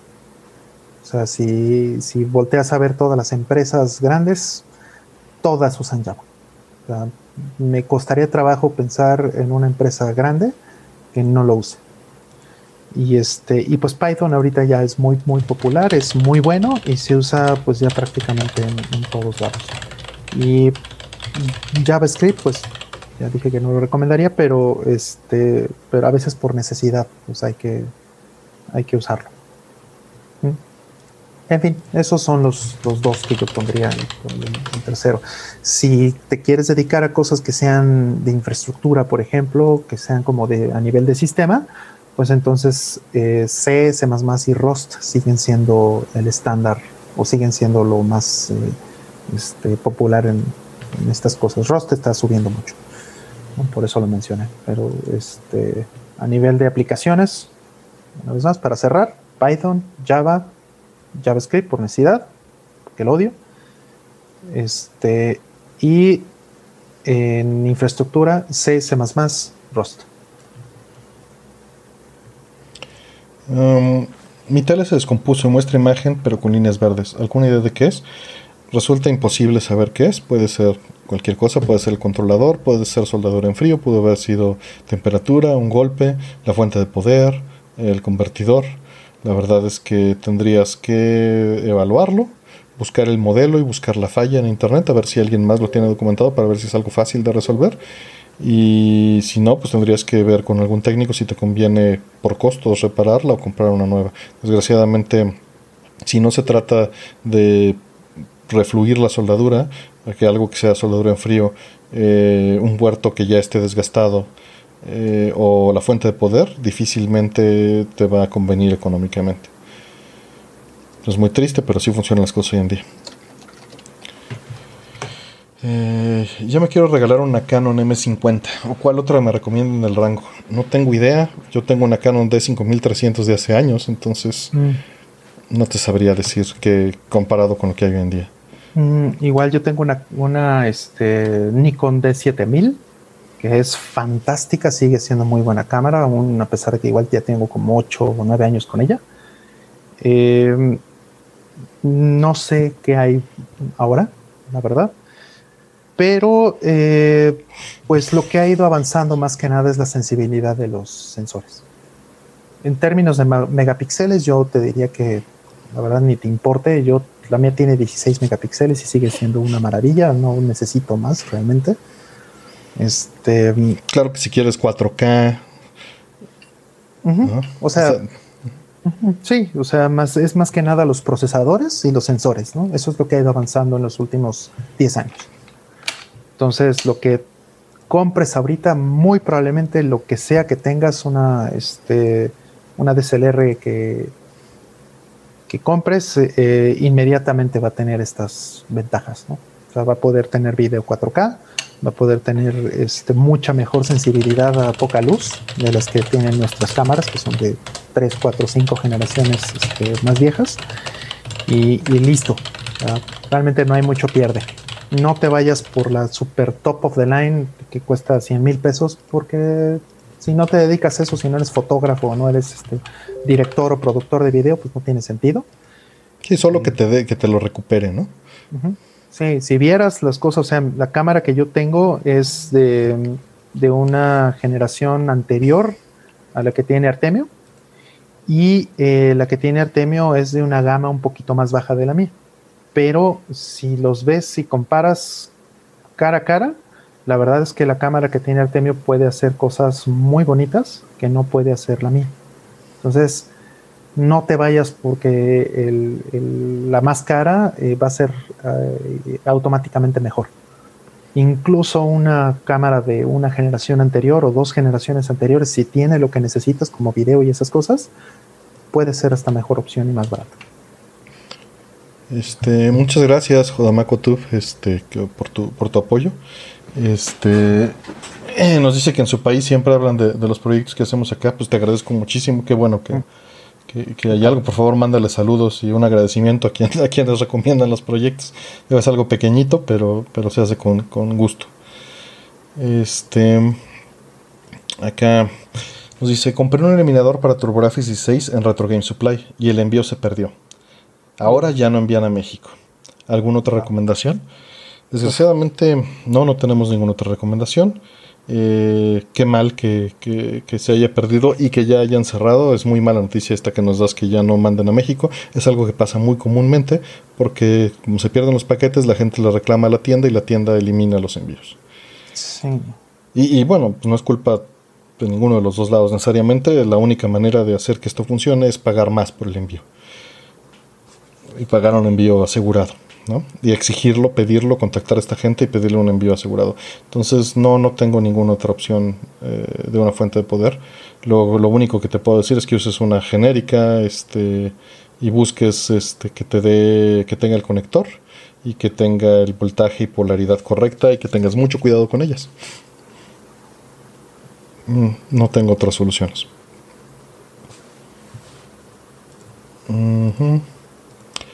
Eh, ¿Les gusta jugar ajedrez? Mi novia hace unos meses me enseñó a jugarlo y es tremendamente divertido. Mm, me gusta mucho. Yo no soy bueno. La verdad es que solo, justo tuvo esas preguntas las estuve platicando con mi hermano porque cuando era pequeño compramos un ajedrez en Paracho. Nos lo compramos con nuestros domingos en un viaje. Y pues jugábamos entre nosotros y fue muchos años, pero era pues nada más él y yo, ¿no? O sea, estábamos viciados a nuestros tipos de juegos. Y la verdad es que lo dejamos de jugar hace muchos, décadas, no años, décadas. Entonces no, no es algo que practique con frecuencia. Estaría padre, pero también no sé si con todas las cosas que ya tengo saturándome alrededor le daría tiempo y entrada, ¿no? Pero pues buscaré, a ver si sí. Ror. Este, yo comenté ya en otros, eh, en otros shows eh, yo jugaba, jugaba con el buen Octa, mi amigo que lamentablemente falleció hace ya seis meses, de hecho, este, por COVID. Eh, este, jugábamos remotamente y era muy bonito hacer eso. O sea, nos mandábamos las jugadas, ¿no? Y pues teníamos ahí, este. Ya hasta sabían el, lenguaje. Yo no llego a eso. Sí, sí, sí. O sea, este, ya lo aprendí gracias a él, de hecho. Y este, pues mi abuelo fue el que me enseñó, mi abuelo jugaba muy bien. Y realmente no, no es que yo sea bueno, realmente no, no creo ser bueno. Creo que más bien este, en mi burbuja me volví bueno comparado con las tres o cuatro personas con las que jugaba en mi vida. Entonces, este, estoy seguro que si me fuera a, buscar jugadores ahí me patearían el trasero muy rápido, pero me gusta muchísimo, es un juego muy, muy bonito. Están diciendo ahí del viaje a Paracho, de, de, la comida. Sí, no, la comida es increíble. Las carnitas, los tamales de bola. Los, este. Ay, los, los garbanzos asados. O, no, no, son deliciosos. Vamos a la siguiente. Eh, posiblemente adopte una gatita. ¿Algunos tips para el cuidado de gatos? Eh, muchos. Este, hay un, hay un canal que de hecho este, me han mandado muchas veces y me han este, recomendado muchas veces y sí, sí hay tips que me gustan de ese canal. No recomendaría a todos, yo diría que hay que tomar ese, canal como, como referencia nada más. Es uno que se llama eh, Galaxy Jackson, se llama este amigo. Déjame ver si, si lo estoy diciendo bien. Jackson Galaxy, lo estaba diciendo al revés. Es un tipo que tiene un canal donde habla de cuidados para gatos. Entonces, este, de repente dice cosas muy chistosas, de repente dice cosas muy buenas y muy correctas, pero creo que le exagera a veces un poquito. Entonces, este, sería una recomendación. Y, em, pues bueno, sobre todo eh, la comida, muy importante la comida, no le compres cualquier cochinada, no le compres whiskas. Este, mejor ve con un veterinario, que el veterinario te diga qué eh, comida es la que le queda mejor a la raza y a la complexión y al, este, al tipo de gato que tienes. Y llévalo al veterinario cada año, por supuesto, y pone sus vacunas y todo eso. Y baños, dependiendo de la raza, este, algunos este, se recomienda bañarlos una vez al mes, unos una vez al trimestre, otros nunca. Este, También está el cortado de las uñas, ¿no? Que no recomiendo nunca el cortado completo, solo recortar las puntas. Exactamente. Sí, porque cuando empiezan a amasarte en las noches o cuando este, empiezan a, jugar, pues bueno, se pueden hacer tirones eh, los muebles, las manos y cuanta cosa, ¿no? Entonces yo sí le corto las uñas a mi gato más o menos una vez a la semana, pero como dice Atemio, nada más es la pura puntita no, les, este, no se les cortó eh, todas, ¿no? porque eso de hecho los lastima. hay que ver muy bien que, que, te tienes que fijar muy bien. Un veterinario te puede enseñar muy bien este, cómo, cómo se hace y qué es lo que debes, cuál es la herramienta que debes usar. Puedes usar, yo uso un corta uñas normal, muy grandote, que es este eh, para humanos, pero puedes usar unos que son específicos para gatos. Y ya, básicamente, disfrutarlo mucho. Yo aquí tengo al mío. Siempre me acompaña en el programa. Aquí está. No, la mía ya está dormida en el programa, ya me mandó al carajo. Sí, siempre me acompaña. Aquí está, este. Siempre tranquilito. Ahí anda el cabroncito. Sí. La mía a veces ha subido, pero está. Ahorita está dormida allá abajo, en la cama. Claro, Sí, este le gusta porque le gusta estar en el desmadre y le gusta la compañía. Sí, pues sí. Vamos, aquí ella anda acompañada, entonces me manda el cara. Pero sí, nada más es, es pues que tenga su espacio, que busques algún mueble que sí destruyan y que no sea todo lo demás, ¿no? Un rascador a veces funciona. Si puedes enseñarle eso, te va a ayudar mucho. Sí, las torres de repente son muy buenas para eso, porque tienen este cuerda y eso. Pero le tienes que, le tienes que enseñar. Pero a veces pues no les gusta y agarran otra cosa. Tienes que educarla, quizá un. Ah, no sé si mencionaste eso, perdón, no le va contestando. Este. Pues yo lo que llegaba a usar era este spray, ¿no? Para evitar, o sea, agua, en un atomizador. Ándale. Muy ligero, que no sea agresivo, pero nada más para que entiendan que ahí no, ¿no? Sí, una, este, una, yo usaba una eh, jeringa. Mm. Entonces le ponía agua. estás, más violento. sí, pero bueno, sin, ah, sí, no, no es grave, no es grave. O sea, simplemente le echaba un chorrito así cuando se subía un mueble a la mesa, por ejemplo, ¿no? Yo no permito que el gato se suba a la mesa. Entonces, si lo ve en la mesa, pum, le toca y lo asocian de inmediato. Cuando están chiquitos aprenden muy bien a que no se deben subir. Sí, a veces. Y terminan. y bueno, sí, algunos sí son mucho más necios. Este sí aprendió muy bien. Esto es muy inteligente. Ya que le dijiste a mi animal. Pero bueno, es que se agarró la, silla. Una silla que tengo desde que. Imagínense, jugaba Final Fantasy VI en esa silla. Y, y, estaba en perfecto estado todavía. Es la silla en la que aprendí a programar, ¿no? En compu. Y, me la deshizo. Me la Dos veces. Sí. La retapicé y la volví a deshacer. Ok. Mm, tengo un Famicom que me trajo un amigo de Japón. Me lo trajo sin eliminador de corriente. ¿Dónde puedo conseguir uno? Sin importar que sea mm. genérico, pero que sea confiable. Mm. Mira, ¿tienes alguna recomendación, Rolf? Eh, bueno, los Power Supply que has puesto, ¿no? Los, Sí, este, pero pues acaban de decir que ya no mandan a México. Sí, eso es lo que iba a decir, sí. Así que si ya no mandan, pues está terrible. Este, eh, lo pues que necesitas es una fuente de poder de, de 9, 10 volts que sea centro, este negativo en el centro de 850 miliamperes. Eso es lo que necesitas. hay, hay, gente que utiliza el de Sega Genesis. Eh, y, bueno, funciona bien. Pero no he probado en un Famicom, solo en el NES. Nunca utilices el de NES en un Famicom. Nunca. Nunca porque lo vas a volar. El de Famicom, el de NES es AC. Este. Déjame ver. Mm, si lo que te estoy diciendo es lo correcto. Ah. sí. El, el de Mega Drive te va a servir. O sea, el de Genesis o Mega Drive te va a servir sin problemas realmente eh, todos usaban el mismo. El único que entró a hacer ese desmadre fue el NES en América, en su momento. Y después se fue al carajo, ¿no? Pero.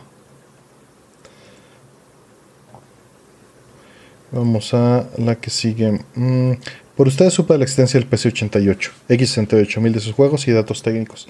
Creo que no les he eh, escuchado hablar del PC98. Eh, algo que pudieran compartir sobre el PC98. Sí quiero una. Tengo una laptop. Pero este quiero una desktop bien, con FM, bien. Yo em, también quiero una, sí. Estuve a nada, pero sí me detuve. Si me detuve, este hubiera sido otra boca más que alimentar y importarlo hubiera sido un problema. Ah, sí, qué bronca. Ahorita con todo lo que está pasando ahorita, qué bronca. Sí. Quién sabe si yo me anime la siguiente vez si es que algún día he podido volver a Japón. este, pero, quién sabe si me anime. Digo, tengo una, desgraciadamente no tiene FM, entonces eso ya la hace inútil en muchos sentidos. Mm. Eh, la compré hace como 18 años y pues corría Notes porque el audio de Notes era, era pues, Redbook, ¿no? En muchos mm. sentidos. Eh, pero no lo corría perfecto, tenía sus detalles. Mm.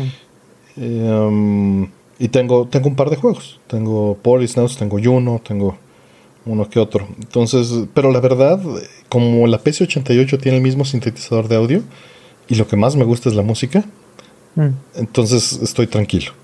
Pero no dudaría en brincar sobre una PC98-21 con las características adecuadas. Mm. Hay varios modelos. Este, no son compatibles con las PCs de este lado, pero utilizan ya el mismo tipo de CPUs. Nada más su arquitectura es distinta y los drivers, versiones de Windows, todo es distinto. De DOS. Sí, de DOS. Todo es distinto. Así es. Mm, en último Score VG mencionaste que VIP relanzó algún juego de MSX y X68000. También alguno de Mega Drive, pero no he visto ninguno en su web. ¿A cuáles te referías? De Mega Drive solo eh, están comercializando el que está vendiendo eh, Columbus Circle, que es este. Eh, ay, se me acaba de ir el nombre. Full Metal Fourth. Este Matt Stoker. Pero los que ellos reeditaron eh, fueron este, On Deadline de MSX. Eh, creo que también On Deadline de X68000, pero ese como lo tengo no, no lo pedí en todo caso. Reeditaron Cotton de X68000 mm. y reeditaron eh, Golbelius de MSX también. Mm, ¿Le van a entrar a New Genesis Fantasy Star Online 2 cuando salga el año que viene? Si sale en Play 5, tal vez. ¿Y, si, ¿Y si no tienes Play 5? Pues a lo mejor ya sería un, un punto para adquirirlo. Sí, lo jugaría con, porque bueno, tengo grandes recuerdos y tengo grandes amigos y segurísimo que si está en Play 5, muchos de esos amigos le van a volver a entrar. Y pues es este, está muy padre, ¿eh? o sea, sí me gusta mucho lo que he visto de Fantasy Star Online 2 pero pues no lo voy a jugar en PC. Entonces, los que he visto jugando, este, por ejemplo, ¿no? Eh, eh, Yoshi, lo he visto jugando Fantasy Star Online 2 y otros amigos que, que, los he visto disfrutando ese juego que pues ya tiene como 7, 8 años. Este, pues sí me llama mucho la atención, sí, sí me dan ganas de entrar.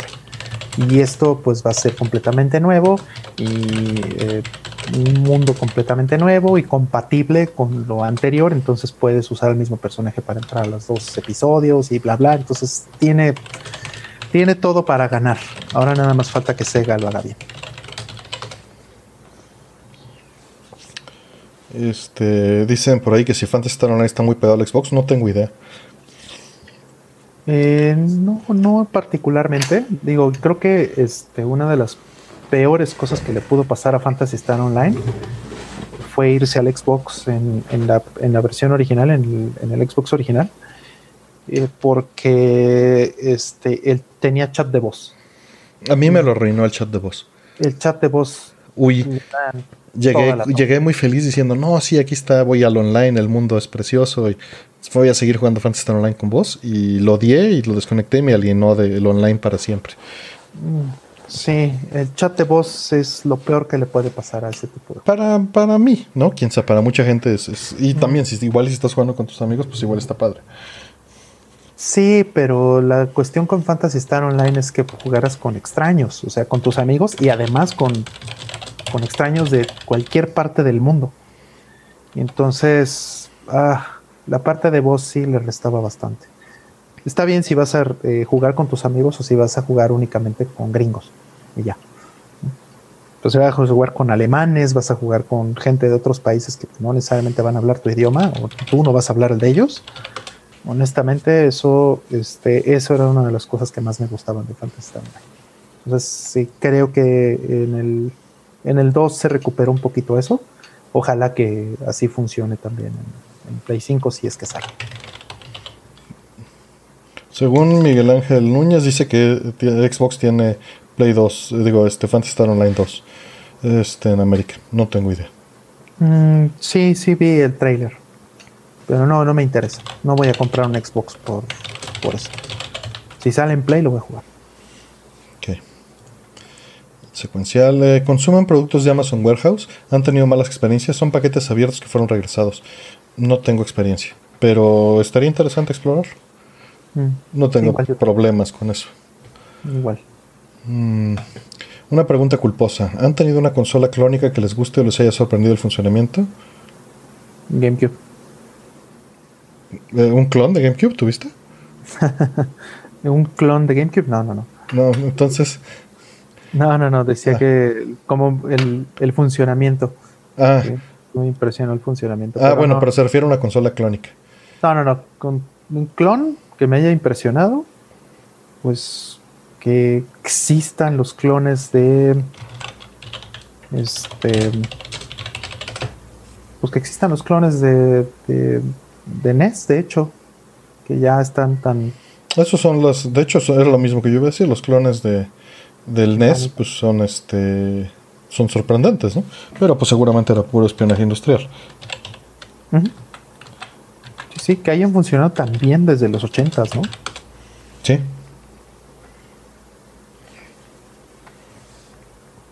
Eh, siguiente. ¿Qué expectativas tienen del nuevo iPhone 12 que se anunciará el martes? Que sea muy caro y que lo compre mucha gente.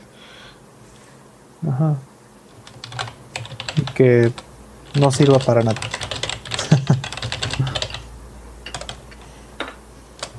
Siguiente. Eh, ¿Cuál es el pasatiempo al que más tiempo le dedican? Los videojuegos, hablando programación, desarrollo, investigación. Mm. Igual, lo mismo. Quisiera darle más tiempo a la música. Algún día.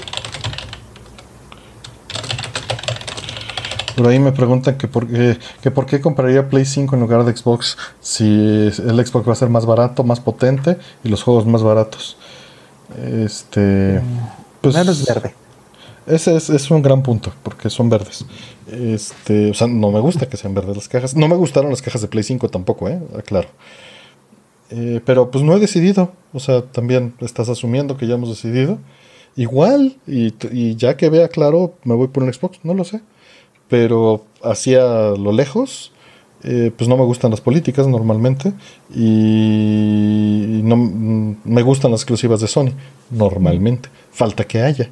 Si no hay, igual y no compro ninguna de las dos. Vete a saber. Sí, sabemos que en Xbox One no había tal cosa como un juego físico. O sea, el juego forzosamente se tiene que firmar y forzosamente tiene que estar pegado a, este, a una consola que se tiene que conectar a internet. ¿no?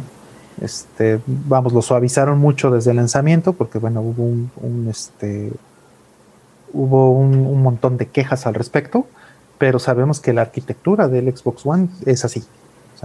Como tal, no existe un juego, entre comillas, físico. Aunque tengas el disco, no es tuyo y está construida de manera que eh, no puede ser tuyo. En Play 4 no fue así. Entonces, yo dudo que vaya a ser diferente en, Xbox eh, Series X y en, Play 5. Yo pensaría que van a seguir exactamente con lo mismo. Entonces, esa es una razón importante. Primero habría que ver y me sorprendería mucho que, Microsoft eh, cambie sus políticas. Todavía está por verse. Eh, siguiente aleatoria. ¿Creen que Nintendo regrese una portátil con doble pantalla? ¿Las extrañan en el Switch? Mm. Sí, sí, el, yo sí lo extraño.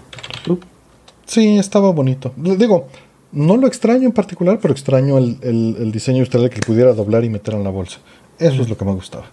Eh, muy bonito.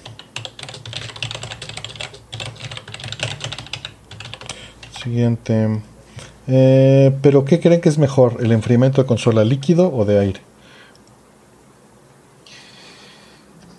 Líquido tiene muchos problemas para el futuro. O sea, ¿qué pasa si no puedes mantener el sellado o qué garantías tienes de que el sellado eh, se quede así por 20, 25 años? Entonces, yo prefiero incluso sin ventiladores, ¿no? Pero eso ya no es posible desde muchos años. Yo preferiría este, que todo fuera eh, sólido, todo el, eh, toda la disipación de calor. No sé qué opinas tú. Este, estaba contestando a The Max. Entonces, saludos de Max. De Max, qué, qué gusto. Eh, que dice que, los shooters de Play 4 son compatibles con Play 5, entonces que ya con eso. Es un gran punto. Sí, claro. O sea, vas a poder jugar tu Ketsui, tu Garega. ¿no? Entonces eso, tu este...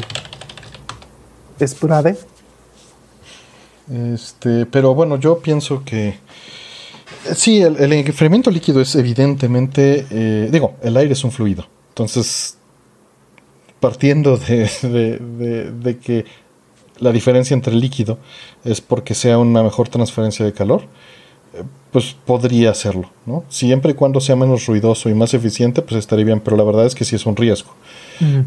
Eh, de ahí en fuera, pues no tengo mucho problema con los ventiladores si le puedo subir el volumen. Eh, obviamente eso sí te puede echar a perder los momentos silenciosos, ¿no? Cuando, cuando se crea un ambiente este, silencioso en el juego y de repente oír los ventiladores o la unidad de disco, pues sí es horrible. Te, te, saca todo el, el, este, pues el ambiente. Okay. Mm, quiero comprar una cámara de video para grabar un documental sobre arcades en mi país. ¿Cuál me recomiendan?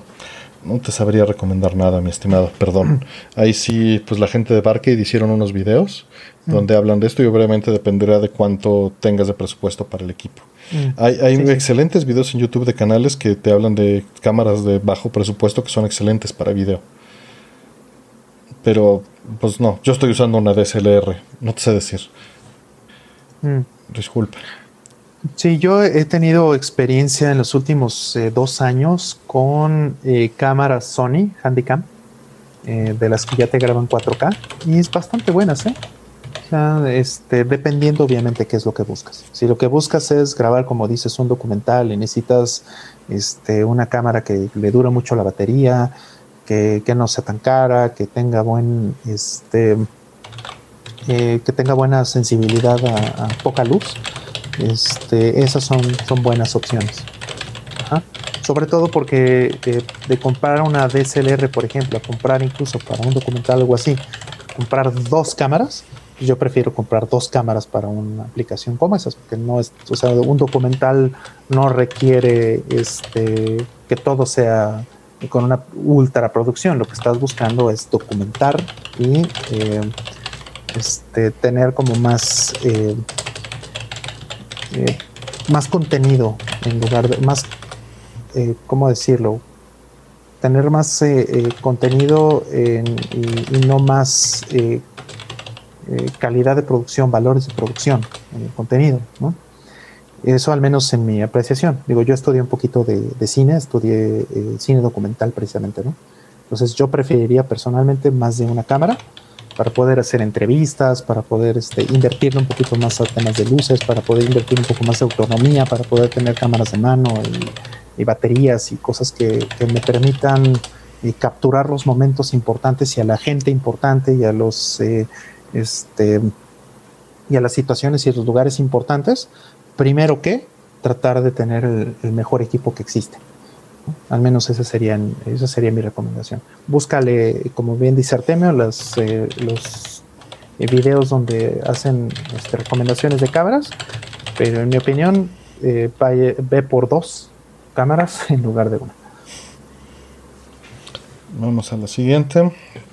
¿Cuánto han manejado en carretera autopista? Bueno, cuando han manejado en, carretera de autopista, ¿cuánto es lo máximo lo que han acelerado? ¿Sienten adrenalina por la velocidad? Eh, creo que esa no es pregunta para ti, ¿verdad? a ti te, yo, manejo, yo manejo 80 en carretera. O bueno, manejo al límite de velocidad. Mm. Soy un viejito. No, yo sí estaba muy clavado en ese rollo. Este, tengo varios récords ahí. En, en velocidad, lo más que le he trepado en carretera es a 240. Eh, este, en México. En pista, lo máximo que le he subido es a 320. Y eh, eso es porque tenía hace muchos años, hace unos 20 años, tenía unos amigos que se dedicaban a hacer este eh, modding de autos y, estaban metidos en el rollo del tuning. entonces, este, pues sí, le metíamos muy duro y hacíamos cosas muy locas. Entonces, pues sí, era este, cambiar toda la suspensión, era obviamente alerones, cosas nitro, todos esos rollos. Me metí en alguna ocasión y lo máximo que, le metí hasta esos 300. En distancia me he ido hasta de aquí a Laredo, me he ido de aquí a, a Cancún, me he ido de aquí a este de aquel lado, por ejemplo, a Colima, a Tepic, a Nuevo Vallarta, bueno, Tepic o, o, este, o a Jalisco en, en auto muchos, muchos kilómetros. La verdad, me gusta mucho manejar. Para mí es nada más funcional. Digo, sí disfruto ir con buena música y los vidrios abajo a 40 kilómetros. Eso, con eso lo disfruto perfectamente. este. ¿Qué opinan de la acumulación de ricosas entre pocas manos? Pues que está mal. No sé qué más opinar. Ror. Igual, o sea, parte de lo que vemos en, el mundo como delincuencia, este, por ejemplo, ¿no? Es, un síntoma de la desigualdad social. Efectivamente, qué bueno que usaste la palabra síntoma, ¿no? Porque a final de cuentas este, hay muchas causas, O sea, la educación aquí tiene mucho que ver. Por supuesto, también pero pues la educación también es un, la mala educación también es un síntoma de la, de la desigualdad social. ¿no? Entonces, eso causa muchos problemas en una sociedad, el tener una, una desigualdad. Eh, si vemos a Japón, Japón tiene cero crimen y eh, no es porque tengan la mejor policía del mundo, ¿no? Sí, los policías son este, todos cinta negra en judo, ¿sí? pero no los ves que estén golpeando a la gente o que, les, que sean este, una entidad a la que tengan que tenerles miedo. Los policías viven su día a día dando mapas y dando direcciones a la gente de cómo moverse o, llevando borrachos al, metro para que lleguen a su casa. Esos son los trabajos realmente que hace este, un policía en Japón. Y no es porque, no es por otra cosa, sino porque hay una mucha mejor distribución de la riqueza. O sea, cualquier persona, sea uno de los más millonarios o uno de los más pobres en Japón, va a ir al mismo metro a donde van todos los demás. Ir en coche ni siquiera es deseable. En muchas ocasiones. Entonces, la realidad es esa. Es, eh, si quieres ver un modelo de donde, este, o Corea también puede ser un, un buen modelo de, de, donde hay una mejor distribución de la riqueza. ¿no? no quiere decir que no haya pobres, no quiere decir que no haya ricos, pero es mucho mejor que en otros países y la educación también lo refleja. Entonces eso de inmediato te dice cuál es el modelo que deberíamos seguir si quisiéramos prosperar como país.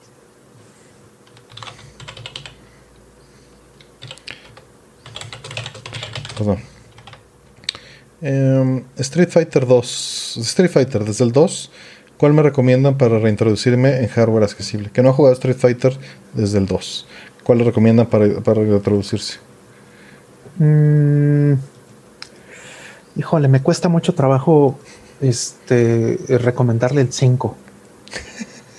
me cuesta mucho trabajo, ¿eh? O sea, no es mal juego, ha mejorado mucho en los últimos eh, en los últimos 12, 16 meses. Ha mejorado mucho. Tuvo épocas muy malas Street Fighter V en estos últimos cuatro años. Pero pues ahorita está bien. O sea, cuesta trabajo decirlo, pero este, sí es, es, vigente, pues, ¿no? Y puedes encontrar mucha documentación y puedes encontrar muchas referencias, puedes encontrar muchos jugadores, hay una comunidad fuerte, eh, viva, entonces eso tal vez sería lo más recomendable. El 4, eh, todavía hay gente que lo juega, pero nunca me gustó tanto. Personalmente nunca me hizo tan feliz. No sé a ti, Artemio, si te gusta más el 4 que el 5.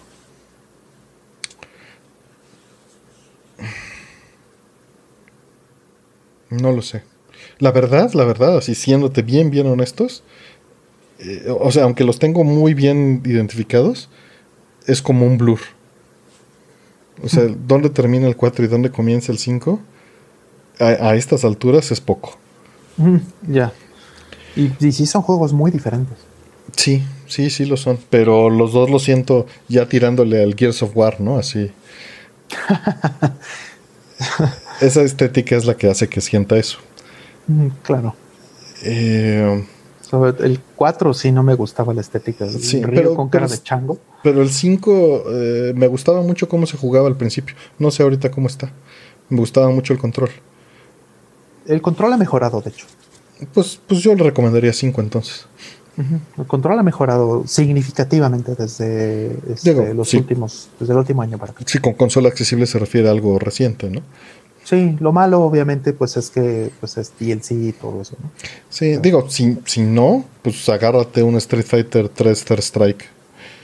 Este, que creo que, que todavía se puede descargar, no lo sé, porque según yo nunca salió físico. no tengo el- idea. el- Era para que- Play 3, ¿no? El de Play 3, pero según yo todavía, nos dijeron que todavía se pueden acceder directo desde la tienda. Pues yo iría por ahí. Mm. Sí, pero tendrías que tener un Play 3, ¿no? Play 4 Sí. o Play 5, pues no. Sí, pero pues quién sabe qué se refiere con accesible. Si vas Play 4 Play 5, pues, pues le tienes que entrar al 5, ¿no? Exactamente. Y pues si quieres reta en línea es lo que está más activo. Sí, claro. Sí, el 5. Y sí, sí, como mencionaron ahí, preguntaron que si me refería al 5 al Champion Edition, que fue la versión que salió ahorita en, en enero, febrero. Sí, sí, es esa a la que me refiero. Es la última. Ok. Siguiente, ¿cuál consideran ustedes la mejor manera de producir música de manera portátil? ¿Aparato, formato, audífonos? Pues ya lo hemos mencionado muchas veces también, no existe mejor. Digo, nos estás preguntando cuál consideran ustedes. Hoy en día ya no lo hago. ¿no? Antes este, sí tenía un setup con un amplificador portátil y con audífonos para distintas ocasiones, pero ya, ya en mi estilo de, bueno, en la pandemia es menos relevante. Este, pero pues depende, o sea, básicamente mm, hoy en día si vas a escuchar portátil, pues no vas a tener gran calidad. Mm. Eso es, es para empezar, ¿no? O sea, yo me engañaba y tenía el mejor equipo posible para la circunstancia. Eh, hoy en día nada más me iría por unos in-ear sencillos, este, igual que tengan tal vez dos, dos baffles internos. Eh, unos Ultimate Tiers me funcionaban muy bien las últimas veces que lo hice. Mm. Y pues ya con el celular. Digo, para la experiencia que vas a tener en la calle, creo que es lo, lo ideal. Sí, digo, siempre y cuando tengas un celular que todavía tenga salida. Este. ¿Ya no tienen? los de pobre que utilizo yo todavía tienen. No, brother, ahora eso ya son los de rico los que sí tienen. No, güey, me costó 200 varos y sí tiene. bueno, pero no sé si lo compraste en los últimos. Sí, sí, sí, fui hace poquito a renovar. ¿En serio? Sí. Ah, qué buena onda. Sí, porque bueno, había muchos muchos modelos que ya les habían quitado el. No, los de línea baja tienen todavía. El jack. Este, pero digo, puedes, puedes irte por más cosas, pero la verdad es que vas a estar en ambientes con mucho ruido, ¿no? Sí, sí, yo este pues eh, he terminado usando algunos este de eh, cancelación de ruido mm. eh, activa. Por lo mismo, por el ruido externo. No es lo mejor definitivamente en calidad, pero pues funcionan excelentemente bien para callar al, al niño llorando en el asiento de atrás. Uh, siguiente. Dodonpachi Play 1 o Saturn. No te sé decir porque no los he probado. No sé. Yo tengo, yo tengo el de Play 1 nada más. No tengo el de Saturn, entonces no te sabría decir. Tengo entendido que el de Play 1 es un mejor port, pero hay un, hay un post en los foros de Shiro que describen a detalle la circunstancia. No me acuerdo de la conclusión porque como no los tengo, no sé. Mm. Entonces te recomendaría leer ese thread. Perdón. Mm. Sí, yo el que tengo el, el de Play 1 y está bueno. porque tengo la placa y el de Play 1 y el de Play 1, este, digo, sí hay diferencias instantáneas que puedes notar, pero no desmerece. Ok, siguiente. ¿Creen que salga la Dreamcast Mini? No a corto plazo no al corto plazo. Eh, digo, se refieren ahorita a un rumor que salió de una entrevista que tenía clickbait y que mal tradujeron de inglés a español y a inglés. Y el, entrevistado solo estaba bromeando. Mm. En el tono de la entrevista original. Entonces, este, pues ese rumor no tiene fundamento alguno. El que hay ahorita circulando. Mm. Ahora que si puede pasar, yo sí lo veo funcionando, sí lo veo pasando. Claro. No veo, no veo que, haya ninguna cuestión que lo prohíba. Eh, de hecho, hasta es más fácil de emular eso que un Saturno. Sí, sí, sin duda. Por la arquitectura plana sería más fácil. Y porque es 3D y puedes eh, este, acelerar el 3D emulado. A diferencia de hacer, ok, bueno, ya platicamos de eso en, en un show pasado, justamente, ¿no? ¿Por qué es más fácil? Eh, emular este 3D que 2D. Entonces el Dreamcast sería hasta más fácil. O sea, y, al menos de este lado del charco hay muchos más juegos conocidos y fue mucho más exitoso el Dreamcast Entonces tendría todo el sentido. No sé si vaya a pasar, no, no creo que tenga fundamento el rumor, así como dice Artemio. Eh, no, pero, también el hardware que necesitas para meterle en una de estas cosas con una Raspberry, pues no. O sea, falta tiempo para que comercialmente eso sea viable con el nivel de producción mala que están metiendo. Sí, sí, sí, sí, sí. o sea, una Raspberry Pi 4 no va a alcanzar para, para un Dreamcast. No lo sé, porque bueno, ahorita como veo la Raspberry 4 sí está bien potente. No te sabría decir, este, pero o sea, intuyo que, que no está muy lejos, ¿eh?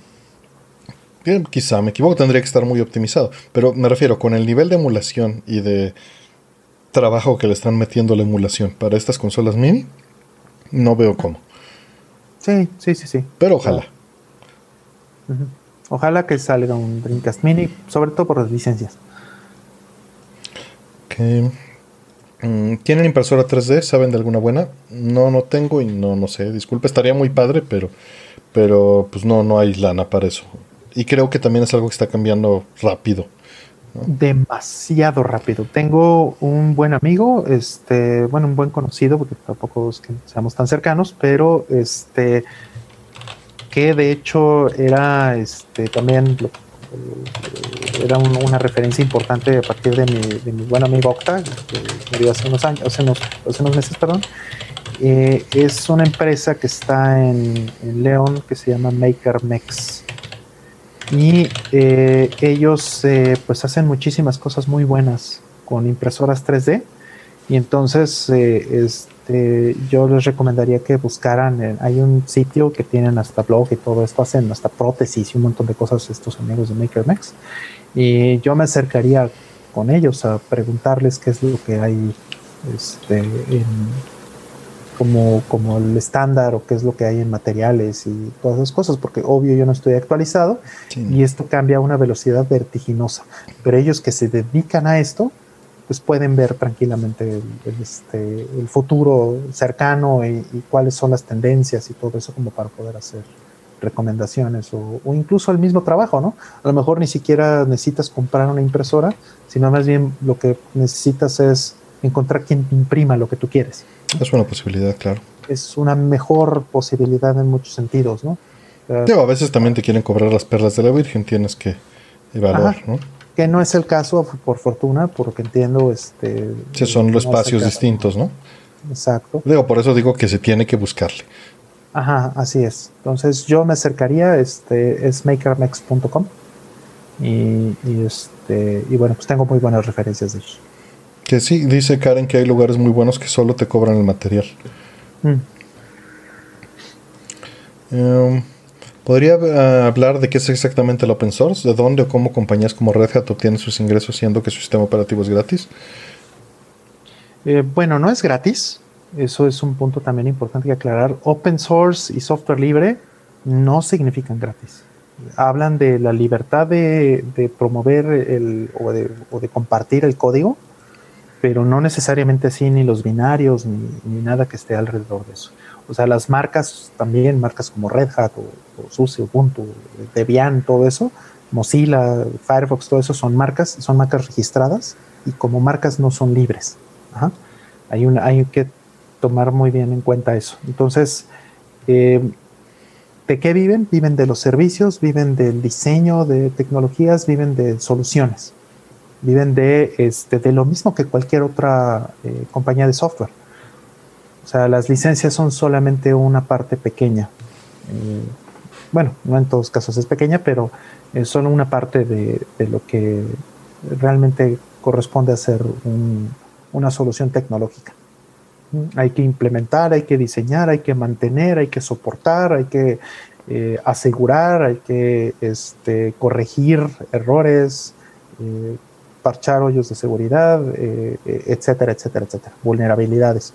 Hay muchas cosas que se tienen que hacer constantemente con el software, sin importar si es libre o no.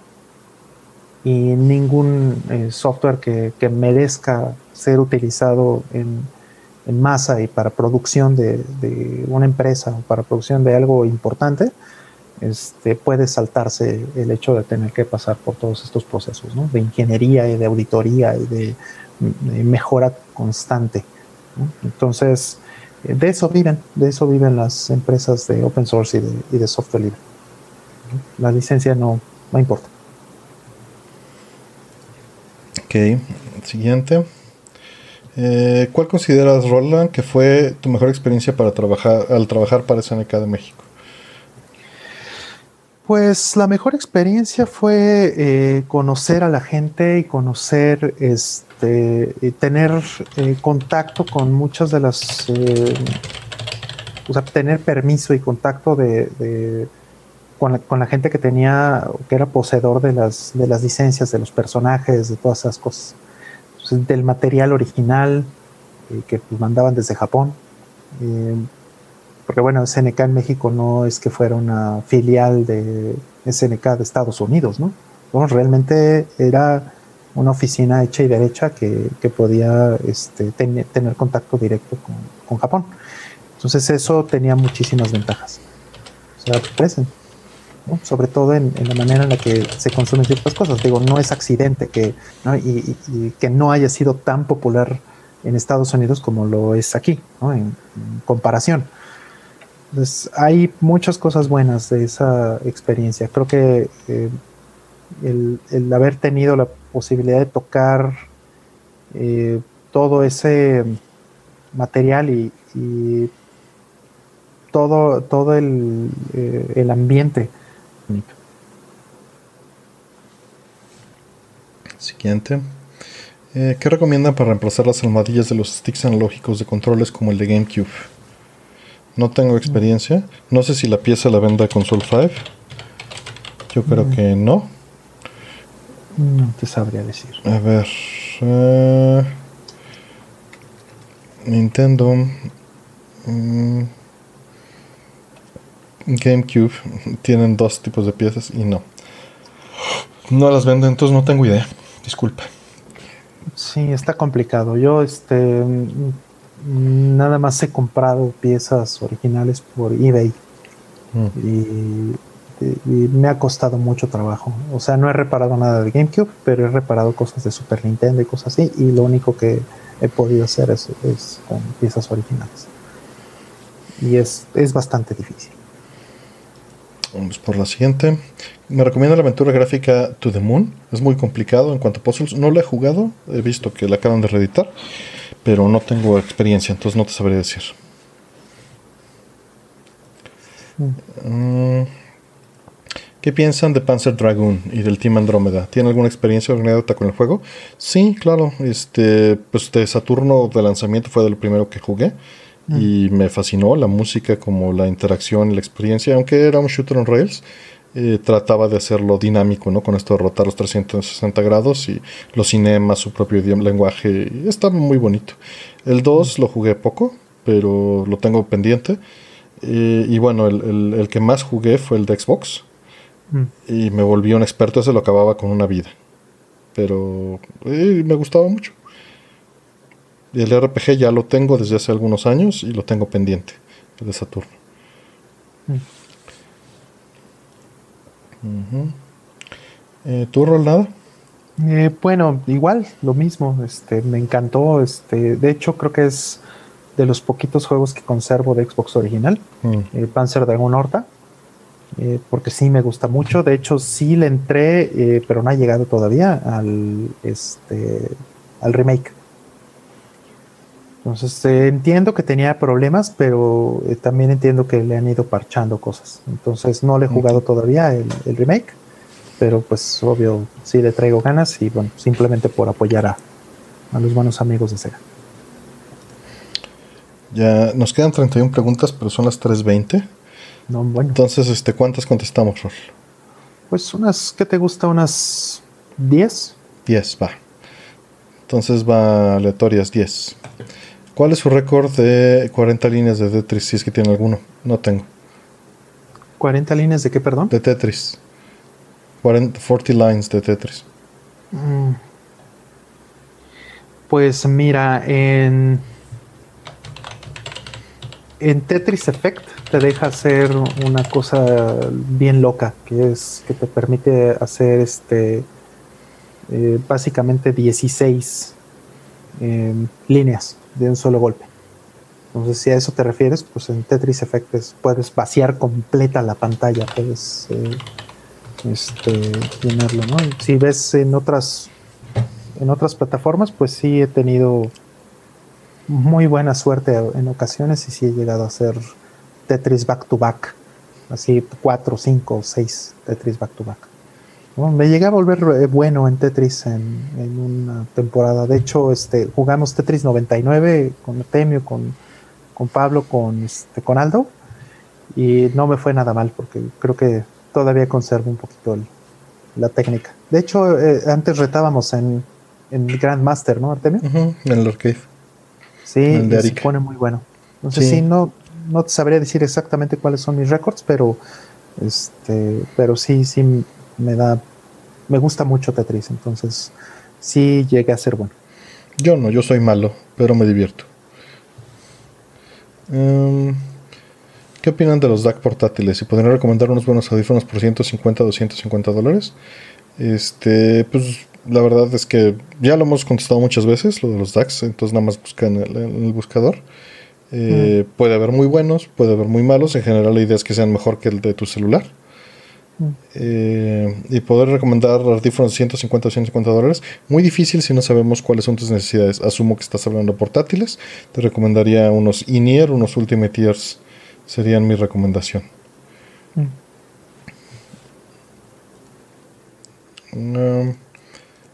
8. ¿Alguna vez le entraron a la saga de Sakura Tyson? No, y le tengo pavor. Sí, yo le tengo un pavor extraordinario. Esa, esa mezcla tan particular. Y con este que acaba de salir, pero no, no, no, no, le tengo miedo. Sí, tuve en las manos en algún momento un Dreamcast, la caja completa, pues. ¿El rosa?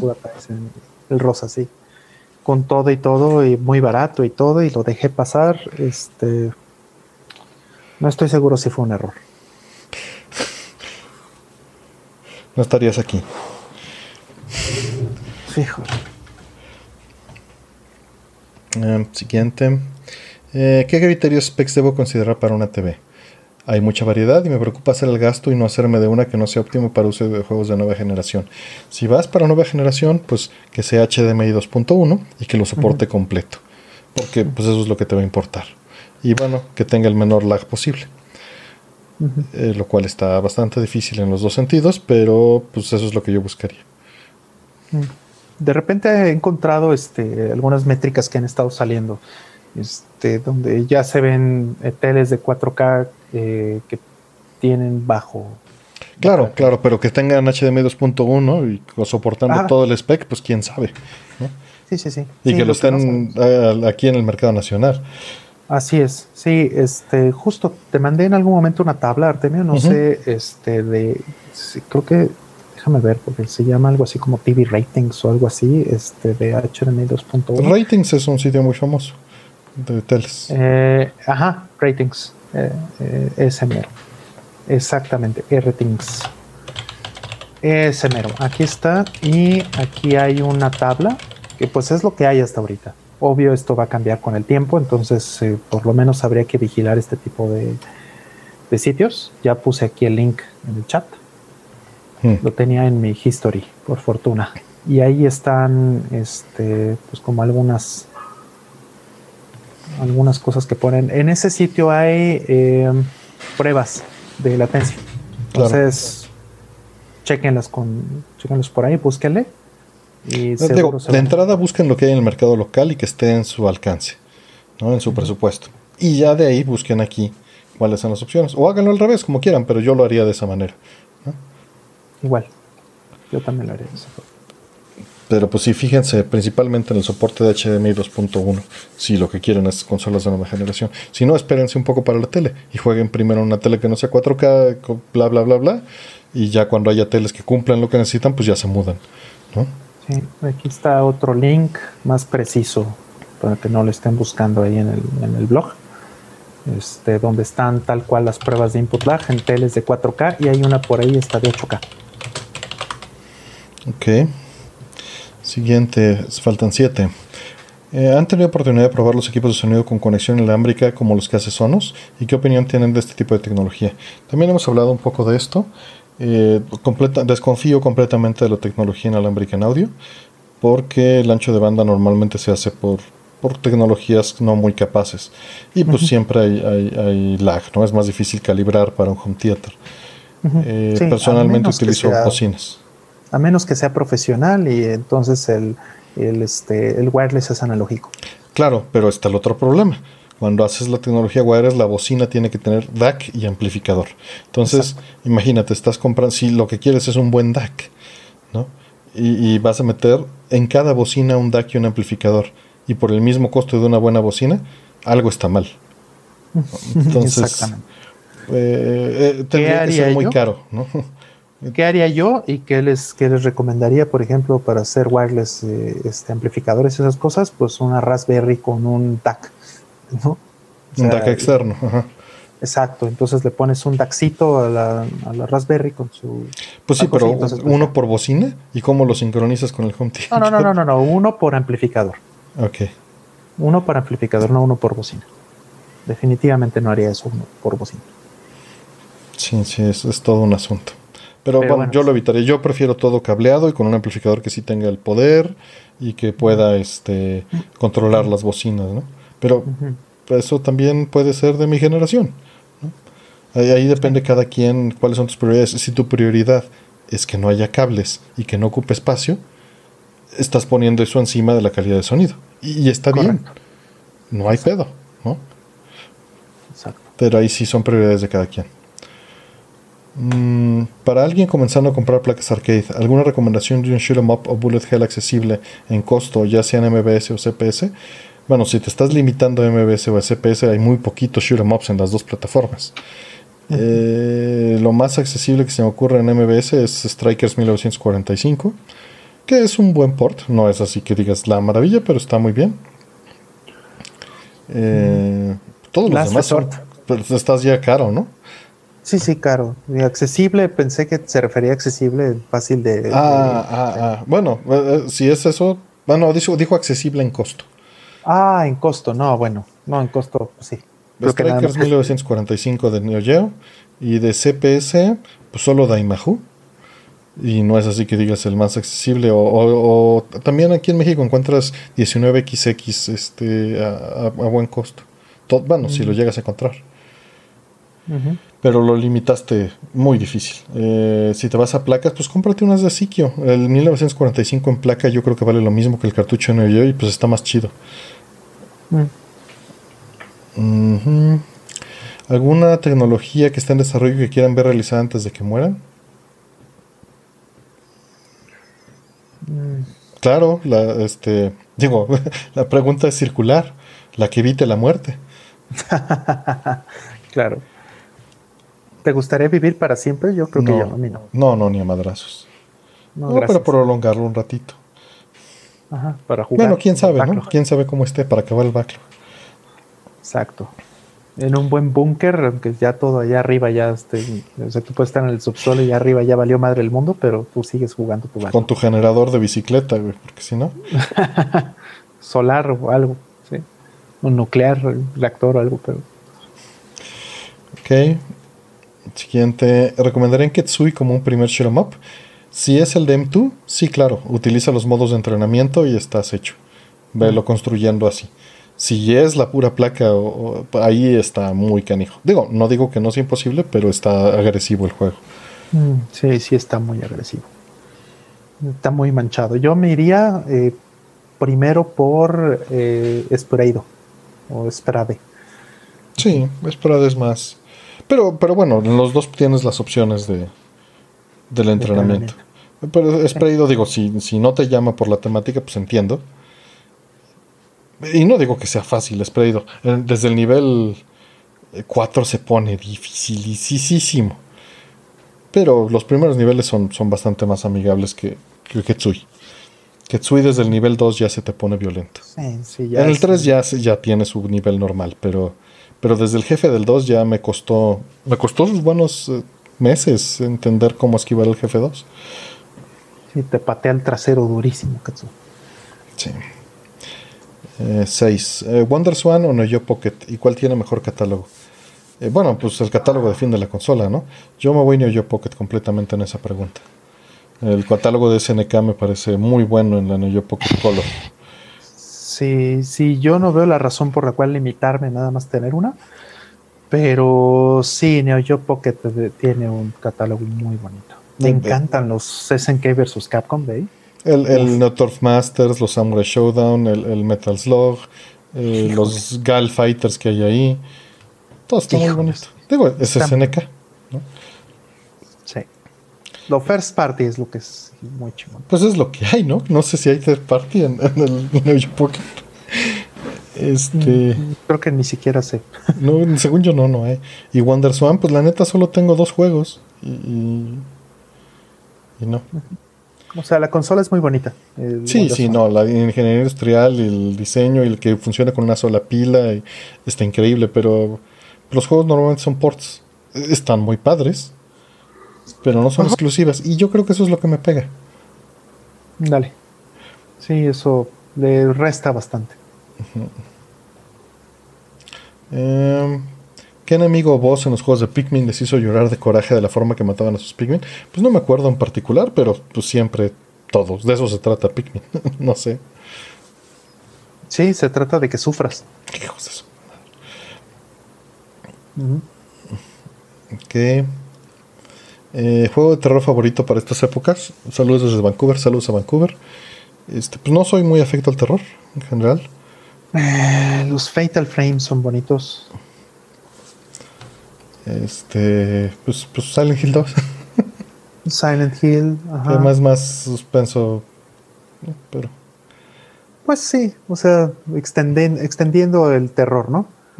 O sea, porque si terror lo, este, lo reducimos a simple jump scare, o sea, pues no, no está Claro. padre.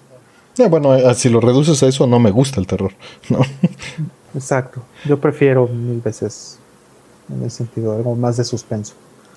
Entonces los Fatal Frame, los este, Silent Hill son como buenos para Halloween. Mm, juegos como Super World Stadium 97, 98, 99, 2000, 2001 de Namco para arcade. ¿Algún día estarán viendo pedos para mame? ¿No lo están? La neta, la neta, no lo sé. Este, pero pues dependerá de la comunidad. A ver, déjame ver.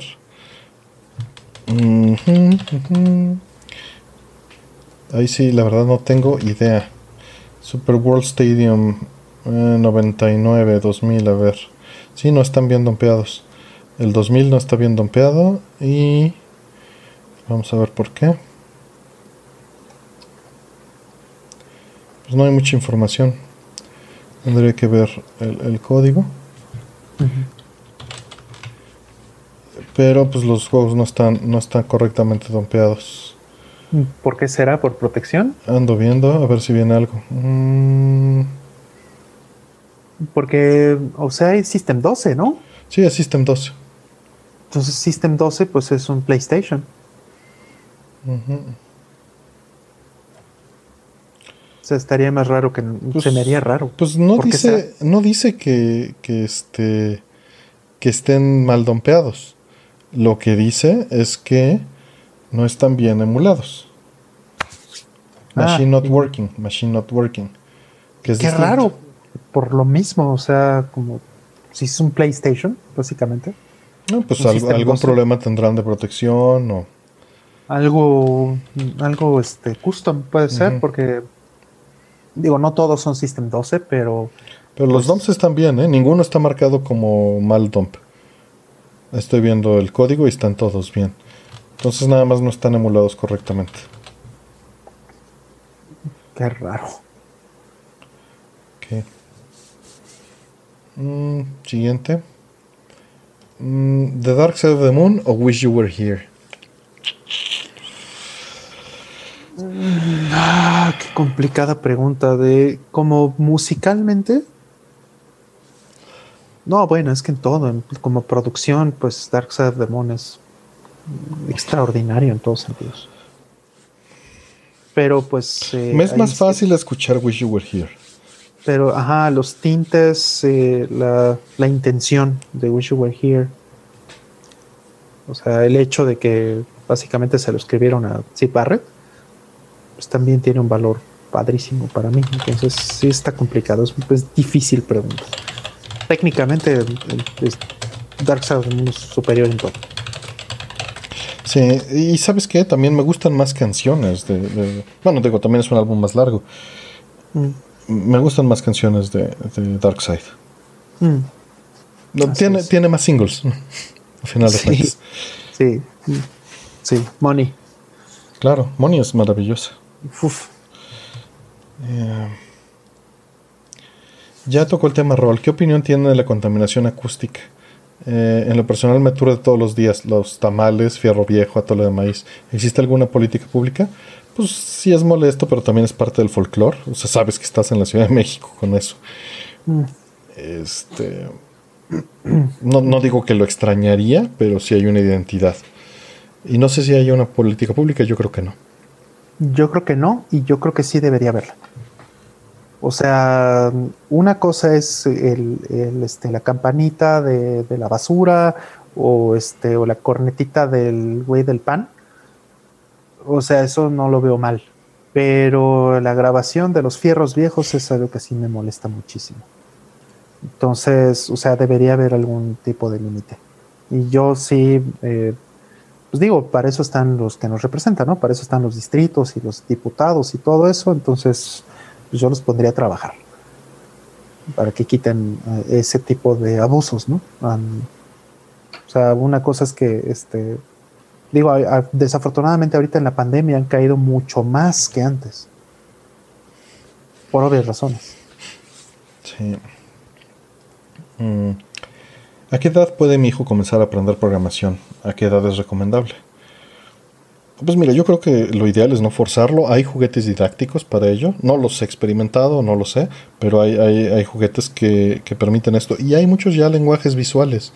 Mm. Eh, yo creo que lo importante ahí es este la relación causa-efecto y el flujo, ¿no? Control de flujos. Eh, que, que, lo puedes hacer con Lego, ¿no? O con Tente, bueno, en mis tiempos. O sea, puedes hacer cierto nivel de programación con eso, de causalidad, pero hay lenguajes y, hay seguro aplicaciones para tablets y para celulares que te permitirían eh, ir eh, avanzando en eso. También hay, hay programas, este, digo, productos específicos de Lego que tienen eh, como la serie de Mindstorm, no sé si se llama así todavía, pero te permitía hacer cierta programación con sensores y creo que eso es ideal para empezar a programar. Mm. Ya de ahí puede brincar a pues, cualquier cosa según vayas viendo el avance, yo creo. Y, creo que lo puedes empezar a hacer desde cualquier momento en el cual tenga la curiosidad, pero nunca forzando, siento yo. Sí, no, o sea, lo haces como un juguete, ¿no? O sea, yo creo que eso sería lo, lo, primero que yo haría.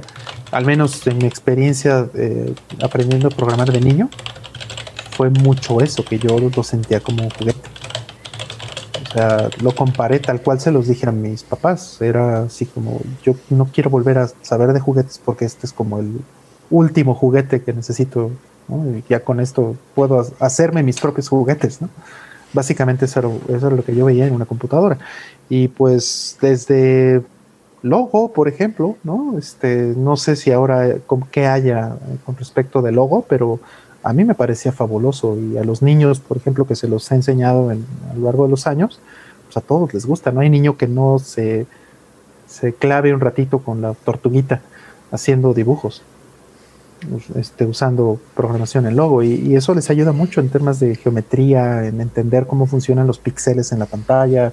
Hay muchas cosas de conceptos básicos del cómputo que son importantísimos y que están todos este, de una manera muy didáctica, bien implementados en logo. Entonces yo buscaría eso. No sé qué haya, qué exista, si existe este sitios o algo que haya por ahí para, para eso. Seguro hay muchos. Segurísimo, y me encantaría verlos. Eh, pues era algo muy lindo. Mm, y, y, no lo pondría yo en un iPad o una cosa de estas. Yo sí pondría un teclado o algo para que tengan, este, que escriban, que que no sea drag and drop, ¿no? A mí no, yo, yo no estoy en contra de eso. O sea, creo que también es el mundo que les va a tocar. Entiendo la parte, entiendo. Pero la verdad es que es, un gatekeeping también, en mi opinión. Eh, mm. sin duda, eh, los si le interesa, ese es mi punto, los empujaría a, sí, órale, muévete a la consola y usa VI y GCC. ¿no? Pero, pero eso es, es, creo que hay tiempo. O sea, creo que pueden aprender las bases con, con drag and drop. Mm. Bueno, si no he visto una buena implementación que me convenza, tal vez eso es. Pues, pues, sí, pero incluso pueden empezar con, no sé, con Unity, con ejemplos sencillos, ¿no? Mm. Que, sean las partes de drag and drop, pues. O con un RPG Maker, ¿me explico? Claro, claro. No, no veo mal eso. Digo, lo tienes que evaluar, lo tienes que buscar. Por supuesto. Porque también pues si, si llega un niño y te dice, oye, me enseñas a hacer juegos y, le avientas a, ahora le das tu shader en C, pues, pues, ya valió madre, ¿no? Uh, ajá, ¿qué tipo de daño le estás haciendo?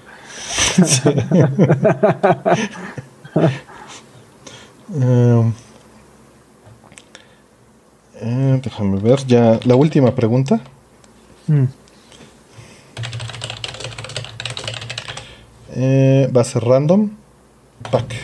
Quería saber cuál es su experiencia pidiendo en I 8-bit, si es que han pedido. Quiero pedir la versión física de Ori, pero no he tenido muy buena experiencia con Cepomex. ¿Tienen opciones de FedEx? Eh, entonces yo usaría eso. ¿Te van a cobrar impuestos? Sí. 16, de 16 a 20% dependiendo de cuánto pides. Pero pues es la realidad de la vida. ¿Quieres que llegue o no quieres que llegue? Sí. Sí, sí, sí. Eh, última, bonus. Cuando se trata de videojuegos, ¿qué temática prefieren? ¿Medieval, cyberpunk, presente, futurista? Mientras el juego sea bueno, la, la ambientación no me afecta. Todas las que dices, pues no tengo problema siempre y cuando esté envolvente y, las, y el juego funcione. Sí, incluso hasta las mezclas están padres, ¿no? O sea, Fantasy Star es este entre fantasía con eh, ciencia ficción, ¿no? Sea, como tecnología futurista, pero al mismo tiempo hay dragones y, y, este y, y, bueno animales eh, míticos y cuanta cosa. Entonces, eso me gusta mucho. Fantasy Star me parece un, un- una muy buena mezcla de esas, de esos conceptos y de esas cosas, de esas tendencias. Me encanta. Bueno, me ya. gustaría que muchos juegos fueran así también. Quedaron 14 preguntas que dicen que son 40 minutos que ya no vamos a hacer. Por mucho No. que me gustaría cubrirlas, lo ya, siento. gracias. este ya ya nos vamos. Muchísimas Mm. gracias a todos los que estuvieron. Hicimos lo mejor posible para tratar de, de contestar todas. Quedaron 14 en el tintero, que serían 40 minutos más, eh, según los tiempos. Y fueron 167 preguntas. Wow. 4 horas 40. Uf. Qué barbaridad, no bueno. Si nos Pues muchas pasamos de lanza. Sí, sí, muchas gracias a Servando, este, de Max, A Karen, que yo creo que ya se fue a dormir. Karen, hace bien. como siempre. A Miguel Ángel, a Gracias. Browning Kerosene, el este, Rosalino que están por ahí. Muchísimas gracias a todos. Sí. Y pues Sí, nos yo- estamos viendo.